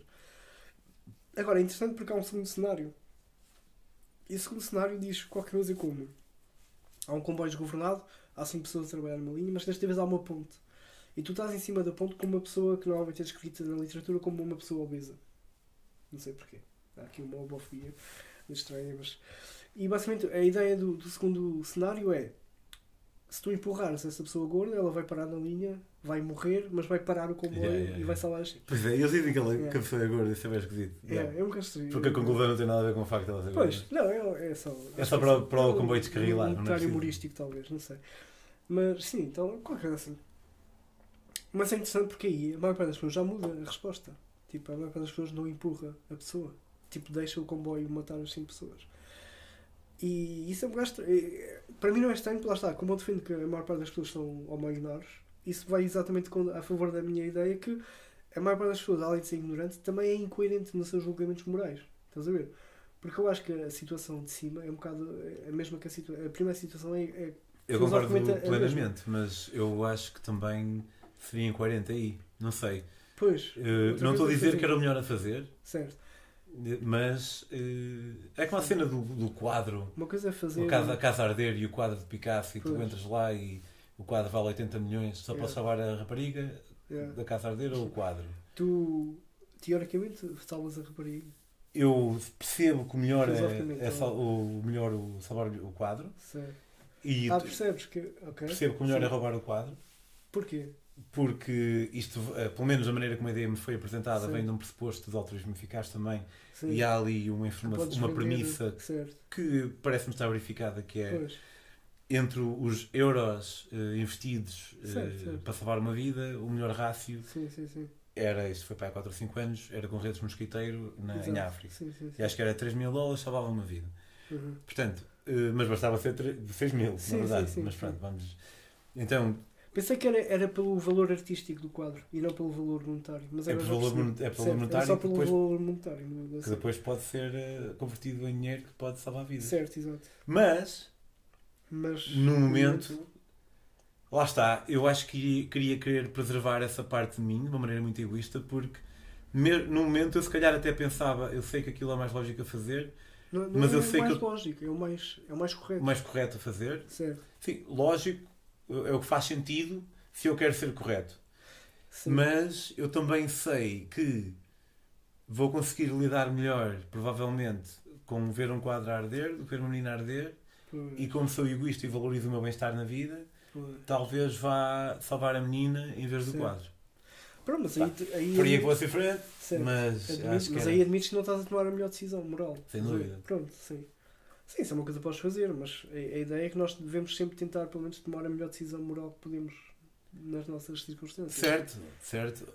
Mas lá está, tipo, há alguns uh, bugs que, que, são dogmáticos logo. Não, que tem a ver com as nossas intuições, estás a ver? E isso, isso, isso explica-se evolutivamente. Claro que tu estás a ver uma pessoa arder à tua frente, claro que tu nem sequer consegues pensar na, na quantidade de pessoas que podes salvar, pessoas que nem vês, estás a ver?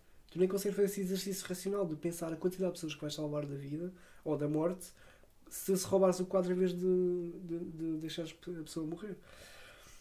E, opa, mas isso aponta basicamente que, que nós, as nossas. Mas eu acho que até ia pensar.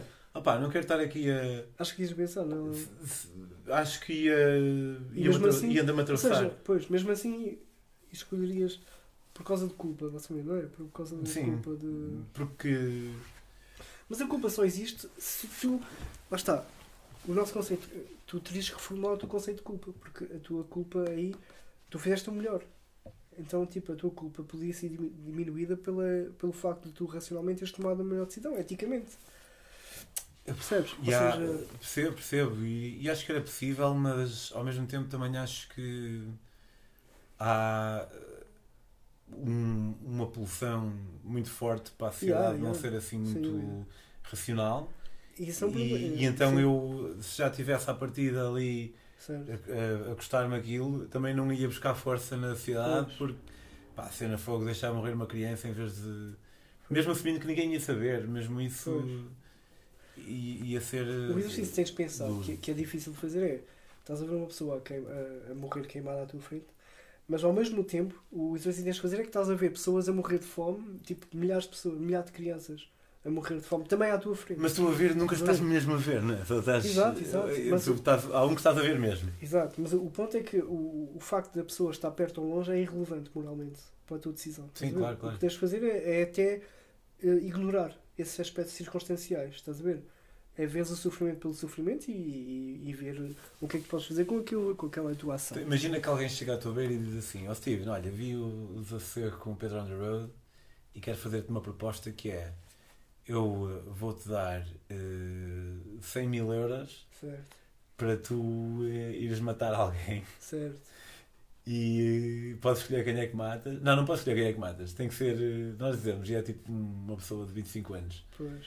E, um, e vamos assumir que tu acreditas em tudo o que eles estão a dizer, eles deram provas certo. e dizem assim, isto é bizarro para caralho, mas pronto, aí surgiu-me agora e acho que é interessante explorar. Sim, sim, sim. Um, e tu matas aquelas duas pessoas e nós vamos com isto dar-te 100 mil euros e vamos salvar a vida a quatro pessoas. Nós fazemos parte de uma falange radical de, Sim, do altruísmo eficaz, do altruísmo eficaz Sim. e então andamos a fazer isto. Aí, pelo mesmo princípio, e eu acho que não estou a, a cometer um red actimado absurdo, porque acho que estou dentro, estou dentro, ou melhor, estou, mas estou dentro da mesma lógica. Sim, sim, acho sim, que não sim, dei sim. saltos de lógica. Certo. Aí também seria mais eh, correto ir matar duas pessoas para salvar cinco. Pois, pois, pois. O, o tem esse problema, estás a ver? Que, que, para o consequências Deve ser um bocado bizarro, não é? Desculpa. Opa, é bizarro, mas para o consequencialista, imagina, não há direitos. As pessoas não têm direitos, tipo, por si, estás a ver? Não há direitos. Tu não tens direito à vida, por exemplo, por si. O, co- no consequencialismo. O consequencialismo não, não acredita em direitos morais das pessoas, estás a ver? Opa, e uma das consequências. Lá está, o consequencialismo tem, tem muitas estas, estas conclusões desagradáveis, não é? Que. Opa, que, que, que, que visceralmente parecem que não, fazem, não, não são o correto a fazer, mas de facto. Opa, é- é- é- imagina, tu, se, se efetivamente com os 100 mil euros poder salvar mais vidas, é muito difícil eh, argumentar que, que não deves matar aquela pessoa. Agora, o que tu farias, por exemplo, era arranjar critérios de, para, para suavizar essa, essa decisão. Que é tipo, olha, vou então matar alguém que é um criminoso, por exemplo. Estás a ver? Pois, mas daí eu ter que está- corrigido para não poder escolher. Ah, não podias escolher? Yeah. Pois. O que é que escolheria então? Seria uma pessoa calhas? Sim. Pois. Pá, lá está. São dilemas éticos complicados. Mas eu não preferia, ia preferir não matar. não matavas Não matava, é. Sim. mas, mas percebia que se calhar o mais correto seria salvar mais vidas. Só que também, se calhar, pá, eu não, quero, que- não queria viver num mundo onde isso fosse normal. Só que, só que eu acho que a vida para toda a gente ia ser má se toda a gente soubesse que isso podia acontecer a alguém. Mas o cenário aí é um bocado diferente daquele, porque no cenário tu tens que ativamente matar uma pessoa, não é? E no outro, tu, o, a morte daquela pessoa já, é, já faz parte do cenário. Estás a ver? Tu não és autor, tu, tu no máximo és um elemento Mas quando tens que empurrar a pessoa para, para o meio da linha, estás a mesmo a. Epá, eu, eu acho que estás a fazer exatamente o mesmo de mexer uma manivela. Estás a ver? que é o mesmo que, dar- que matar na rua. Que seria o mesmo que matar uma pessoa. Na rua com uma pistola. ah, pois, Para salvar a vida a mais pessoas. É só que como, el- como as outras duas estão a acontecer no mesmo sítio, Sim. tu podes A cena é comparar tu- muito tu podes rápido. estar situado no sítio. Vamos, vamos adaptar o, esse, esse dilema que tu criaste para, para- Tu estás num, num cenário em que estás numa pessoa numa ponte e ela é inocente. Só que depois, o problema é que tu- uma coisa é tu estás situado na, naquele dilema e outra coisa é tu criares o dilema com a tua ação. Estás a ver? Percebes a diferença? Não, acho que não. Ou seja, o facto de tu estás naquele, naquela, naquela ponte com aquela pessoa, eu acho que causa uma, uma decisão moral diferente daquela de tu não estás num- em determinada circunstância e tens de ir procurar uma pessoa gorda para meter em cima da ponte e para empurrá-la para. Estás a ver?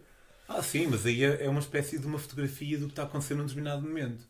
Hum. Em que tu tens que. calha-te naquele momento ser empurrar, mas podia ser Pois. dar um tiro e não era Sim. empurrar para o comboio Pois, e tu não estavas a comparar no momento.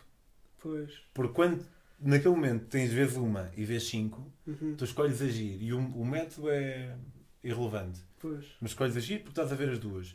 Mas Uhum. noutro ambiente, a qualquer outro momento, tu Uhum. souberes que, de acordo com o meu princípio, que matas alguém e que podes usar os Salvar órgãos os- dessa pessoa para yeah. salvar a vida a cinco pessoas, estás a ser melhor em termos utilitários, mas já é. já não. eu já não quero. Exato, exato. Já é um bocado seja, demais. sim, Salto, eu salto fora antes disto. exato, exato. E, e, mas é estranho, porque, porque parece ser a mesma situação. Mas nós, psicologicamente, parece que é diferente, não é? É, parece que é totalmente diferente. Yeah, isso é, no fundo, e no fundo, isto é um, é um bocado parecido com a cena da, da eutanásia, porque também não é 100% lógico, mas essa pequena diferença entre uh, administrar uma droga que vai matar a pessoa antes que ela morra ou, ou calhar. Pois, mas eu, o, o que eu argumentei é que não há diferença moral, estás a ver? Até dou aquele exemplo. Sim, sim, mas neste caso aqui haveria. Este caso de matar alguém, pá, se calhar aí já. Aí sim, aí já. É pois, mas, mas o princípio é o mesmo, acho eu. O princípio é o mesmo. Não é bem o mesmo porque, ok, aquela pois. pessoa não vai morrer de qualquer maneira, é verdade. Certo, não é sim, tem essa diferença. Sim, mas, mas em, termos dizer, em termos utilitários. Eu percebo o que quer dizer. Opa, yeah, o que as coisas pode ter consequências tipo desagradáveis. Estás a ver? E isso mostra que se calhar não, não é a melhor teoria ética. Mas a teoria, o bem de uma teoria ética não é medido pela maneira como faz as pessoas sentir-se, acho eu. Exato, não, não, exato, exato. Ou seja, imagina, o facto das pessoas sentirem-se culpabilizadas de tomar uma decisão, isso não é algum argumento contra a teoria yeah. em si, estás a ver? Isso é um aspecto descritivo da, da psicologia humana que não, não, diz nada sobre a normatividade da, da, da ação, da, da, melhor ação possível, estás a ver? Mas, tipo, no, no meu livro de 2018, eu, eu basicamente. Opa, e dentro da literatura isso é um bocado discutido, que é o conceitualismo tem este problema que é até quando é que uma, uma consequência conta como consequência, estás a ver? Porque imagina, imagina o exemplo do, do, do sei lá, esse do quadro. E da criança? E da criança. Oh, tanto faz, qual é que o exemplo mais. É, qualquer que seja o exemplo, imagina que tu salvas uma pessoa, ou salvas 5 pessoas, e uma delas torna-se no fim tipo o Hitler, estás a ver? E yeah. mata milhões de judeus. Tipo, em termos consequencialistas, então tu, te, tu já. Aquela decisão que tu tomaste no início foi completamente errada, estás a ver? Porque a consequência é que tu criaste uma pessoa. Mas é uma questão de probabilidade também, não é? É uma questão de probabilidade, sim. Mas o ponto é que o consequencialismo precisa de definir exatamente o, até quando é que uma consequência vale para tomar uma ação, estás a ver? Tem que, tem que nos dar uma metafísica da consequência. Mas, por esse ponto de vista, nós estamos sempre envolvidos nesse consequencialismo, não só ao salvar a vida de alguém, em detrimento de outra, pois. mas em toda e qualquer coisa que façamos, não é?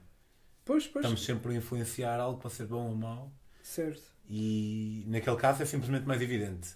Pois. Salvar aquele ou aquele.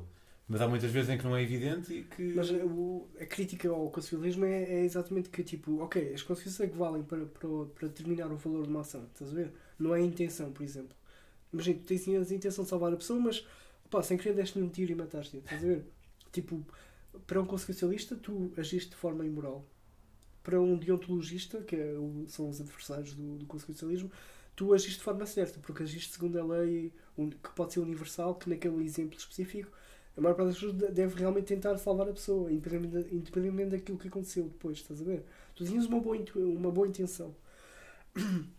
Mas o consequencialista eu acho que tem este problema um bocado desagradável, que é realmente ter que apresentar até quando é que contam as consequências, porque uma coisa é uma consequência naquele momento, não é?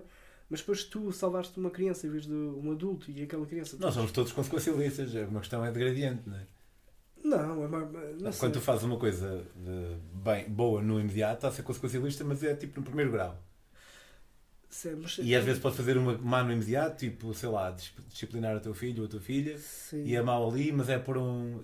Bem melhor somos todos consequencialistas, vemos todos uma consequência entre um determinado comportamento e um sim. resultado, não é? Ou não? Opa, estás a perceber o que eu estou a dizer? Estou a perceber, mas estás a usar a consequência num sentido mais, mais literal, mas ao mesmo tempo, pá, o consequencialista vai pensando. Eu percebo o que queres dizer. Sim. Eh, uma vez pensei que se nós pudéssemos fazer eh, uma simulação perfeita, eh, tipo a teoria de simulação no qual nós pensamos, Sim. nós podíamos fazer experiências com esta simulação, tipo, olha, vamos imaginar que agora aqui vai ganhar o, PCP uhum. e vamos ver o que é que acontece. Certo. Se é bom ou mau para a sociedade. Eu, depois, mais tarde, eu pensei que não ia ser ético de qualquer maneira, porque para mim eram pessoas que estavam ali e não pois. meros uh, sistemas binários. Uhum. Ou sistemas binários, mas pessoas na mesma. Mas depois pensei, mas eles se calhar iam querer ver passado 20 anos. Pois. E era mau. E mas depois, tipo, não, mas vamos ver daqui a 40 anos e era bom. bom yeah. E vamos ver daqui a 60 anos e era mau. Então acaba por tornar-se um bocado difícil de usar isso como argumento. Pois, exato. Porque, porque nunca dá para saber. Os padrões das consequências variam com as circunstâncias, no fundo. É isso que estás a dizer. Tipo, Ou seja, o valor de uma ação não pode ser só medida pela, pela consequência em si, porque, porque a consequência desenvolve-se, não é? Ao longo Sim, mas, mas há um grau de imprevisibilidade Certo. que Pois. nós temos todos que assumir. Temos que fazer esse exercício. E pá, e se houver uma inteligência artificial que consiga descobrir que se Pois. de repente deixarmos de usar eh, Yeah. carapuços, isso Pois. vai fazer com que acabe o aquecimento global, pronto, o gajo faz isso. Mesmo que não pareça haver uma explicação óbvia, Assumindo, assumindo, é assumindo super que nós acreditamos na, certo? na certo. inteligência artificial e se calhar é óbvio suficiente ela ter acertado em boa coisas antes, Pois. Ou Então, então é temos razões para acreditar nela, sim. ou então em ser bom a manipular, na verdade, também pode ser. Se calhar Pois. havia videntes antigamente Sim, sim. que sem explicar diziam é assim. Pois, pois, pois. E sim. falar, ah, é bom, é bom, é Yeah. bom. E tu tinhas esta crença da. Não é que aquele ser tinha uma conhecimento superior, não é? Ou dos deuses, ou não sei o quê. Então tu Yeah. seguias aquilo cegamente porque, pronto, porque foi aquele sistema que. Esse interesse por esse tipo de projeto. Há, há aqui um paradoxo que é sempre. Depende, tipo, imagina que tu criavas uma, uma página onde tinhas eh, Pois. defendias determinadas ideias em vídeos de um minuto. E imagina que aquilo ganhava por Pois. acaso alguma viralidade, algum relevo e, e depois havia um, um canal que via e dizia, olha, pá, queres fazer aí alguma cena? Yeah, yeah, Tu dizes, olha, tenho ideia para um programa que é ir a não sei onde. yeah. A questão é que depois tinhas a liberdade artística que querias, estás a ver? Não sei. E Eu- depende, não, não, não há nada assim Sim. eh, pré-estabelecido, acho. Eu Suponho que haja contratos padrão, mas Pois. imagina, eu já pensei muito nisso na minha escrita. Eu estou a escrever um romance agora Uhum. e estou a adorar e é uma espécie de relação de amor que tenho. Estou sempre a pensar naquilo. Amor ódio ou só amor? Só amor. Só amor? Só amor. Ok. Adoro, adoro estar a escrever. Ah, porque eu, eu com a escrita tenho uma relação diferente. Tipo, é quase um. Opá, é um ódio quase. É, opá, para mim não. Para muito. mim, yeah. Eu mesmo quando não estou a escrever, muitas vezes Sim. estou a pensar em escrever. e Sim, isso é diferente. Sim. Estou a pensar na história e Yeah. ainda ontem cheguei a casa, fui ver o Dune ao cinema Yeah. e vim, vim a pé para casa e pô, lembrei-me de uma cena, cheguei antes de ter com a Graciete e com o Yeah. Noé, que deixa-me só apontar isto. É, Tinha que apontar uma ideia que tive para o livro que estou a, a Yeah. escrever. Pá, e hum, é, uma, é uma, uma libertação do caralho. Sim, mas imagina, escrever um romance acho que é diferente psicologicamente do que escrever, tipo, assim, ensaios, estás a ver? Porque Não, é tu crias uma ficção. Pá, é? o mais próximo crias- que eu tenho de ter feito o que fizeste foi a minha tese de mestrado. Pois. É, que foi sobre alucinações da população não normal. ok. E, epá, e acho que ficou fixe. E tive boa Ok. nota e acho que ficou fixe. Mas, não- Mas gostou-te? Escrever? Ou... Pá, mais ou menos. O tema era, eu tive sorte com o tema. O tema foi fixe. Foi. Não fui eu que escolhi o tema, mas foi-me atribuído e foi fixe. gostaste, então? Alucinações da população normal, até curti. É. Foi interessante, aprendi muita coisa, mesmo em termos de religião também. Pois. Mas eh, não era algo que eu teria feito. Que gostarias de repetir? Ou, que farias livremente, não é? Olha, lá está, se calhar, voltando um bocado atrás, eu, se alguma vez Uhum. me acontecesse eh,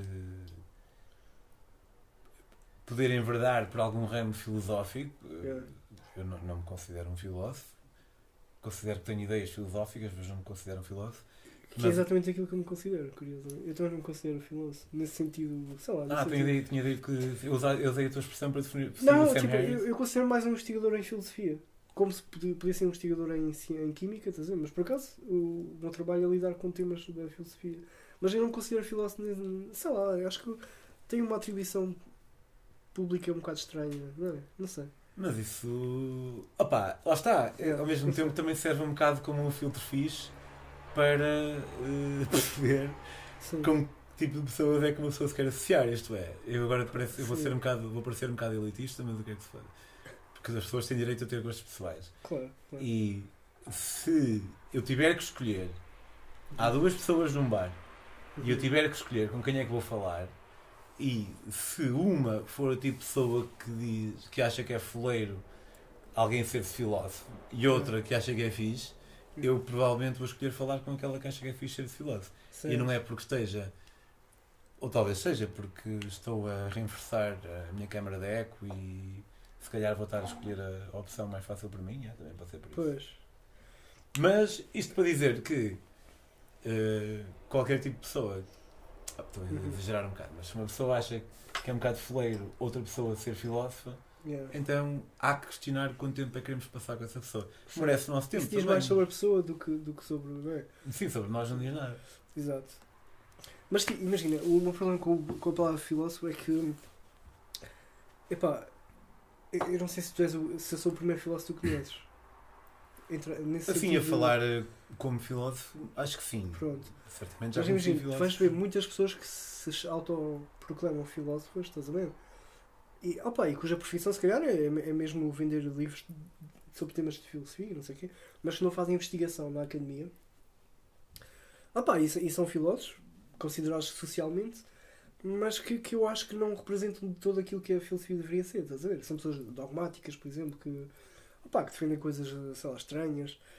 Porque muitas vezes a palavra filosofia é associada ao iso, não é? A coisas esotéricas, quase, não é?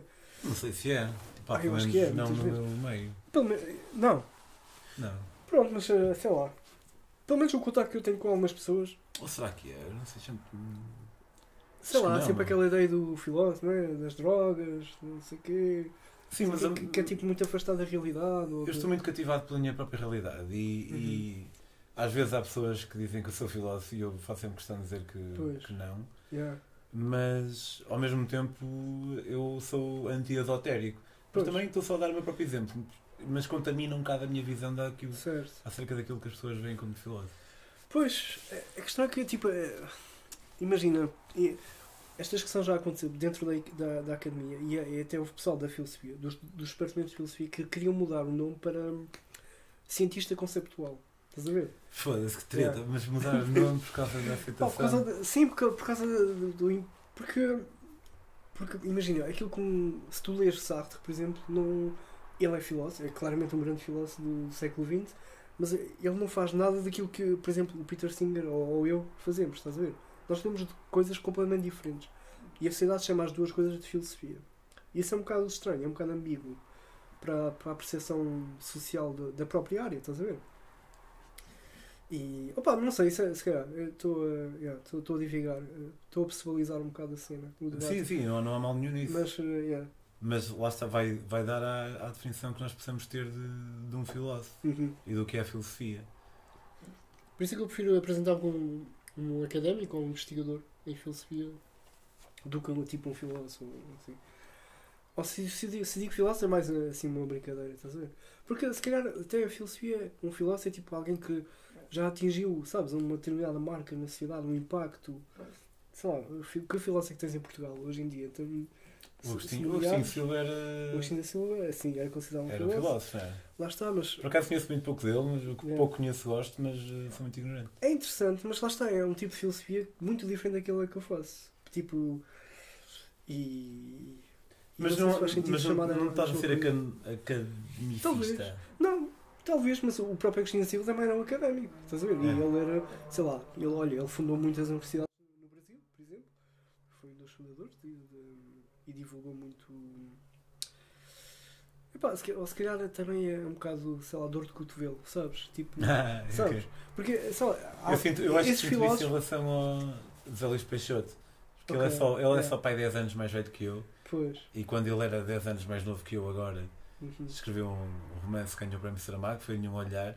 E eu li e gostei, eh, mas acho que podia ter gostado mais Pois, se, se não fosse um gajo até relativamente novo Pois. que lançou o auto-livro e eu nunca escrevi um romance sequer. Yeah, yeah. Também atribu- é, é possível. Se calhar é- E acho que é- é, até assim, grande não só admitir. Pois, opá, A possibilidade, não a sim, certeza, mas a é possibilidade. isso, yeah. Pois. Mas pronto, yeah. Tu vais apresentar, sei lá, na- lá na descrição do vídeo vais, vais colocar o quê? Ah, vou pôr filósofo. A menos que tu não queiras. Cientista conceptual. Não, estou brincar. Suposto que é preciso carne para a consciência. O que é preciso? Carne, matéria, cérebro. Ah, certo, certo, já. Yeah, E então, um a partir daí, eh, Yeah, perceber se era, consci... se era consciência ou não, exato. partindo do pressuposto que era ter carne ou não era, Yeah, yeah, yeah. era diferente. Mas olha, agora não lembro de outra cena. No outro dia estava a ouvir o, o Sam Harris Uhum. e, e o gajo está a falar de. É um bocado. É, dentro aí da, da onda da teoria da, sim- da simulação. Certo. em que o gajo dizia que se dessem a qualquer pessoa a oportunidade de entrar numa máquina e ter uma vida toda Uhum. eh, que ia ser espetacular, mas que ia ser tudo dentro da máquina, Certo. mas que ia ser eh, daquilo, ia ser digital, ia ser Uhum. artificial, Ok, virtual. a maior parte das pessoas não ia escolher. Uhum. No entanto, se agora, de repente, nos acontece a qualquer um de nós neste momento, nós sairmos da máquina e alguém nos dizer: Olha, não sei se te lembras, tu fizemos aquela pergunta e tu disseste que sim, que ias alinhar nisso, Certo. estavas na dúvida, mas decidiste vir. Como é que é? Queres sair ou não? Uhum. E tu de repente sabes que toda aquela vida que tu viveste é artificial, é virtual. Uhum. O gajo expõe, eu suponho também, e pelo menos eu faria o mesmo. Não voltavas. Eu voltava, eu voltava. Voltavas. Então imagina, agora mesmo, Uhum. se agora mesmo se me abrisse essa possibilidade, eu acho que tudo em mim ia conseguir, eh, se calhar por uma razão mais primária que depois fosse fundamentada com razoabilidade, Certo. eh, mas tudo em mim ia querer manter este e depois ia tentar perceber o, o porquê e ia chegar à conclusão que provavelmente, apesar de digital, Uhum. todas as pessoas que eu conheci nesta vida, eh, ainda, por cima, ainda por cima, se é assim, Pois. então elas dependem de eu voltar para elas vi- viverem. Certo. Porque se eu não voltar, então aquele programa é apagado. Pá, e encontrar uma maneira de fazer ver aquelas vidas como Pois. reais. Exato. Porque, de certa forma, tinha tudo para Seriam ser. reais. Pois. Pá, eu percebo. A, a questão de. Eu acho que essa questão é. É que é, é o fundamental é perceber que, hum, que o próprio valor da felicidade é um, é um valor hum, por comparação, sabes? Tipo, tu só sabes identificar aquilo que é feliz quando tens situações em que estás infeliz, percebes? E há esta, há esta Não sei, dualidade. está bem assim. Eu acho, que- eu acho que sim. Eu acho que tu, imagina, se tu vives uma vida eternamente feliz, o, o próprio nome, a própria definição de felicidade vai perder. Não é a inicial. Não é aquele momento de pura felicidade e o êxtase constante e não sei o quê. Estás a ver? Eu acho que para teres hum, felicidade tens de ter alguns elementos de felicidade. Não acho que seja. Não acho que seja porque eu não preciso de ser violado para. Eu preciso ser violado para perceber exatamente o que é ser violado. Mas não Sim. preciso ser violado para saber que é uma experiência muito má. Seguindo a mesma lógica, não acho que seja preciso eu estar triste ou saber o que é a miséria para poder apreciar a felicidade. Certo. Percebes? Não, não, uma coisa não. Mas nesse caso, então, seria o quê? Tu achas que não é preciso ser violado para ter eh, prazer no sexo, por exemplo? Não, acho que não é preciso ser violado para perceber que aquilo é mau. Certo, mas tu, teoricamente, imagina, não precisas passar por isso, mas teoricamente percebes que é mau. Ou seja, não é? Sim. E, e o teu ponto então é: tu podes, teoricamente, na prática, podes ter constantemente feliz e na teoria sabes que a infelicidade existe. Sim. Certo. E se calhar nem precisas saber, não sei, pá, isso já é um exercício demasiado difícil, porque é difícil imaginar como é que é não saber uma coisa. Pois. Pá, não sei, a minha ideia seria. Outra metáfora seria de- do tipo: Imagina que a felicidade é azul e tu só vês azul, estás a ver? Tu no início ainda tens a capacidade de ver outras cores. Entraste na máquina há pouco tempo, ainda consegues. Mas eu acho que ao longo do tempo tu vais perder a própria capacidade depois de conseguir ver outras cores. E, e isso vai fazer com que o azul se transforme em não cor. Estás a ver? Mas porquê é que é preciso ver cores diferentes? É preciso ver cores diferentes de uma maneira eh, semântica e metafórica, mas eh, porquê é que é preciso Lá uma está. variabilidade? Porque eu não acho que exi... Lá está, porque eu acho que o valor da felicidade não é intrínseco em si, estás a ver? Mas imagina, E- um budista iluminado Uhum. poder-se argumentar que ele chega a uma altura em que ele é só numa cor. E que isso é bom. Pois. A, questão é o exercício que ele tem que fazer para, para alcançar isso. Certo. Se calhar não é o que nós estamos dispostos a fazer. Sim. Ou seja, lá está, imagina, um budista seria.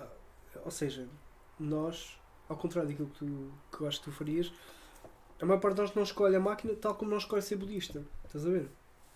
Nós, se calhar, não queremos ser budista. Embora. Que é uma questão, de esforço também, se calhar. É Mas imagina, porquê que tu não és budista e depois escolherias entrar na máquina da felicidade? Estás a ver? É uma boa questão, mas. Eh, E também, pá, é verdade que eu tenho possibilidade de ser budista agora, mas não claro. tenho de entrar na máquina. Exato. Então é mais fácil para mim teorizar ou teorizar acerca de como é que é entrar na máquina. Uma possibilidade não existe. Se calhar, mas parece que a máquina seria o, uma cena com, com um esforço mínimo para alcançar um resultado máximo. Certo. Mas aí então, tipo. Ou seja, a máquina e o budista são a mesma coisa, mas mas em, um tempo. é mais rápido e outro é mais lento. Sim, é, é um Mas imagina, o budista já, tu já podes ser budista e a máquina do, da felicidade não existe ainda. Então se calhar tens, tens de pensar é porque é, que, porque é que realmente não estás já a começar. Yeah, já, já yeah, que o budismo yeah, é um processo mais longo, podes, podes tipo começar já. O mais rápido possível, estás a ver? É, mas, não, não com o budismo em específico, sim, mas, sim, mas é um excelente ponto, é, é, é verdade. Parece que às vezes o pessoal é mais fácil comparar com uma coisa que não existe para Exato. conseguir ganhar uma razão para não fazer. Exato. Do que, do que ver um exemplo real, é? Porque, porque é curioso, porque a maior parte das pessoas diz logo que não quer ser budista, não é? E acho que seria uh, também a tua intuição, não é? Mas Sim, depois com a máquina mas, é mais fácil Mas para mim, dentro. O budismo não é uma religião, na medida que não há uma deidade. Exato. Mas dentro, vamos imaginar que é uma religião, como o pessoal costuma definir como religião. Pois. E entre tudo, Tirando merdas como reencarnação. Pois, seria o mais próximo. E tem algum hierarcarismo? Hierarcarismo? Sim. Isso é quase uma. Não, palavra, não, hierarcarismo. Tem uma, uma hierarquização. Hierarca, hierarquização. Yeah, tipo, há, há correntes do budismo que acham que sim, uma mulher é um ser a seguir ao homem, uhum. em termos de, sim. de reencarnação, que uma, coisa, uma experiência melhor que a outra. Mas pronto, tirando estas merdas aqui, que todas as crenças têm algumas delas, esta até seria aquela na qual eu mais pressa, a qual eu mais pressa subscrevi, subscreveria. No entanto, não acho que vá subscrever de todo. Pois. Porque hum, acho que talvez consiga uh, retirar algumas coisas positivas que possa ter uhum. sem ficar uh, etiquetado, nem que seja de mim para comigo mesmo, aliado a um conceito que, que me é pernicioso. Pá, eu acho que há benefícios na associação e isso tudo, e há pessoas que de repente descobrem que há outras pessoas que pensam como elas e atribuem seu nome àquilo e, e encontra-se fóruns na net, malta que pensa igual. Eu acho que esse tipo de identidade é, é benéfico, mas lá no fundo acho que qualquer tipo de identidade uhum. ideológica é pernicioso. Pois. Porque, pode, porque certamente tolda uh, a maneira mais óbvia de ver as coisas. Não é? Como, tu, como tu já disseste mais que uma vez, estive a ver o, o clubismo político. É, é, é. é um desses casos. Sim, e tu não precisas aceitar, imagina, tu podes só aceitar aquilo que te faz sentido para ti no budismo e não precisas de aceitar o budismo significa aceitar todo o budismo, não é? Podes tipo aceitar só aquilo que, sim, sei lá, por exemplo, o esteranismo e, e ignorar a a reencarnação, por exemplo. Se bem que a reencarnação, mas, tu, tu não podes acreditar na reencarnação, mas pode fazer sentido tu defenderes que existe, moralmente, em termos de consequências, por exemplo. Se não, isso... não faz sentido. Como assim? Não faz sentido. Imagina, se, não há se... nenhum tipo de prova para nada. Certo, mas imagina isto. Se eu, esta é a minha hipótese. Se as pessoas acreditarem no karma faz com que elas sejam mais éticas, então, estás a ver? Hum, aí há, uma, há um, uma conversa mais próxima a nós que é se a religião tem um impacto positivo ou não. Pois. E hum, acreditar no karma é diferente de, de ser, ser religioso, Exato. apesar de serem as duas crenças metafísicas, mas supersticiosas são, é diferente. Mas eu não tenho evidências uhum para dizer que alguém ser-se religioso pois, faz com que seja uma melhor pessoa. Pelo contrário, sim. Oh, pois. Se tivesse que arriscar seria ao contrário, mas. Pá, sim, eu aqui estava a especificar, por exemplo, só na ideia de, de karma, estás a ver? Só na ideia de karma, não do religioso em si. A ideia de karma, yeah, se alguém acreditar mesmo em karma, pode. Não sei, nunca.